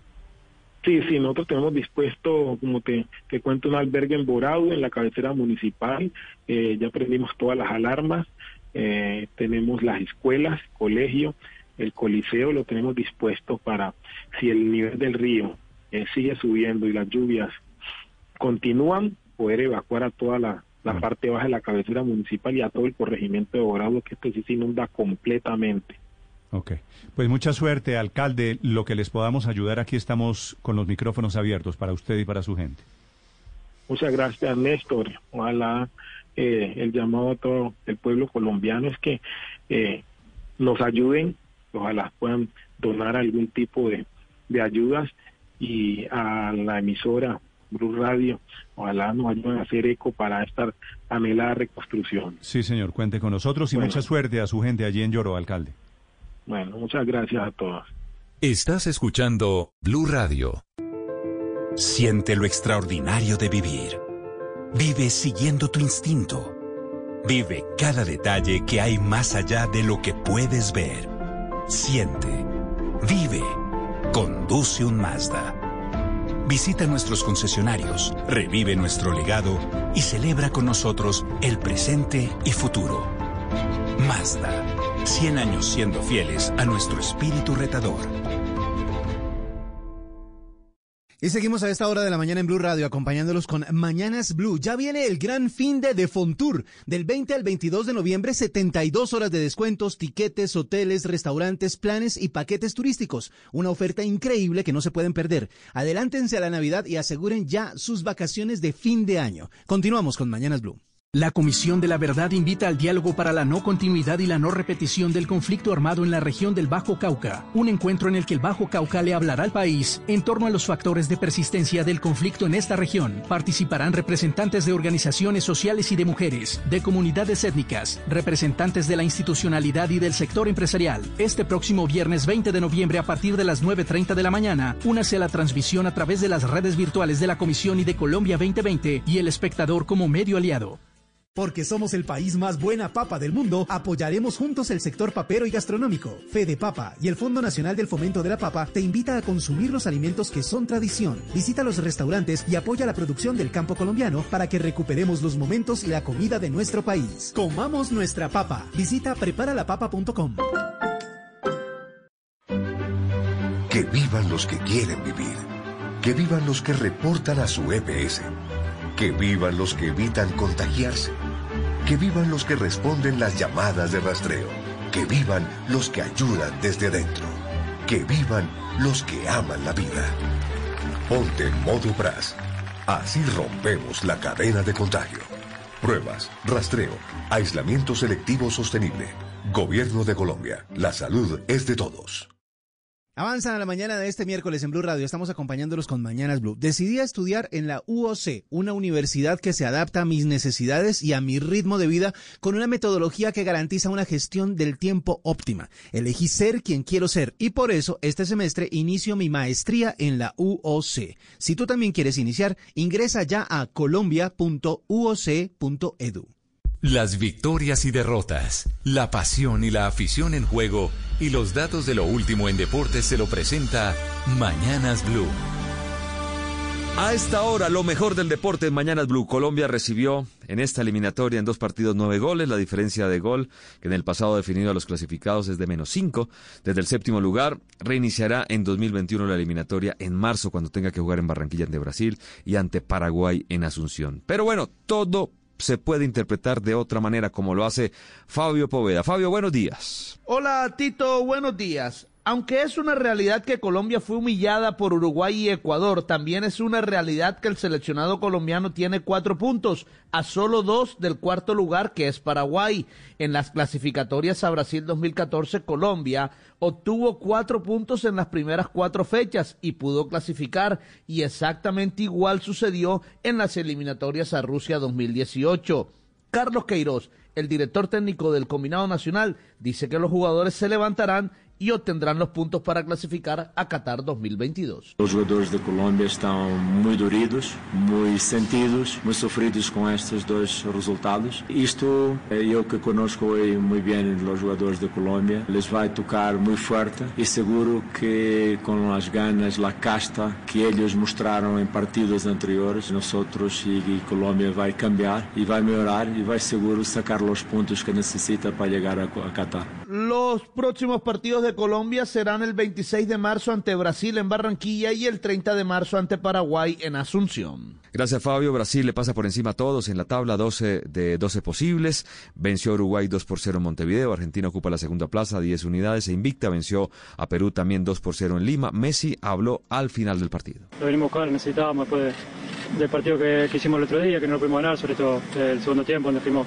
eh, superiores, no tuvimos la suerte de de poder convertir. Creo que desde el principio hicimos un, grandísimo partido, llegaron los goles, creamos muchísimas ocasiones y, se ganó, ¿no? que es importante para, para sumar, que las eliminatorias son muy complicadas y siempre sumar es buenísimo. Ecuador con nueve puntos ocupa el tercer lugar y Paraguay, que no pudo de local ante Bolivia, entra en el cuarto lugar con seis puntos. Uruguay quinto, eh, también con seis unidades. Sexta plaza para Chile, que cayó con Venezuela y también tiene tambaleando a Reinaldo Rueda. Un resultado adverso que seguro no lo esperábamos por, por la forma como venía el equipo pero ese es el juego y hoy eh, Chile no se pudo encontrar desde el primer minuto. Pienso que, que, no solamente el caso de Guillermo, sino de varios de los hombres que, que tienen otro comportamiento, otro nivel, y no se logró la dimensión y, y, producto de ello el no, el no hacer el juego colectivo, el juego coherente, que quizás por ahí solamente unos aspectos del primer tiempo. Venezuela logra sus primeros puntos de la mano de José Peiseiro. Santiago Martínez desde Caracas con el primer triunfo en esta nueva era de la selección Vino Tinto. Hola Citito, Luego de tres fechas sin sumar, Venezuela cambió el planteamiento en la cancha, salió a ganar desde el arranque y lo logró de manera sufrida, pero al final obtuvo sus primeros tres puntos en este camino a Qatar 2022. La siempre difícil Chile, de grandes figuras como Arturo Vidal y Alexis Sánchez, no pudo desarrollar su ofensiva acá en Caracas, una acción que sí alcanzó Salomón Rondón, el delantero venezolano que marcó casi al final el 2-1 que selló el encuentro. Y él mismo, que había sido muy criticado al comienzo, mostró su alegría después de la victoria. La gente puede hablar, puede opinar. Yo simplemente vengo aquí siempre a colaborar, a hacer mi trabajo. Hoy en día con 31 años soy uno de los referentes, un grupo bastante joven y bueno, vamos por buen camino. Aquí seguimos, primero tres puntos, estamos contentos. Resaltar que Venezuela nunca había logrado en casa una victoria ante Chile para quedar a solo tres puntos del ansiado quinto puesto y esperar ahora hasta marzo para enfrentar a Ecuador y luego a Perú. Bueno, ya esperar hasta marzo cuando se reinicie la eliminatoria. Y otra noticia que se está estudiando sobre, a propósito del Campeonato eh, Juventud de América, el sub-20 que se realizará en territorio colombiano por situación de COVID-19 se está estudiando la posibilidad de aplazar el evento, pero simplemente es un rumor en Conmebol. Pasamos a la UEFA Nation League. Se clasificó España al Final Four, eh, pero la noticia es la goleada que le aplicó a Alemania 6 por 0, ganó la roja, ¿no? Y en la peor derrota de Alemania en 89 años para eh, los teutones, que no pudieron competir ante un conjunto que realizó un juego perfecto. Por ahora apoyan a Joaquín Lop, el entrenador con quien ganaron el Mundial de Brasil 2014. Francia también está en la final, donde solamente estarán obviamente cuatro equipos y hoy se conocerán los otros dos conjuntos. La definición de la UEFA Nation League se realizará en octubre del próximo año. En nuestro fútbol, octavos de final de la Copa de Colombia, eh, Quindío contra Cali, Envigado Junior, Santa Fe América a partido único y Águilas contra Atlético Nacional. Hay dos noticias, una de Liberton Palacios, positivo con COVID-19, seguramente se perderá el partido del fin de semana contra América de Cali, ya por la liga, por los cuartos de final de la liga. Y siguen llegando europeos al fútbol colombiano. Abel Segovia es un español que dirigirá a Patriotas de Tunja, viene de las divisiones menores del Betis y jugó en el Real Madrid B. Esto por ahora, lo mejor del deporte en Mañanas Blue.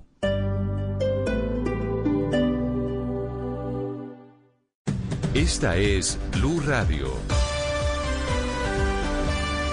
Sintonice Blue Radio en 89.9 FM y grábelo desde ya en su memoria y en la memoria de su radio.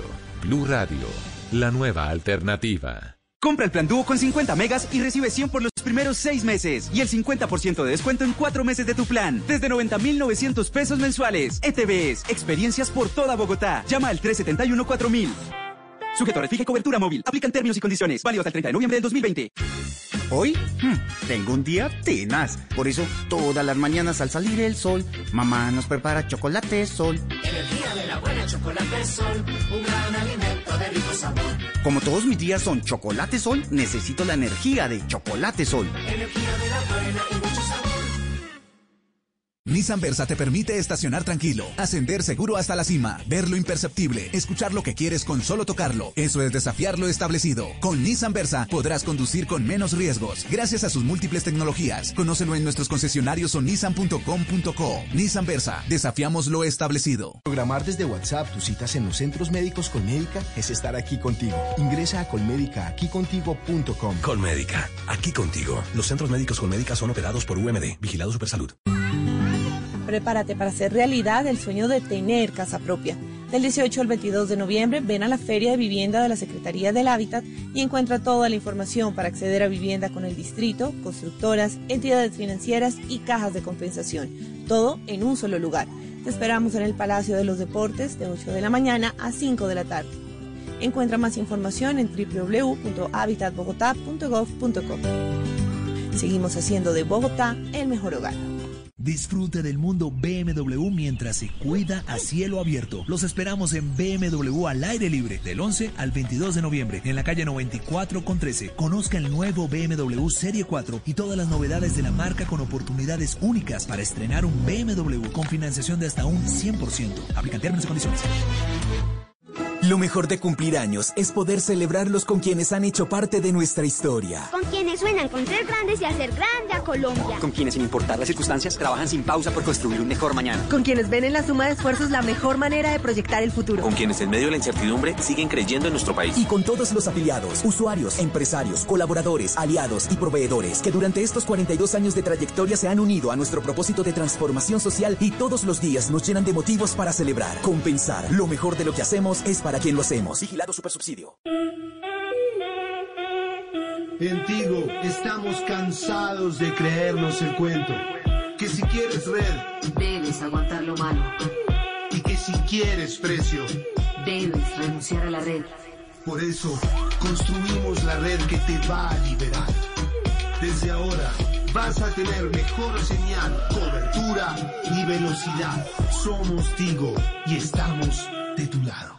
Términos y condiciones en tigo.com. Cuando me salió trabajo en el metro, marcó un punto en mi vida, porque tanto yo como otros compañeros vamos a estar desde el inicio en el patio taller que es el corazón del metro. Por eso me siento muy orgulloso, así como muchas otras familias están orgullosas de nosotros y de la ciudad. El metro generará 3.276 empleos directos y 13.842 empleos indirectos entre 2020 y 2021. El metro hace parte de nuestra vida. Conoce más en metrodebogotá.gov.co.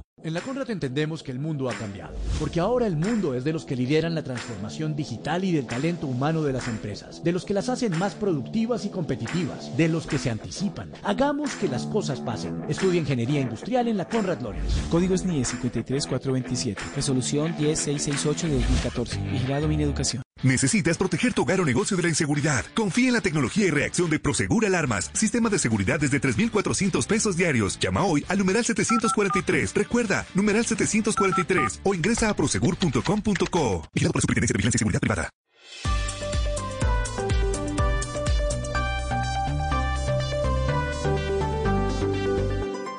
Estás escuchando Blue Radio y bluradio.com.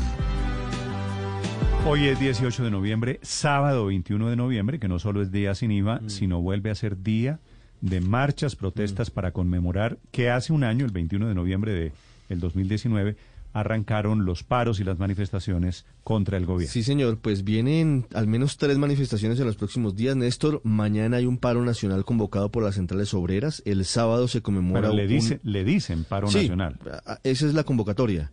Eh, que es de los sindicatos fundamentalmente. El sábado se cumple un año de la muerte de Dylan Cruz, por eso la fecha y por eso el día que se están convocando. Y el miércoles 25 de noviembre van a conmemorar el Día para la Eliminación de la Violencia contra la Mujer. Es decir, vienen varias protestas en los próximos días. Y para ese contexto, el Tribunal de Bogotá tomó una decisión permitiendo el uso de gases lacrimógenos en las protestas, que ojalá sean protestas pacíficas, no debería haber necesidad de gases lacrimógenos.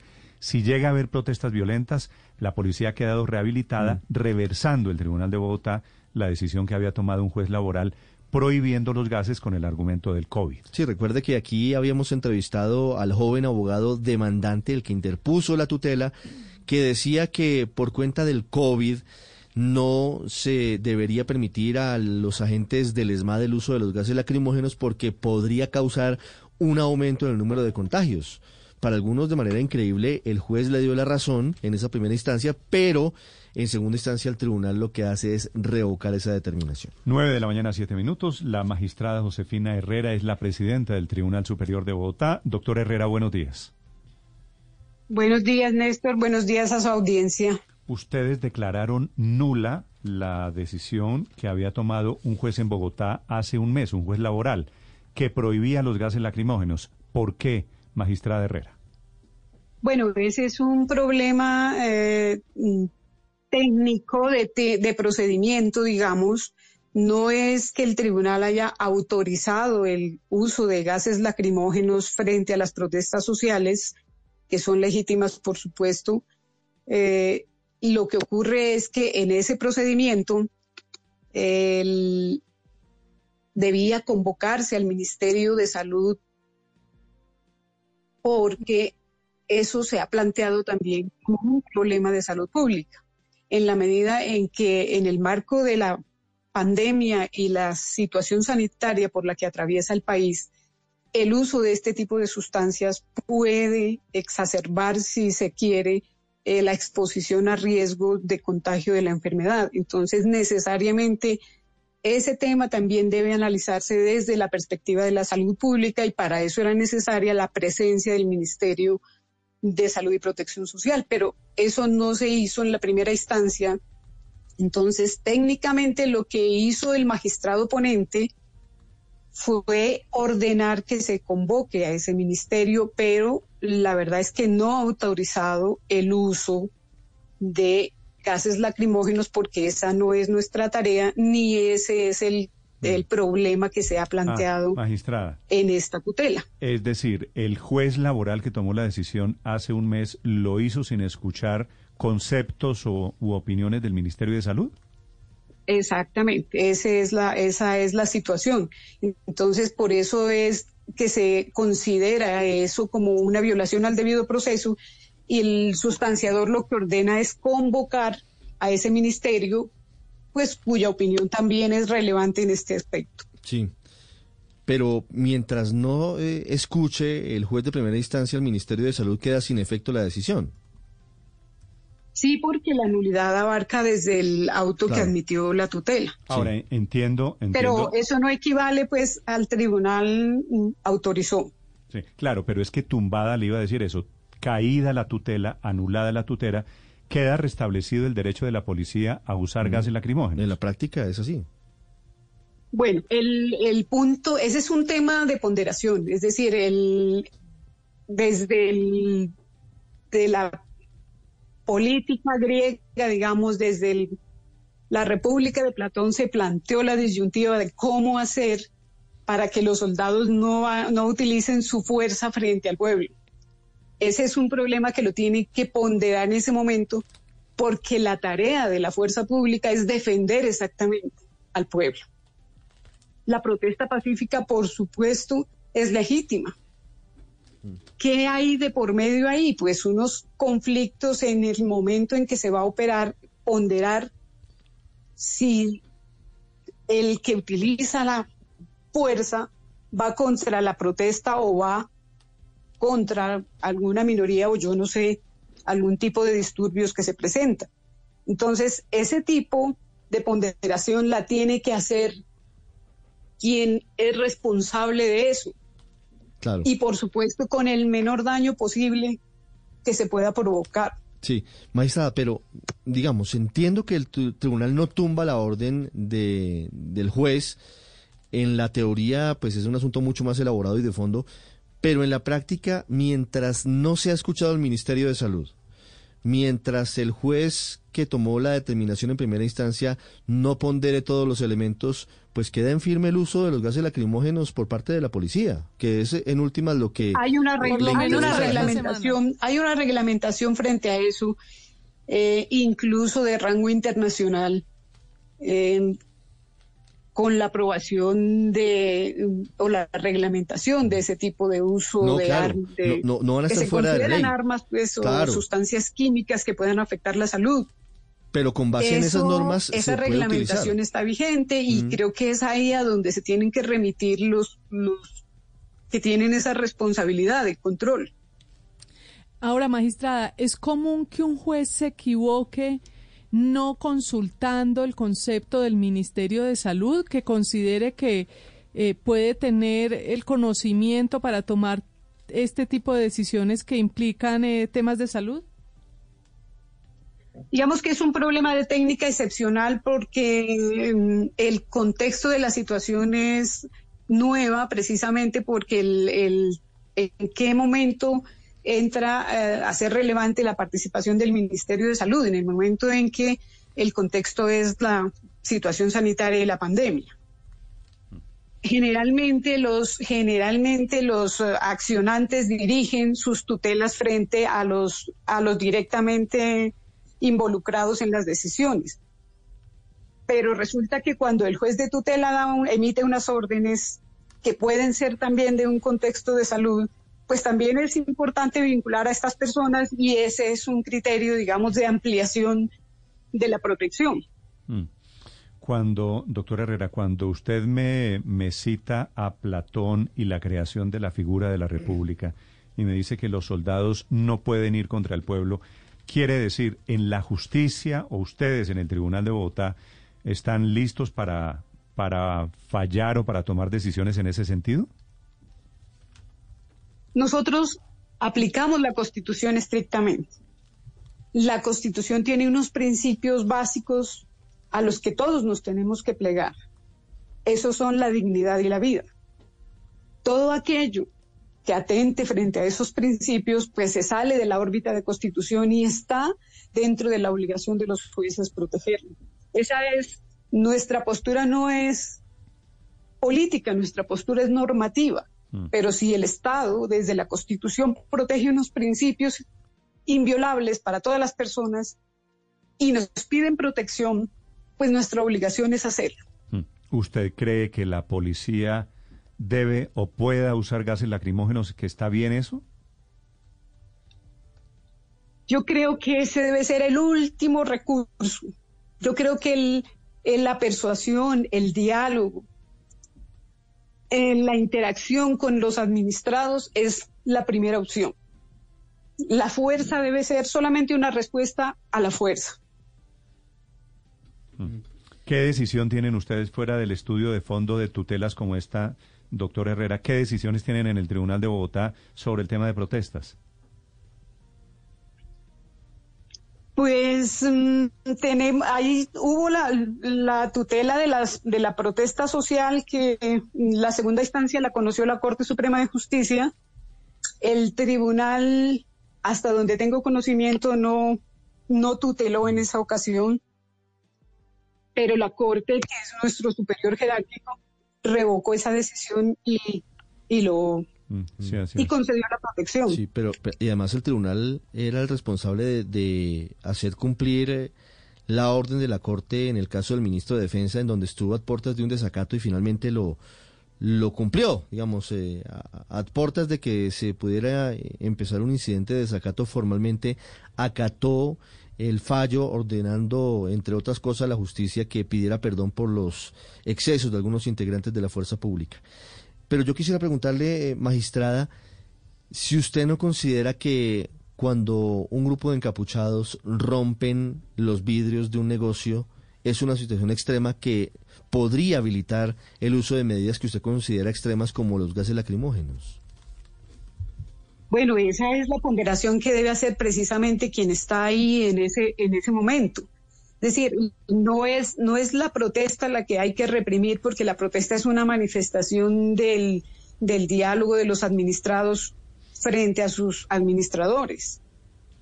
Si, eh, si se produce ese tipo de, de, incursión, esa es, digamos, la ponderación que hay que hacer en aquello hoy a atacar o a qué voy a, reprimir.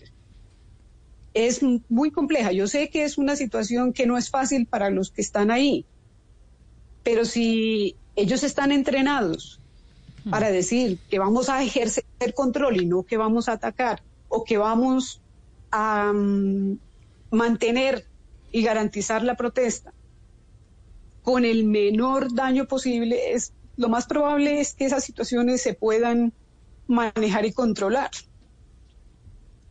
Y lo ideal sería que no llevemos hasta ese, hasta ese punto la posibilidad de diálogo. Eso, es, eso sería lo ideal. La última. Pero entonces, magistrada, sí, si se necesita el concepto del Ministerio de Salud para el uso, por ejemplo, de gases lacrimógenos con COVID entrelazado, ¿no? que es un tema que mezcla política, seguridad, defensa con salud, entonces si extrapolamos, también se necesitaría, por ejemplo, un concepto del Ministerio de Salud para temas como la fumigación con glifosato en medio de esta pandemia.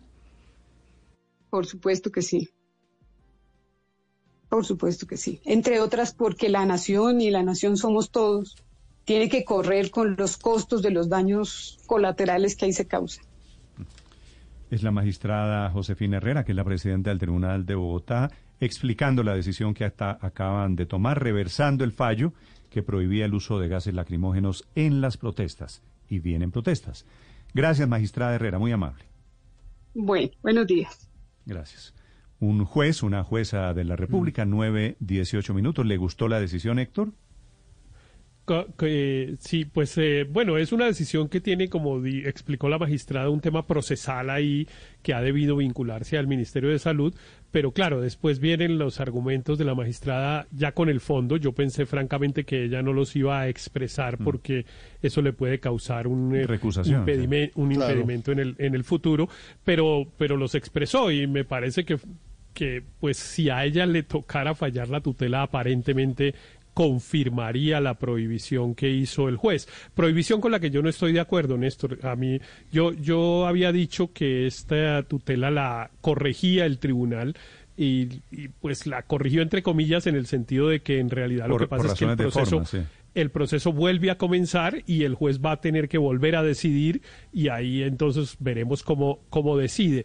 Pero a, mí me parece que pues, la magistrada lo que muestra es eh, ese carácter de los jueces de Colombia que es muy interesante y que lo separa tanto y lo hace tan independiente de otros poderes, porque es una concepción en la cual valoran un montón de cosas que claro que si esta conversación usted la hubiera tenido con el ministro de Defensa o con la ministra del Interior o con un congresista, las respuestas hubieran sido totalmente distintas. Pero usted vio que ella cita, cita a Platón pero sobre todo cita Platón para decir que los soldados no, se pueden, ir contra, el pueblo, eh, que, pues ah. digamos, tiene unas expresiones que claramente muestran eh, lo que... A ver, usted lo que me quiere, usted lo que me quiere decir es con la entrevista ya sabemos cómo, para dónde van las cosas. Claro, pero, lo que le quiero decir es, que, los jueces en Colombia, todos, y, y, por eso vivimos en esas discusiones de las sentencias de las Cortes y del Consejo de Estado y tal, tienen un pensamiento que es como el que expresó la magistrada del tribunal y por eso generan tanta discusión. 9 de la mañana, 20 minutos. Néstor. señor. Néstor, acá lo increíble también es lo que dice la magistrada, que el, el, juez laboral que inicialmente falló la tutela no consultó al Ministerio de Salud en una decisión que era eh, netamente de salud pública. Entonces, es también un llamado de atención al, al, al juez laboral que inicialmente falló la tutela, decirle usted, usted tuvo una falla procesal acá al no consultar a las autoridades de salud sobre el, efecto de, los gases lacrimógenos sobre la posible exposición al, y el contagio del COVID, que era la, el fallo inicial de mm. tutela. Y Héctor tiene razón, esa, esa, esa tutela iba a ser revisada por el Tribunal Superior de Bogotá y efectivamente lo fue. Vamos a ver ahora qué pasa qué pasa ahora con la revisión de la, del fallo de tutela. Claro, pero lo interesante... María Consuelo. Lo interesante, Néstor, es que eh, una vez más nos damos cuenta que en derecho es tan importante la forma como el fondo. O sea, aquí, a pesar de que eh, la doctora Josefina Herrera nos dice que ella estaría de acuerdo en que no se usaran gases lacrimógenos, porque fue prácticamente lo que, nos dijo. Que solamente al final. Claro, pero, como última instancia. pero terminaron tumbando la decisión que había tomado el, el juez quinto penal. O sea, eh, en la práctica toman la decisión contraria a pesar de que ellos estuviesen de acuerdo con la decisión de fondo. Pero eso es lo que le da legitimidad también. No, sin duda. Y lo que estoy resaltando es eso, que en derecho la forma y el fondo son igual de importantes. claro, es que lo, que llamamos la forma, que a veces eh, lo despreciamos y lo llamamos santanderismo y tal, es garantías. Es el procedimiento, claro. Y es garantías. Y claro que había que oír al Ministerio de Salud, aunque no fuera demandado. Es que pues claro, el, el, juez cometió un error, pero no un error, no era un error necesariamente obvio, porque cuando yo demando, yo digo a quién estoy demandando, y el, y el demandante en este caso no mencionó al Ministerio de Salud. El juez lo que, el tribunal lo que dijo es que el juez ha debido valorar que el Ministerio de Salud tenía que ser oído. Entonces mire usted todas las cosas que el juez mm, tenía que ver, a, pero, quién, compromete. Entre otras cosas, pero lo que pasa otras cosas porque los argumentos eran que se podía prestar para contagiar Era el un COVID. tema de salud, es que es El casi, COVID-19, exacto. casi a mí me genera suspicacias la actuación del juez, porque es que está haciendo carrera también en Colombia, que cada cual pone la tutela donde cree que le van a dar la razón, porque yo creo que el ¿Y tribunal hace cree- y esto cree además. que aquí pusieron la tutela en ese juzgado? Me despierta cierta suspicacia, no tengo laboral, pruebas, además, no, ¿no? tengo pruebas para no tengo pruebas para garantizarlo, pero además porque si el tribunal dejaba pasar esto, pues Mm. no pasaba en la corte y quedaba el tribunal haciendo el oso, Sí. porque Pero, efectivamente Néstor, se necesitaba No, el concepto. No, Luz de María, pero perdón, el, el reparto de, los, de las tutelas es un reparto que se hace Aleatorio. Aleatorio. aleatoria y que es más, uno ni siquiera puede escoger la jurisdicción, es decir, yo no puedo escoger si van a decidir jueces laborales o civiles pero o además, penales. además todos los jueces del país pueden eh, decidir tutelas, no por el hecho de ser Claro, laboral pero se además descalifica. yo la presento en una secretaría general y ahí me la someten al reparto. De acuerdo, y, eh, pero se han otras visto cosas es por un sorteo. carruseles, han detenido Ah, ah, personas. estás han pensando que aquí se cometió un delito. Ah, no, no, no, ok. no, no, no. Que, Sí, sí, que- porque que ese lo es un que delito y grave. la Ha verdad, habido que lo que magistrados Héctor dice presos. que es la verdad, pero pues eso no quiere Bueno, decir que en pues el momento caso, no el caso de Carlos. Matos, Bueno, entre pero- otras, ¿no? ¿Se acuerda que direccionaron el reparto? Pero, pero sí suena raro, por supuesto, todo el, todo el episodio.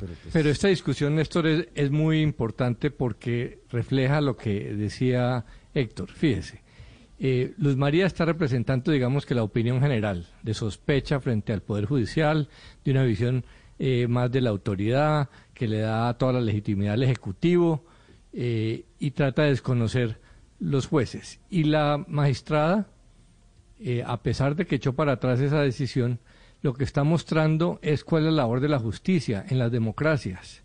Mire lo que está pasando en Estados Unidos. Es que los jueces están para mantener eh, los límites, para mantener el control.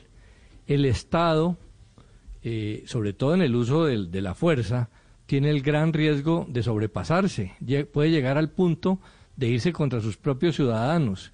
Y es la justicia la que le recuerda a Platón, diciendo que el peor pecado original de, una, de un Estado es atacar a sus propios ciudadanos. Ese es el papel de la justicia.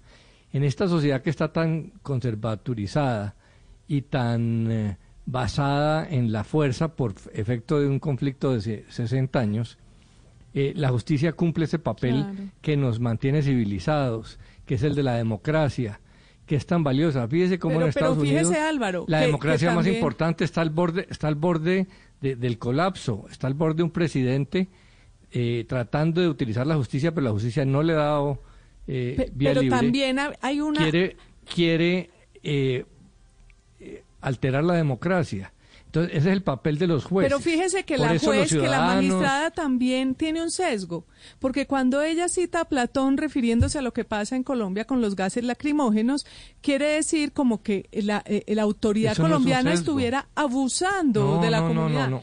Toda la usted- vida se han usado los gases lacrimógenos María, para María. Hay que- disuadir hay- las marchas. Es decir, es Luz que María, es que si hay hay, que unos respetar un violentos poco la justicia. no, no, pero, un poco la pero lo que pasa es que como, decir- como pero dices que permita- ella está expresando la democracia, Sí. pero ella está utilizando una la filosofía de Platón para expresar algo que es el uso de una herramienta que si se usa en las no, circunstancias no, en que se debe usar se utiliza bien. No, No, está el Estado ella- abusando del, del, del ciudadano, es el Estado utilizando las herramientas que le dio La- misma democracia, la misma constitución, las mismas leyes, le dio esas herramientas al Estado para usarlas. estamos hablando de Tan la es así que la magistrada le está dando, Claro. está- la magistrada le está permitiendo al Estado usar los gases.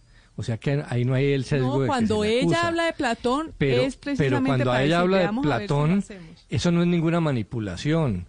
Esa es la esencia de la Constitución. Está hablando de un concepto casi que natural del respeto de- del Estado sobre los ciudadanos. El uso de los gases lacrimógenos tiene que ser excepcional. El principio no puede ser que el Estado pueda usar las armas, aunque sean las no letales, contra sus ciudadanos. Como Pero ella que, dice, ver, el Estado ver, es para a- a ver, proteger. A a ver, Álvaro, es que el Estado no utiliza las armas contra sus ciudadanos, utiliza las armas contra unos delincuentes que se salen del Estado de Derecho y también. contra pues. los ciudadanos en muchos casos cuando Claro, no se le pero- frena, no, de acuerdo. cuando comete excesos. Pero eso, pero eso, es decir, nadie le va a defender, nadie defiende que el Estado eh, mate Pero a el- ciudadanos el gas inocentes. Pues claro que lacrimógeno sí, bien usado no es ningún exceso. acabamos de ver en las calles de la capital a policías disparándole a ciudadanos y muy poca autocrítica desde el Estado. Va, le va a tocar otra vez a la justicia eh, ese es poner en, en, en casillas a la, a la sociedad castigando y exigiéndole al Estado, como ya lo hizo, el pedir fondo perdón. Del asunto, hasta, Claro. do- hasta dónde llega la autoridad Pero es y, que- acá- y a partir de qué momento es Claro, abuso de en autoridad. últimas, la magistrada dice que ella no está en desacuerdo con el uso de elementos como los gases lacrimógenos. Lo que dice es que debe ser la última opción y debe ser proporcional. Eso no tiene nada de ideologizado, ni de sesgado, ni de tendencioso. Es una posición que de hecho está acorde con lo que dice la Constitución colombiana.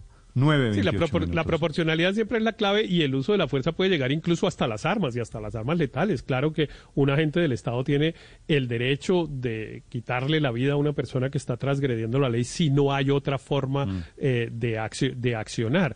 Pero, eh, por ejemplo, en el tema de los gases lacrimógenos, mire, es que estamos hablando del 21 de noviembre del año pasado. Lo- los problemas del 21 de noviembre del año pasado comenzaron en el Parque Nacional de Bogotá cuando 70 estudiantes se atravesaron en la carrera séptima y a las autoridades les pareció que ese era un acto absolutamente espantoso e intolerable y resolvieron atacar a esos 70 muchachos con gases lacrimógenos para recuperar el derecho de todos de transitar por la séptima, que es tan importante y pues no se podía permitir que cerraran la vía ni un momento y tal. Ahí comenzaron los problemas que terminaron con la muerte de Dylan Cruz porque de ahí en adelante solo hubo enfrentamientos. Es decir, todo eso ocurrió por una orden absolutamente equivocada y absolutamente contraria precisamente a lo que estaba diciendo la magistrada. No se utilizó esa, Bueno, ese y recurso vienen- en el momento en el que le Y tocaba viene, hacer. Héctor, vuelvo al comienzo, viene temporada de protestas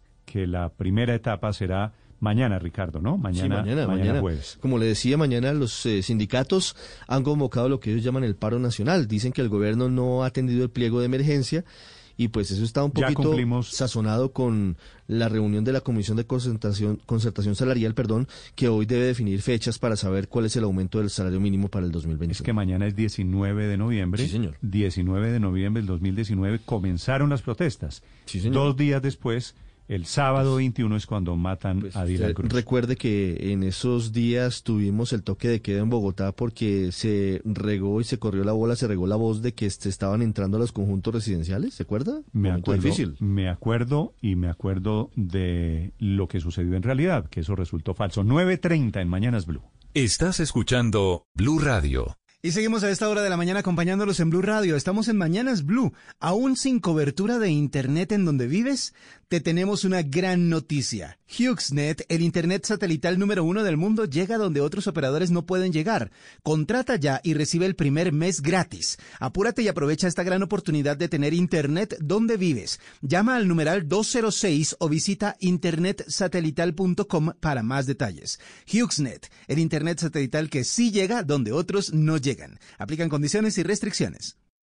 La Comisión de la Verdad invita al diálogo para la no continuidad y la no repetición del conflicto armado en la región del Bajo Cauca, un encuentro en el que el Bajo Cauca le hablará al país en torno a los factores de persistencia del conflicto en esta región. Participarán representantes de organizaciones sociales y de mujeres, de comunidades étnicas, representantes de la institucionalidad y del sector empresarial. Este próximo viernes 20 de noviembre a partir de las 9.30 de la mañana, únase a la transmisión a través de las redes virtuales de la Comisión y de Colombia 2020 y el espectador como medio aliado.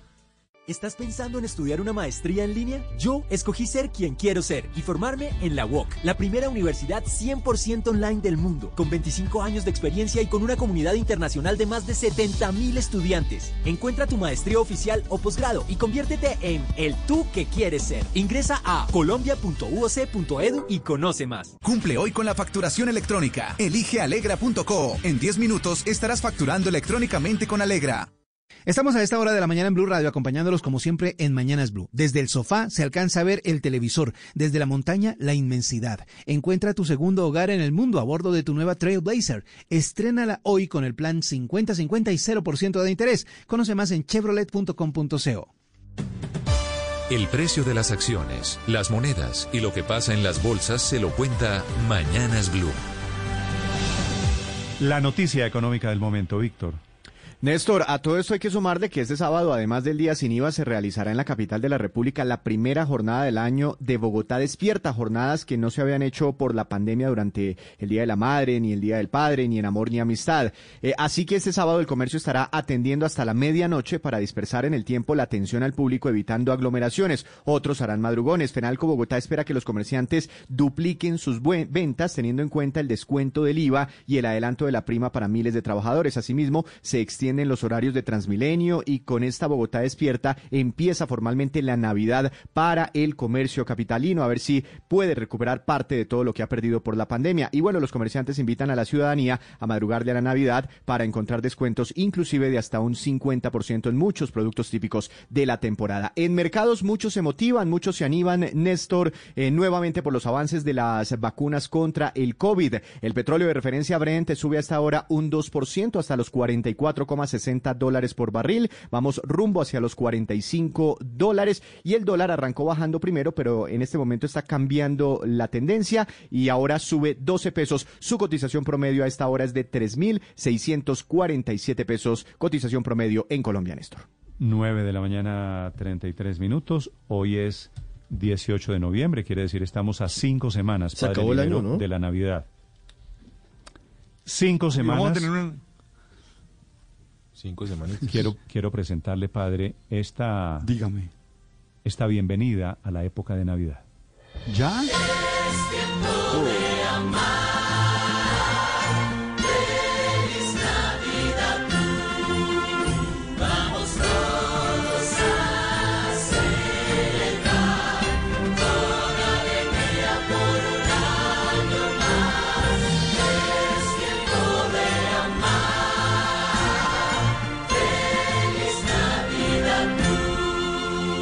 Blue Navidad, Radio, Blue, Padre Linares. La nueva alternativa.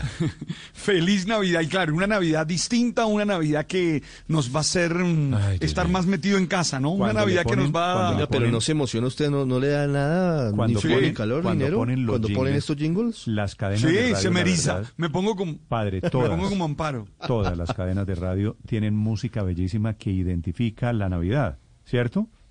La de esta casa, la de Blue, es esta que usted acaba de escuchar. Así que bienvenido, esta es la temporada oficial, comienza la época Arrancó de Navidad, Navidad. oficialmente. Pobre noviembre. ¿no? Una Navidad, insisto que una Navidad distinta, ¿no? Insisto que una Navidad que nos va a hacer estar más, en casa, seguramente sin esas fiestas acostumbradas, más bien comiendo buñuelo y natilla ahí entre nosotros, ahí. Es decir, una Navidad que de pronto puede ser un buen espacio para reflexionar, para pensar, Hmm. para amar más, para compartir más a los nuestros. La Porque en la calle no creo que se la pueda. novena El por Zoom, problema, ¿no? padre. 24 de diciembre, ojo Uy, a la sí. fecha que le voy a dar, Paola. 24 de diciembre es jueves. Uy, yo sé que el viernes festivo. O sea, Hmm. de mañana en cinco días. O sea, De mañana en... en cinco Por semanas, Dios. perdón, en cinco y semanas. O sea que comenzó la cuenta regresiva. O sea que se acabó el año. O Es sea que- que se acabó el año, o sea que a partir de este momento, O sea. a todo el que usted salude, feliz Feliz, Navidad. feliz- Navidad. Navidad, Alberto Feliz José. Navidad y próspero año. Qué fresquito, se acabó En el un año. mes, en un mes Bueno, lo de estamos en el feliz está tercer por día de novena. El En- 18 es el tercer día Pero de la yo novena sí- de Navidad. Yo sí Dios les- de infinita caridad. Yo sí les recomiendo dar el saludo de Navidad el 21 y el saludo de fin de año el 29. ¿Por qué? Porque como ahora todo va a ser virtual, eh, seguramente el WhatsApp, el, Facebook, colapso del Zoom 31. colapsará si tradicionalmente colapsan. Entonces anticípele, así como se está anticipando la gente a las compras navideñas, al pago de la prima, pues anticípese también con el saludo de Navidad y de fin de año o de año nuevo. Me, me dicen, Víctor, me escriben algunos oyentes y me dicen que ya recibieron prima en la quincena del fin de semana. Es que arrancó esta, Mm. eh, desde esta semana, Néstor, el pago anticipado de la prima para funcionarios públicos del gobierno central y de muchas empresas como el Éxito, hemos hablado, como el grupo Argos, eh, como Mario Hernández. Entonces ya muchas personas están recibiendo y terminarán de recibir ese pago anticipado antes, ojalá, del día sin IVA que recordemos es este sábado. ¿Le Pero- salió a usted la prima ya, grosso? No, no, señor, todavía no. ¿Cómo que no? La comenzaron a pagar Claro, antier. ya la están pagando aquí, El señor. 15, la la empresa quincena- también la adelantaron así. que grosso es ejecutivo, Ah, entonces y ya, no recibe prima. y ya se acabó, y ya se acabó, Ah, que es lo que peor. Grosso Lo peor es es que ya llegó y ya se acabó. esto, Grosso es nivel directivo. Le llegó la prima, Es que padre, ya- que le ya se la mandé- gastó. Le, le mandé con mucho cariño la prima. Sí. Sí, y ya me la gasté, ya, Ya- no ya queda sé. ni un peso, ni un barra queda. ¿Ya se comió la prima? No, no, no, no. No tocó nada. No me metan líos. Quiero decir que si ya consumió, ya devoró, ya gastó la primera. No, no, no. Sí, ya me la gasté. Aunque aunque fue tan poquita que pareció una prima. No pareció una prima, sino una tía. una prima lejana. Pero, pero lo que sí no va a haber este año es las fiestas de, de las empresas, ¿no? Esa sí no, no la no, ¿no? virtuales, van a ser virtuales también. del abrazo eran, bioseguro por ahora. ¿Y, y eso es bueno o es malo? ¿Es bueno o es malo que no haya fiesta de empresa? Pues eso armado unos bueno. espantosos, pero armaban unos líos espantosos, pero era muy esperada, ¿no? Las fiestas de Ay, las Por eso tiene sus procesos contras, dos características. El que se emborrache empieza a hablar con el jefe. La primera característica es que aparecen unos lagartos que uno nunca se imaginó abrazando al jefe. yo te quiero, yo te quiero. Tú eres el mejor, tú eres bueno. bueno y la segunda característica de las fiestas de de fin de año, Héctor. El amor, el amor. Es que surgen unos romances furtivos. Unos fugaces. No, fugaces. Son... Después no saben cómo volver al. Pues después, Dios mío bendito, ¿qué hice? Después llegan al trabajo haciendo cara de bravos para que nadie les diga. Claro, ah, toca llegar pero, bravo, ¿no? Pero, no, porque a ustedes los invitan a otras fiestas de Navidad, porque es que estas fiestas era con los niños las de las que yo estoy ah, hablando. Las de rifas, las rifas eran buenas, las rifas eran buenas. Las de que lleven a los yo estaba niños hablando de las mismas, regalitos, estaba hablando de romances familiares. ¿Quién dijo que ah, romances solamente? Ah, y pues extrafamiliares. Pero quiere, quiere, que le diga algo. El año pasado tampoco hubo muchas fiestas eh, infantiles en fin de año porque estábamos en los paros. ¿Usted acuerda que fueron como tres ah, semanas difíciles en donde había protestas, se cancelaron muchos eventos, muchas actividades? tiene razón, pero ya más en serio, yo por ejemplo creo, Víctor, que ahí debe haber una línea de economía muy grande, porque realmente hay, las empresas suelen sí, gastar sí, sí, dinero, claro, los restaurantes, por ejemplo, por ejemplo en los hoteles, clubes, hoteles. Héctor, en los hoteles se ha reactivado muy bien, nos han dicho desde Cotelco recientemente la demanda turística, pero lo que es demanda corporativa eso está muy caído todavía, no solo porque la forma de hacer negocios cambió, ¿no? Los ejecutivos ya ya no viajan tanto para hacer sus negocios pero bueno, eso se va a demorar mucho y también por ese tema de las fiestas de fin de año. Como diría un amigo mío, pero entonces eso no lo pueden dar en plata, ¿no? Pues pero recuerde que las pues empresas están golpeadas. Pues dividen el valor de la fiesta entre los empleados y pues algo nos puede tocar o no. ¿Sabe? Le voy a decir, usted dice en serio, pues. en serio Héctor, yo entiendo el impacto que tienen las fiestas al final de año de las empresas. Entiendo la economía que mueven, entiendo los millones de pesos que se gastan, pero estoy feliz de que no haya fiesta de empresas. No, porque se arman, pero, mucho, muchos líos. Yo estoy de acuerdo, se arman muchos líos. Pero nuestra, reunión fue bacana. Nuestra reunión fue Me bacana. Dice un oyente que las fiestas empresariales saben cómo comienzan, pero no saben cómo terminan. Que una cosa es padre está confundiendo porque como no, tiene experiencia en eso. Una cosa, padre, es la fiesta de la empresa a la que usted no ha ido esa fiesta suele ser en un restaurante grandote, con un ah, concierto. Ah. Nunca he ido. Ah, con ah, pero no he ido a esas. Con no he yo pensé que era la reunión que hicimos. Yo pensé que era la reunión que llevamos cervezas. dos que hemos hecho nosotros, que han sido bacanas, que dialogamos. ¿No es esa? Terminan los espontáneos en, en, la tarima, los espontáneos bailando y cantando con los la artistas. La otra es la chiquita es la reunión eh, más íntima que hacen los compañeros del grupito de trabajo. Ah, bueno, pero esa sí es buena. Esa, entonces, esa pues se pues, entonces, de Víctor Grosso. Pues, pues, Aurelio, por ejemplo, que tiene fama de tacaño. Aurelio, Aurelio sale de la fama de tacaño y Yo hace recuerdo... una fiesta generosísima el, en diciembre.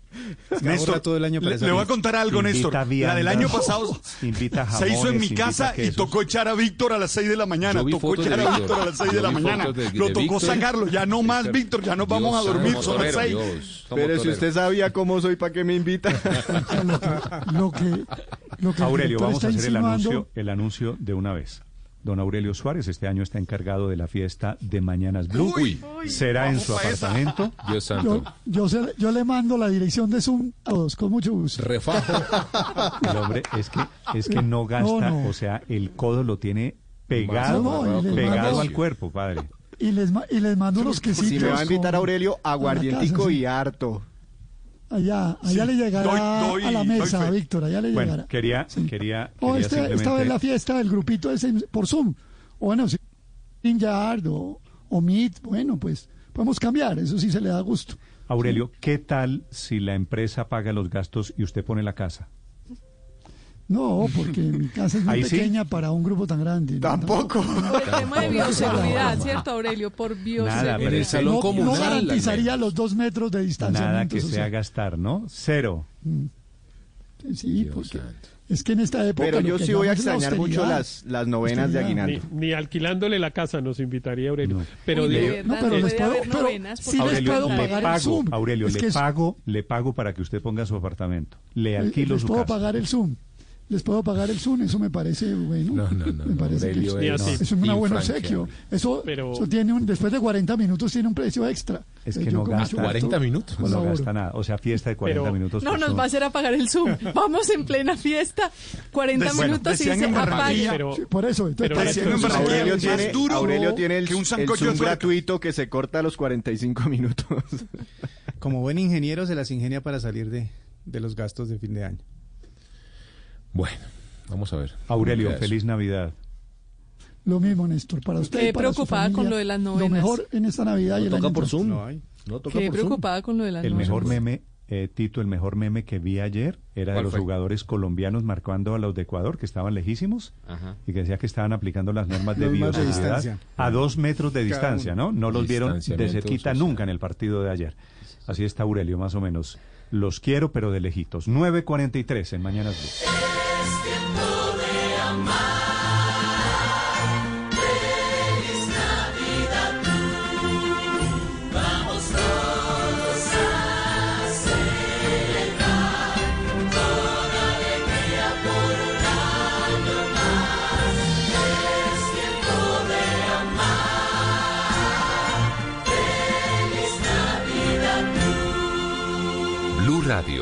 Nueva alternativa. Estás escuchando Blue Radio. Seguimos a esta hora de la mañana en Blue Radio, acompañándolos en Mañanas Blue. El Banco Caja Social, junto con la Asociación Nacional de Instituciones Financieras, ANIF, le traen la decimoctava edición del Premio a la Excelencia de la Micro y Pequeña Empresa 2020-2021, un homenaje a los empresarios que no pararon de luchar. Inscriba su micro o pequeña empresa desde el 26 de octubre al 11 de diciembre de 2020 en cualquiera de las oficinas del país. Para más información visite www.subancoamigo.com. Banco Caja Social, su banco amigo, una empresa de Fundación Grupo Social.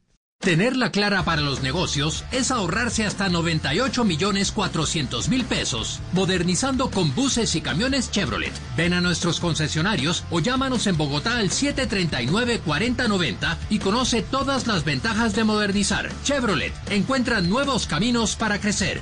Aplican condiciones y restricciones. Mi amor, Yo sé que está mal gritarte cada vez que tengo problemas en el trabajo. no debo desquitarme contigo cuando he tenido un mal día. No tiene sentido pensar que con una palmada voy a recuperar el control. Mamá, Papá. lleguemos a un acuerdo. Dame indicaciones claras. Cuenta hasta 10. O simplemente abrázame. Educarlos desde el amor refuerza su autoestima y su casa se vuelve el lugar más seguro del mundo. Alianza Nacional contra la Violencia hacia Niños, Niñas y Adolescentes. ICBF, Gobierno de Colombia. Colombianos que nos inspiran a trabajar con el corazón. Por mi cabeza pasaron muchas cosas, incluso cerrar algunas tiendas. pero por mi familia seguí adelante. Porque ser reinventista es tener las ganas de luchar por los sueños y por mi país. Estoy aportando para que la economía y la esperanza se recuperen. Porque nuestro país aún nos necesita a todos. Bancolombia, es el momento de todos. Esta es Blue Radio, la nueva alternativa.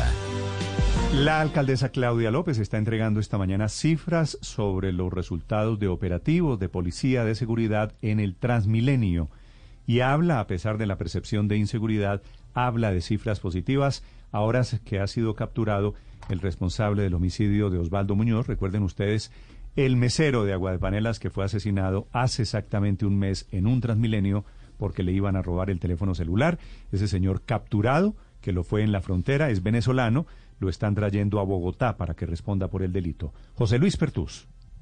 Néstor, buenos días. Sí, señor. Y habla la alcaldesa Claudio López y al general Oscar Gómez Heredia, el director de la policía, al comandante de la Policía Metropolitana en Bogotá, de 140 bandas desarticuladas dedicadas al hurto y de 262 delincuentes también dedicados al hurto en el sistema Transmilenio en lo corrido del año 2020.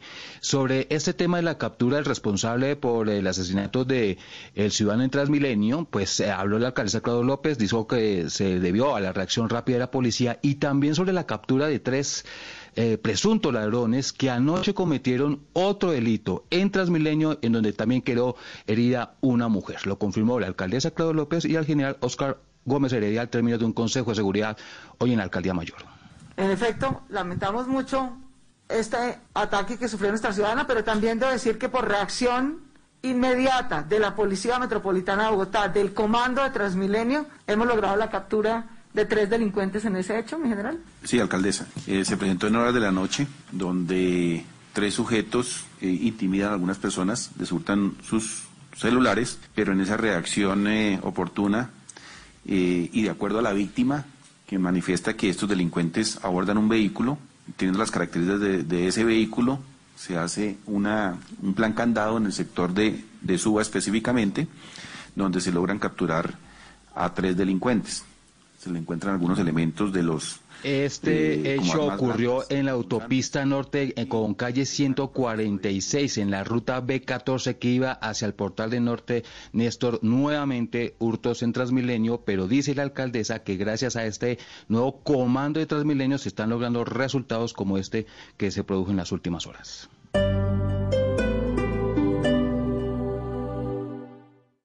Esta es Blue Radio. Sintonice Blue Radio en 89.9 FM y grábelo desde ya en su memoria y en la memoria de su radio. Blue Radio, la nueva alternativa. Veo que mañana, a esta misma hora, tocará a tu puerta lo que tanto deseas. ¿Eso lo ve en el oráculo? No, en tu celu. Saltó la notificación de Mercado Libre que dice que tu compra llega en 24 horas. Y gratis. Entra en Mercado Libre y elige que te llegue en 24 horas. Mercado Libre, codo a codo hasta que llegue lo mejor.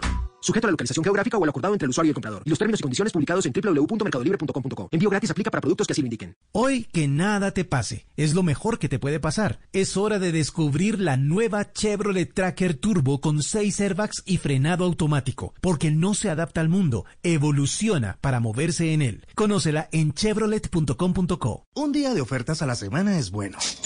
Pero ofertas 7 días a la semana es mucho mejor. En Droguería Alemana te damos más de 800 ofertas todos los días. Aprovechalas también en tu drogueriavirtual.com.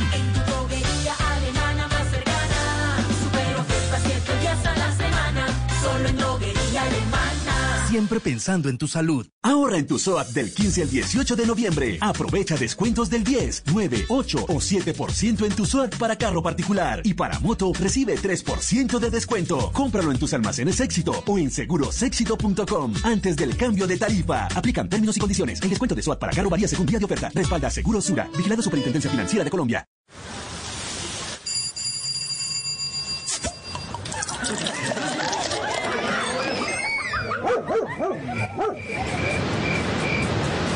Permite a otros la oportunidad de celebrar la vida. En Colombia, todos somos potenciales donantes. Déjalo conversado con tu familia. Comparte el don de la vida. Dona tus órganos y tejidos. Consulta más información en www.saludcapital.gov.co. Alcaldía Mayor de Bogotá. Compra el plan dúo con 50 megas y recibe 100 por los primeros 6 meses y el 50% de descuento en 4 meses de tu plan, desde 90,900 pesos mensuales. ETVs, experiencias por toda Bogotá. Llama al 371-4000. Sujeto a refije cobertura móvil. Aplican términos y condiciones. Válido hasta el 30 de noviembre del 2020. ¿Sabes qué es lo más delicioso de los chorizos en Nu? Que tienen ese toque típico casero y están inspirados en nuestras regiones. Chorizo antioqueño, tipo santarrosano, de ternera y tipo cóctel, para todos los gustos y los momentos. ¿Qué esperas para probarlos? Zenú, aliméntate con confianza.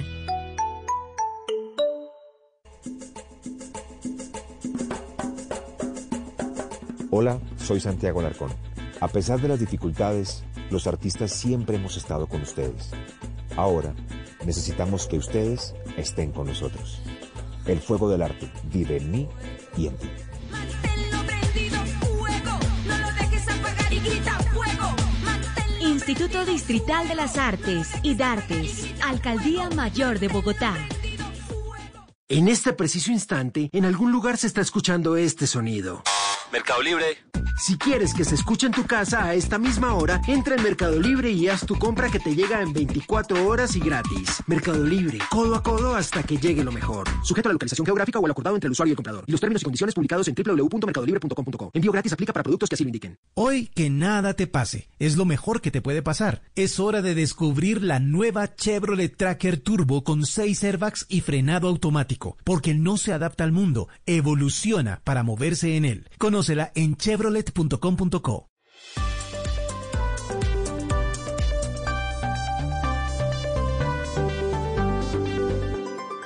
Estás escuchando Blue Radio y bluradio.com. Si usted quiere ayudar a los damnificados del invierno, a la gente que sufrió, que pagó con su vida, con su casa, la furia del huracán Iota en San Andrés y Providencia, cuenta Bancolombia, cuenta de ahorros 048 95 96 64 31. Repito, cuenta Bancolombia de ahorros 048 95 96 64 31. Cuenta de vivienda 45 63 0012 4504. Se la repito. 45 63 0012 4504. Pero adicionalmente hay mecanismos de ayuda. Se ha puesto en marcha nuevamente el mecanismo de Colombia Cuida Colombia con el eh, Banco de Alimentos de Colombia, que va a llevar medicina, que va a llevar comida a la gente que lo necesita en este momento. Juan Carlos Buitrago es el director de bancos del Banco de Alimentos de Colombia. Doctor Buitrago, buenos días. Néstor, buenos días, gracias por la invitación. ¿A quiénes estamos ayudando hoy, doctor Buitrago? Néstor, estamos enfocados en ayudar a, a todas estas personas damnificadas por la emergencia. Estamos juntando los esfuerzos de Colombia Cuida Colombia, de la ANDI, de la, de la, de la Asociación Nacional de Empresarios, de los bancos de alimentos, para atender a todas estas personas y poder mejorar todas sus condiciones. ¿Eso quiere decir damnificados tanto de Chocó, por ejemplo, como de Providencia?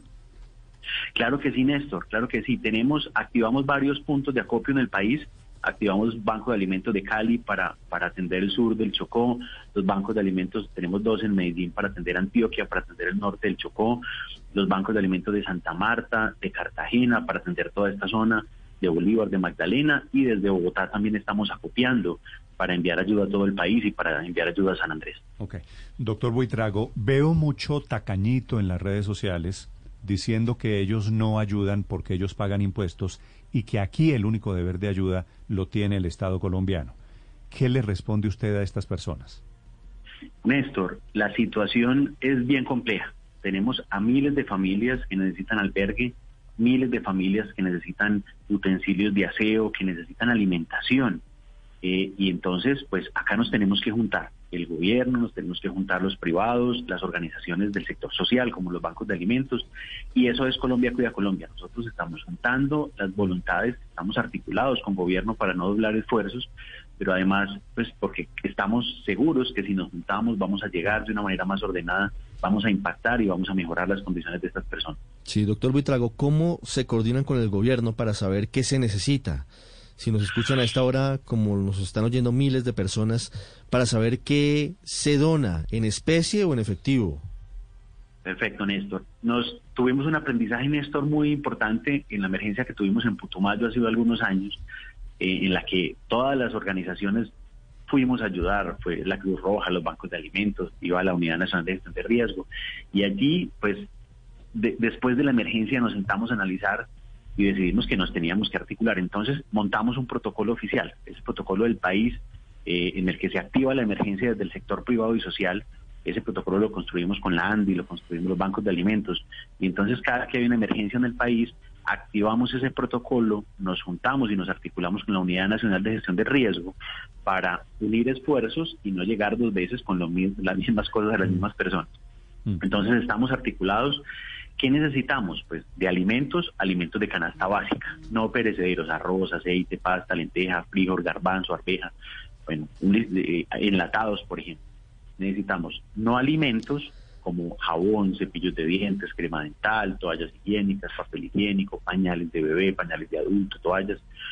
Y necesitamos algunos equipos de emergencia eh, que, se, que, necesitamos para, para, para todo el tema de los escombros allá en San Andrés, estivas plásticas, serruchos, martillos, bueno, todo el listado, Néstor, de los alimentos o de los no alimentos que se pueden donar, los pueden encontrar en la web. Hay un listado, tenemos allí el listado de, de, de cosas que se necesitan, pueden ingresar a ¿Y todas estas cosas, eh, doctor Buitrago, tienen que ser nuevas o sirven buenas y de segunda?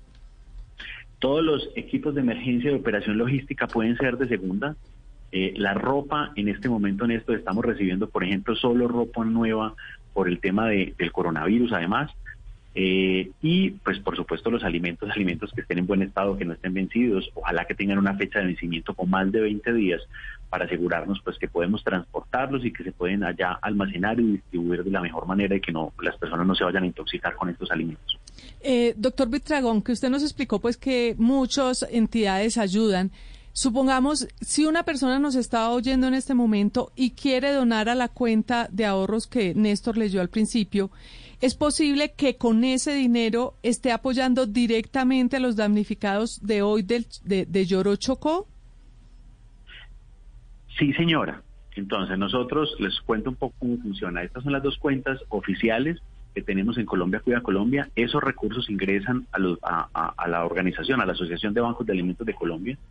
Tenemos un comité, nosotros todo el tiempo estamos rendiendo cuentas, contando qué hacemos con los recursos que ingresan a esta cuenta.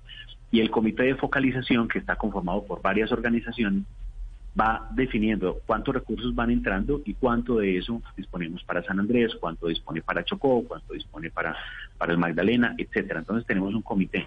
Las personas pueden donar a estas cuentas y, y con esos recursos vamos comprando los elementos que hacen falta que no nos están llegando en especie. Desde el lunes, cuando comenzó la campaña después de la emergencia de Providencia, a hoy, ¿cuánto han recogido, doctor Buitrago? Néstor, está, es- no está fácil. Hemos recogido un poco más de 50 millones de pesos. Eh, tenemos anuncios de muchas empresas, sobre todo en especie, muchas empresas, organizaciones grandes de este país. Ya nos han dicho, venga, nos estamos organizando, vamos a donar eh, alimentos, no alimentos, estivas plásticas. Muchos ya se pusieron, digamos, a la orden para temas de transporte. Estamos esperando que todo eso se pueda concretar eh, y en dinero pues está entrando poco a poco, esperamos que los colombianos se vinculen. Hay una forma de donar dinero que es más fácil, Néstor, que las cuentas, y es ingresando a la página web. Los, colombianos pueden ingresar, buscar Colombia Cuida Colombia, www.colombiacuidacolombia.com. Desde allí pueden donar directamente con su tarjeta de débito o crédito y también ingresando a www.abaco.org.co. Desde allí donan con su tarjeta crédito débito y encuentran además los teléfonos de contacto de las personas para las donaciones en especie. Allí están los teléfonos de las personas que coordinan las cosas logísticas. O sea, de momento, digamos, la verdad está como fría la cosa. Poco a poco, digamos que, que la solidaridad en Colombia ha estado muy activa ahorita en el, en el coronavirus, estamos activándola para esta emergencia, las personas poco a poco digamos, que están aumentando sus donaciones. Hace, hace un par de semanas ya las donaciones estaban, digamos, muy, muy- habían bajado con respecto a los picos que habíamos tenido en la pandemia y ahorita otra vez la- la- las personas en Colombia se están activando y están queriendo ayudar. Entonces estamos muy optimistas y vamos a, a- y creemos que podemos dar una respuesta muy eficiente y vamos a poder ayudar a muchas personas. en este. Mucha suerte, doctor Buitrago.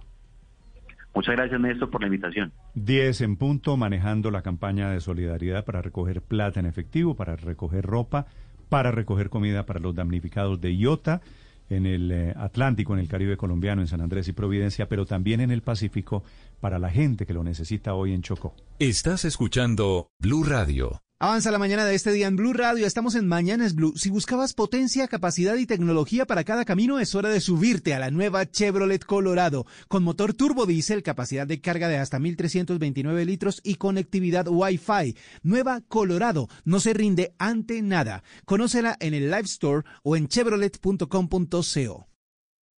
Tu casa y tú merecen terminar bien el año. Pensando en eso, en Alfa dejamos nuestra pintura super lavable blanca de 5 galones a solo 169,900 pesos. Es fácil de limpiar y de alto cubrimiento. La pintura que necesitas para renovar las paredes de tu casa. Aprovecha ya esta promoción en las tiendas Alfa o entra a alfa.com.co. Alfa, la vida real sabe lo que es bueno.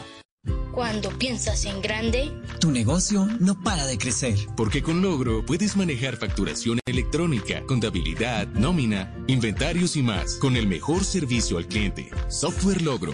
Más soluciones, más crecimiento. Colombianos que nos inspiran a trabajar con el corazón. Por mi cabeza pasaron muchas cosas, incluso cerrar algunas tiendas. Pero por mi familia seguí adelante. Porque ser reinventista es tener las ganas de luchar por los sueños y por mi país. Estoy aportando para que la economía y la esperanza recuperen. Porque nuestro país aún nos necesita a todos. Bancolombia, es el momento de todos.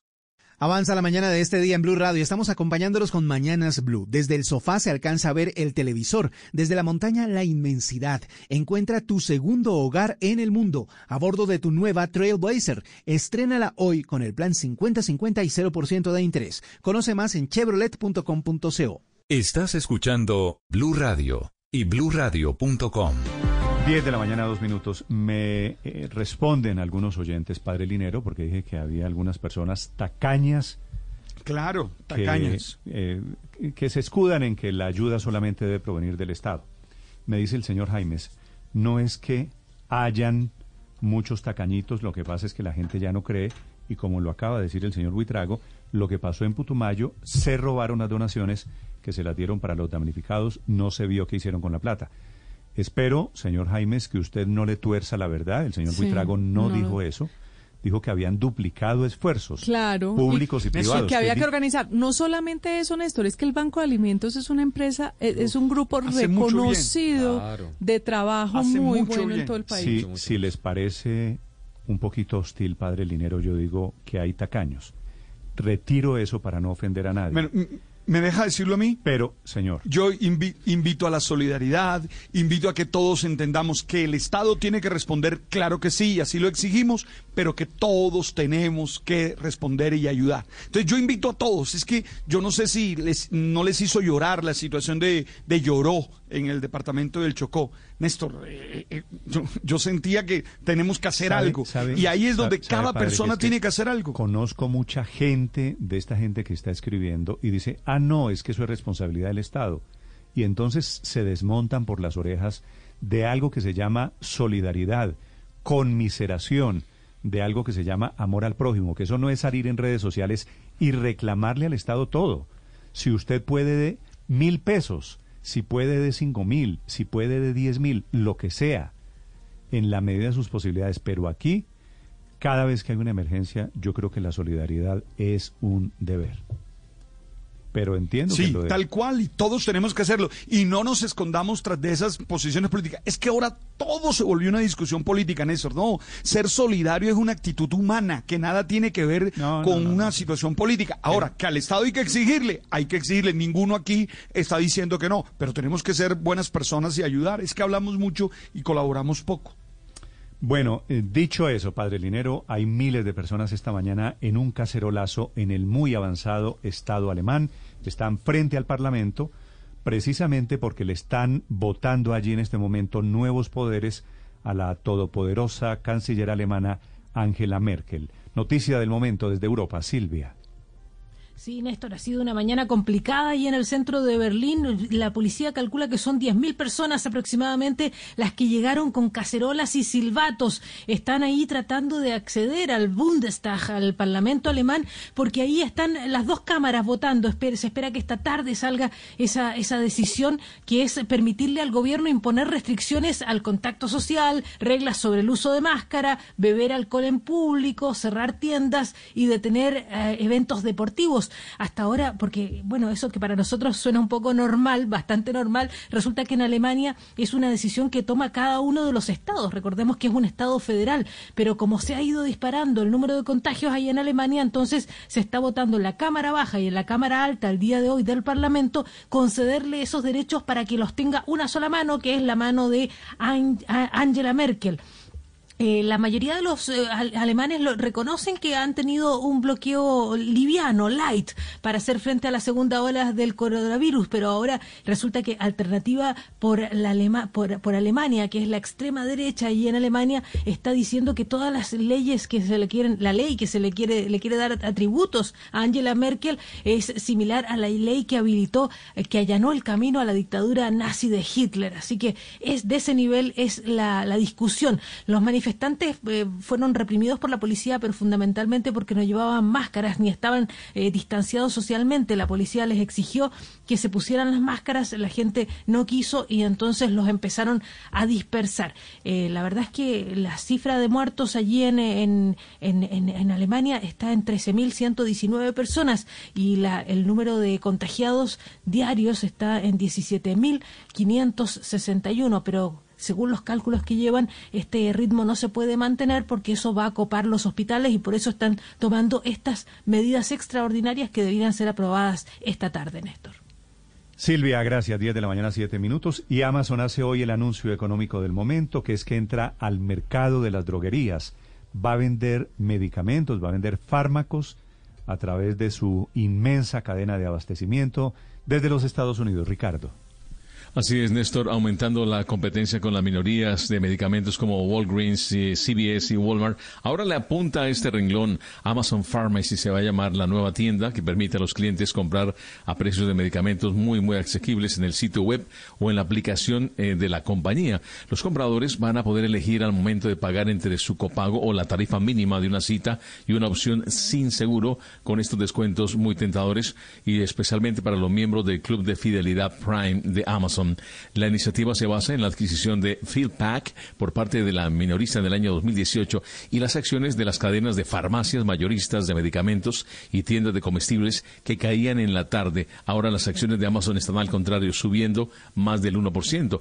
Y en los últimos dos años Amazon ha trabajado para obtener licencias estatales para el envío de recetas en todo el país. La compañía fundada inicialmente como una librería en línea ya ha alterado industrias como la minorista, la informática y ahora potencialmente la farmacéutica. Por supuesto, no todos están muy contentos recibiendo críticas por su tamaño y su poder de grupos sindicales, Néstor. ¿Usted se imagina el golpe no solo para esos grandes que usted mencionó que son minoristas grandes?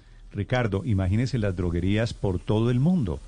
La farmacia, la tienda de barrio, la droguería de barrio, lo que va a sufrir con el anuncio de Amazon ya no ya no se consiguen. inicialmente, una de las pocas que quedaban aquí en el sector en, cerca donde yo resido, tuvo que cerrar un español que llevaba aquí como 35 años, abrió CBS y por supuesto la absorbió en cuestión de dos meses. No pueden competir. Ahora, eso es también competencia eh, para las droguerías en Colombia, ¿no? En el mercado internacional. Obviamente también se va a sentir el efecto de Amazon. Me pregunta un oyente aquí cómo hacen, Ricardo, cómo hacen con las drogas que tienen prescripción médica. Buena pregunta. Pues no, presentan, la prescripción médica también. Es que ese es parte del anuncio, Néstor, exactamente. Ese es parte del anuncio, que ahora se pueden comprar drogas con prescripción médica, medicinas. Pues, Pero además es que cada país tiene una reglamentación diferente en cuanto a, qué, a qué drogas les pide. Los opiáceos, por ejemplo, tienen unas restricciones de importación y exportación. Uy, se abre, se abre una puerta inmensa para efectos de ese tema. Drogas prohibidas aquí o con prescripción médica, con fórmula médica, decimos nosotros, que pueden no estar lo que se venden en el mostrador en Imagínese aquí que somos especialistas en falsificar documentos o, ah, autorizaciones. Imagínese quién verifica en una tienda virtual en Estados Unidos que sí sea o no sea real la prescripción médica que se utiliza. Eh, se abre una puerta muy, muy compleja. Pero, pero si ya nada más así, antes de esto ya los europeos estaban acusando a Amazon de posición dominante y la Comisión Europea los venía acusando estas semanas, pues imagínese ahora que también se van a mantener aquí en el rancho de las farmacéuticas este es y un de las tentáculo, tentáculo más este de la industria farmacéutica que nace en el emporio gigante ya de por sí de Amazon. 10 de la mañana, 10 minutos. Hay una noticia de última hora en España. Acaban de ser rescatadas 750 personas cerca de las Canarias. La polémica quiere decir que hay 2.300 personas que se hacinan sin condiciones sanitarias. Enrique Rodríguez en Madrid. Es gravísima la situación que se está viviendo en las Islas Canarias desde hace aproximadamente dos meses, pero particularmente en las últimas 48-72 horas. Como decía, en apenas dos horas más de 700 personas han sido rescatadas por los servicios de salvamento españoles y la situación en la isla de Gran Canaria particularmente es crítica. Son miles de personas las que se hacinan en ese muelle, el pequeño muelle de Arguineguín. No paran de llegar personas y se siguen acumulando en ese puerto donde no hay condiciones mínimas de salubridad. No hay baños, no hay donde dormir están durmiendo el raso y no tienen lugar donde, por ejemplo, darse una ducha. Algunas de esas personas han contado que llevan 15 días en esas condiciones. Así que los partidos de la oposición le están pidiendo al gobierno de Pedro Sánchez que articule algún tipo de solución, mientras que las Islas Canarias se ven desbordadas por esta que es la peor ola de inmigración de los últimos años. En lo que llevamos de 2020, más de 17.000 personas han llegado de manera irregular a las Islas Canarias y en los últimos 15 días la media de llegada a esas islas ha sido de más de 400 personas diarias, procedentes sobre todo en embarcaciones precarias de Mauritania. La otra cifra, la que no se conoce, es la de cuántas personas se están quedando por el camino, Néstor. Estás escuchando Blue Radio. Tomar el control de tu día es estar bien informado. Blue Radio y Glucerna presentan consejos para que tomes el control. Toma el control con un estilo de vida saludable. Realiza actividad física regular. Evita el sobrepeso y la obesidad. No fumes. Evita el alcohol. Y sigue un plan de alimentación que incluya los cinco grupos de alimentos necesarios tanto en cantidad como en calidad. Asegura un consumo diario de frutas y verduras de diferentes colores. Consume grasas saludables y agua. Así podrás tomar el control con una alimentación variada y saludable. Has pasado por momentos difíciles y Glucerna te acompañó con su nutrición en cada uno de ellos. Tomaste el control de tu diabetes para ser aún mejor en cada cosa que haces, descubriendo nuevas formas de hacerlo todo, de vivirlo. Por eso, en el mes de la diabetes, celebramos tu actitud frente a la vida. Continúa tomando el control de tu diabetes. Glucerna te acompaña. Este producto está dirigido a personas que no logran suplir sus requerimientos nutricionales y o metabólicos con una alimentación normal o modificada. Consulta con tu médico o nutricionista. Elisa y Leonardo se conocieron en medio del dolor. Él quiere descubrir la verdad sobre el crimen de su prometida. Ella estará entre la espada y la pared. Y juntos enfrentarán un imperio de mentiras. Un amor buscando justicia. Muy pronto. Tú nos ves. Caracol TV. Continuamos en esta mañana en Blue Radio, estamos en Mañanas Blue. Si buscabas potencia, capacidad y tecnología para cada camino, es hora de subirte a la nueva Chevrolet Colorado, con motor turbodiesel, capacidad de carga de hasta 1329 litros y conectividad Wi-Fi. Nueva Colorado, no se rinde ante nada. Conócela en el Live Store o en chevrolet.com.co. Esta es Blue Radio, la nueva alternativa. 10-14, Padre Linero, la tarea de hoy. Néstor, evitar hacerle daño a los otros. Eh, es que andamos en esa situación en que con las palabras y obviamente con las acciones le hacemos demasiado daño a los demás. Hoy pensemos en, en, cuidarnos. Creo que debe ser uno de los límites que tenemos. Néstor, podemos decir lo que queramos, podemos hacer lo que queramos, pero siempre sin dañar al otro sin dañar al otro. Esa es la tarea. 10, 14 minutos. Ojo, candidatos desde ya, Padre Linero, a dirigir la selección técnica en caso de que se produ produzca el milagro Sí. de Nombres. que se vaya Carlos Queiroz. Obviamente Nombres. está sin trabajo, dirigió en el pasado mundial, México por fin le pudo ganar a Alemania y se llama Juan Carlos Osorio. Tendrá muchos detractores, pero méritos ha hecho para dirigir Tipo a la serio. selección Colombia. Reinaldo Rueda hoy titula al Mercurio, Rueda la cabeza del técnico. Mercurio, periódico importantísimo. Reinaldo Rueda, si sale, que también lleva cuatro puntos, es otro de los grandes candidatos a dirigir. Escolari, que también lo estuvieron buscando, es un técnico que está libre y que tiene Se fue el del Felipao. 7 a 1, ¿no? Fue el del Ese 7 fue a el que 1. Alemania le empujó 7 a 1. Pero también el campeón en 2002, ¿no? Marcelo Gallardo, empezamos la lista de los imposibles o casi imposibles. Marcelo Gallardo. El- Ese me gusta, gusta. Gallardo, Sería señor. espectacular el muñeco, muñeco, Muñeco. Gallardo.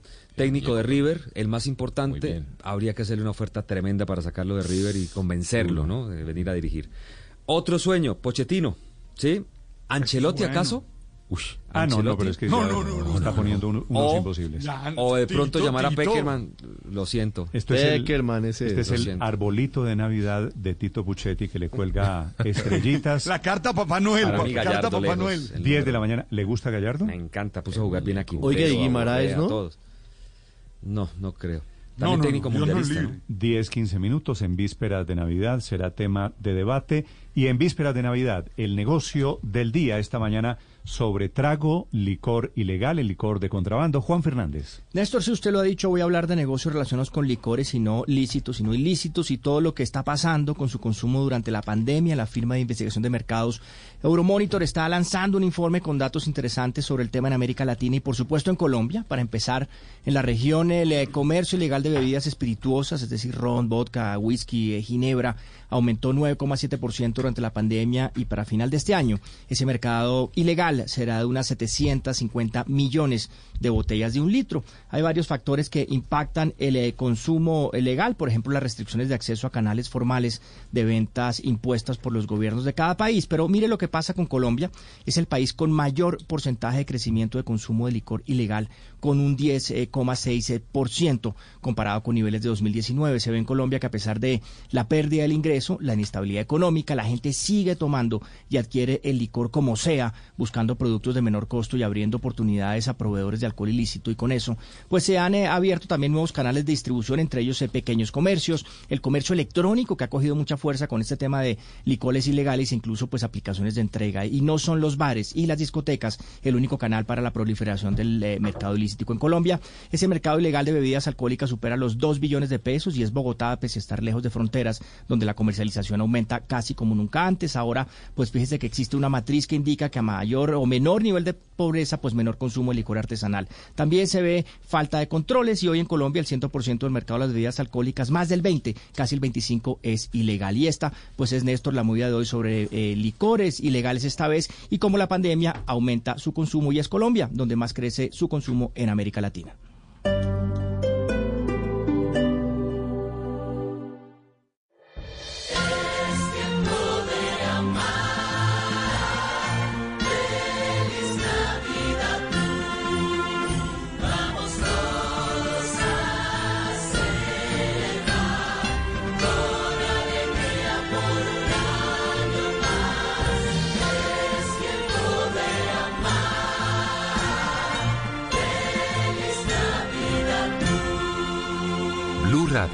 La nueva alternativa.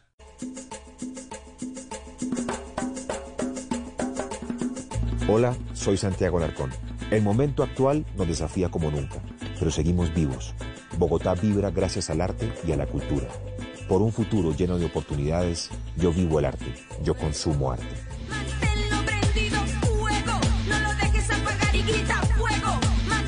Instituto Distrital de las Artes y Dartes, Alcaldía Mayor de Bogotá. El mundo nos está dando una oportunidad para transformarnos, evolucionar la forma de trabajar, de compartir y hasta de celebrar. Con valentía enfrentaremos la realidad de una forma diferente, porque transformarse es la nueva alternativa. Blue Radio. Amar tu cuerpo y cuidar tu salud es activar tu mejor estilo. Somos Nutricionales Preventia, alimentos, multivitamínicos y suplementos dietarios para personas con diabetes, prediabetes y obesidad. Activa tu mejor estilo. Nutricionales Preventia. Conoce más en www.diabetrix.com slash nutricionales preventia. Veo que mañana a esta misma hora tocará a tu puerta lo que tanto deseas. ¿Eso lo ve en el oráculo? No, en tu celu. Saltó la notificación de Mercado Libre que dice que tu compra llega en 24 horas. Y gratis. Entra en Mercado Libre y elige que te llegue en 24 horas. Mercado Libre, codo a codo hasta que llegue lo mejor. Sujeto a la localización geográfica o al acordado entre el usuario y el comprador. Y los términos y condiciones publicados en www.mercadolibre.com.co. Envío gratis aplica para productos que así lo indiquen. Aprovecha tu cuenta bolsillo Scotiabank Colpatria. Y por cada 300 mil pesos que ahorres podrás ser uno de los 20 ganadores mensuales de un millón de pesos durante tres meses. Y el gran ganador de 10 millones de pesos al finalizar la campaña. Más millones para tu bolsillo. Inscríbete y conoce más en www.scotiabankcolpatria.com slash gana bolsillo. ¿Qué esperas para ganar? Scotiabank Colpatria. Establecimiento bancario. Vigilado Superintendencia Financiera. Cuenta bolsillo es un producto amparado por un seguro de depósitos Fogafín. Autoriza con juegos. Los mejores precios los encuentras en Fotón Expo 2020. Camión FRRS 6.8 toneladas, ahora con 31 millones de descuento. Visítanos en nuestras vitrinas o en www.foton.com.co. Aplican términos y condiciones. Prepárate para hacer realidad el sueño de tener casa propia Del 18 al 22 de noviembre ven a la Feria de Vivienda de la Secretaría del Hábitat y encuentra toda la información para acceder a vivienda con el distrito, constructoras, entidades financieras y cajas de compensación. Todo en un solo lugar. Te esperamos en el Palacio de los Deportes de 8 de la mañana a 5 de la tarde. Encuentra más información en www.habitatbogotá.gov.co. Seguimos haciendo de Bogotá el mejor hogar. Esta noche en Bla Bla Blue. A las 10, uno de los grandes, de los mejores y de los más queridos actores de nuestro país, Ernesto Benjumea. Y a las 11 en tutoriales radiales, instrucciones para hacer reggaetón. Estaremos con uno de los genios responsables de estos 15 años de éxitos de J Balvin, DJ Pope. Y como ahora te escuchamos en la radio, después de medianoche abrimos nuestra línea telefónica, porque en este talk show hablamos todos y hablamos de todo. Bla Bla Blue porque ahora te escuchamos en la radio, Blue Radio y bluradio.com. La nueva alternativa.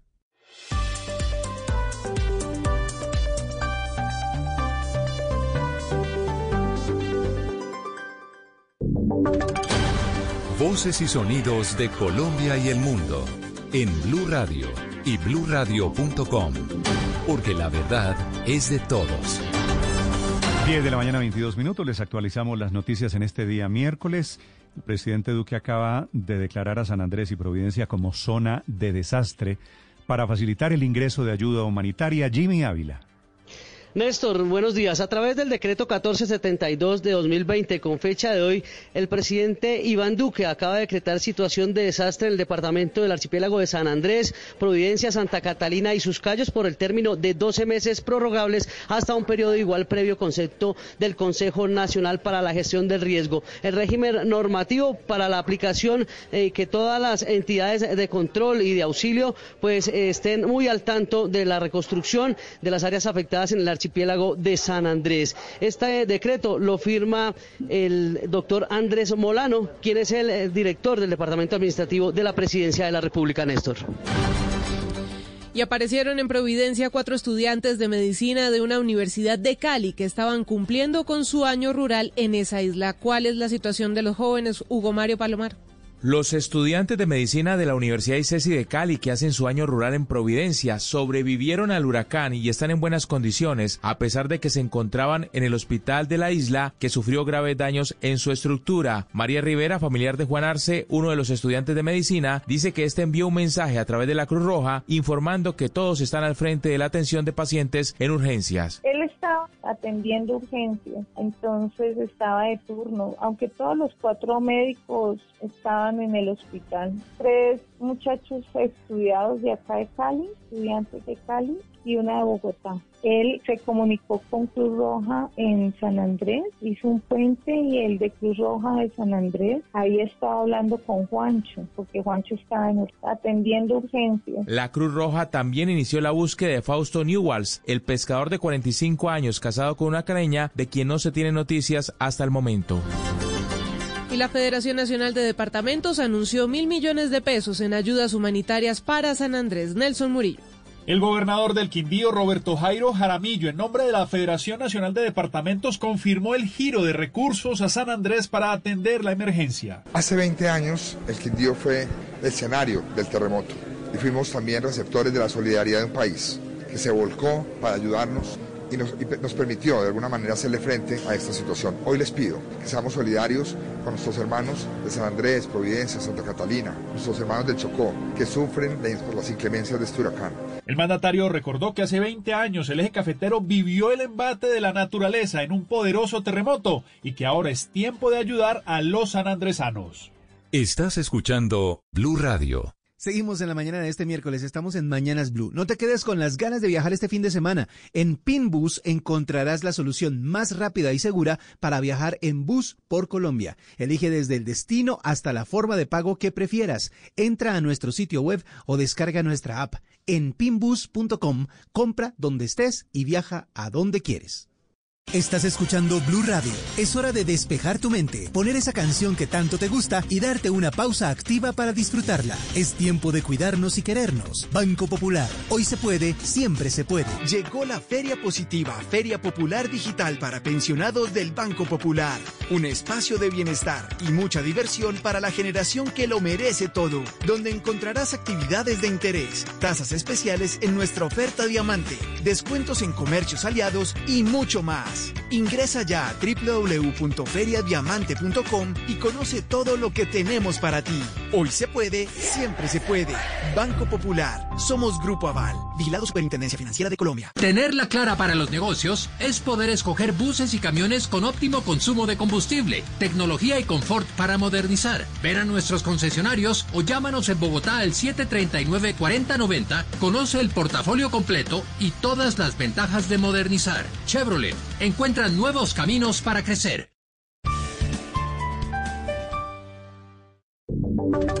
Y ahora en Blue Radio, la información de Bogotá y la región. 10 de la mañana, 26 minutos. Varias familias resultaron afectadas por cuenta del aguacero registrado en las últimas horas en la zona de Fusagasugá. Algunos habitantes señalan que el agua llegó hasta el segundo piso de varias casas. En el lugar de la emergencia está José David Rodríguez. Hola, buenos días. Estamos recorriendo algunas zonas de Cundinamarca afectadas por las lluvias de las últimas horas. En este momento nos encontramos en la comuna noroccidental de Fusagasugá. Aquí en el municipio, dicen las autoridades, atendieron más de 20 eh, emergencias por los aguaceros en las últimas horas. Uno de ellos aquí en el barrio La Pampa. Hablamos con algunos ciudadanos y esto nos ha relatado como lo ves, sacando agua por montones. ¿Se le inundó mucho? Sí, siempre. Para ahí se dañaron unas cositas. El jabón que lo tenía en el piso y eso. El aguacero fue tremendo, grandísimo. En el segundo piso, el agua se metió ahí por debajo de la teja, cayó, me dañó el, el drywall, me lo dañó, todo me lo dañó. El piso del En las vías se puede evidenciar las piedras, el lodo y todavía agua que baja por la vía principal aquí del municipio de Fusagasugá. A esta hora se desarrolla una reunión en la alcaldía municipal para tomar medidas debido a estas lluvias y para finalizar también nos reportan que en Gutiérrez, Cundinamarca hay deslizamientos y los bomberos ya trabajan en esta zona. Estaremos atentos, gracias José, y enviaron a la cárcel a alias Chompiras, un ciudadano venezolano señalado de participar en el intento de hurto y posterior asesinato de un hombre al interior de un articulado de Transmilenio. Silvia Charri.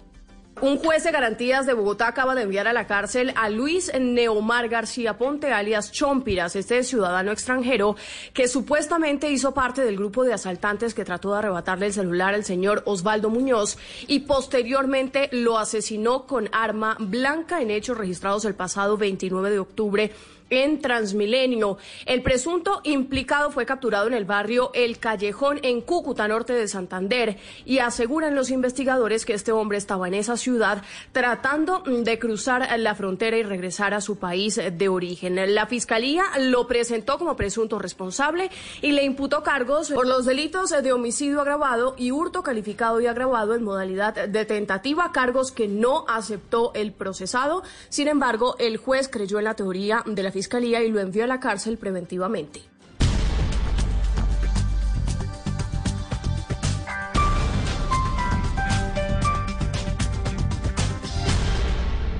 Estás escuchando Blue Radio. Y continuamos a esta hora en Blue Radio. Estamos en Mañanas Blue. Si buscabas potencia, capacidad y tecnología para cada camino, es hora de subirte a la nueva Chevrolet Colorado. Con motor turbo diésel, capacidad de carga de hasta 1329 litros y conectividad Wi-Fi. Nueva Colorado. No se rinde ante nada. Conócela en el Live Store o en chevrolet.com.co. Solo la más alta conciencia sobre nuestra vida cambiará la suerte de esta pandemia. Agradecemos a cada uno de nuestros clientes por ser esos aliados estratégicos que siempre han estado allí. Sientan la plena confianza que nuestra relación no se verá afectada por esta coyuntura. Nuestras plantas de harina de trigo, maíz y nuestra división de pasta, galletas, café y cereales continuarán operando como siempre. En todo momento estaremos dispuestos a garantizar un excelente servicio. En Organización Trabajamos pensando en usted. Las victorias y derrotas, la pasión y la afición en juego y los datos de lo último en deportes se lo presenta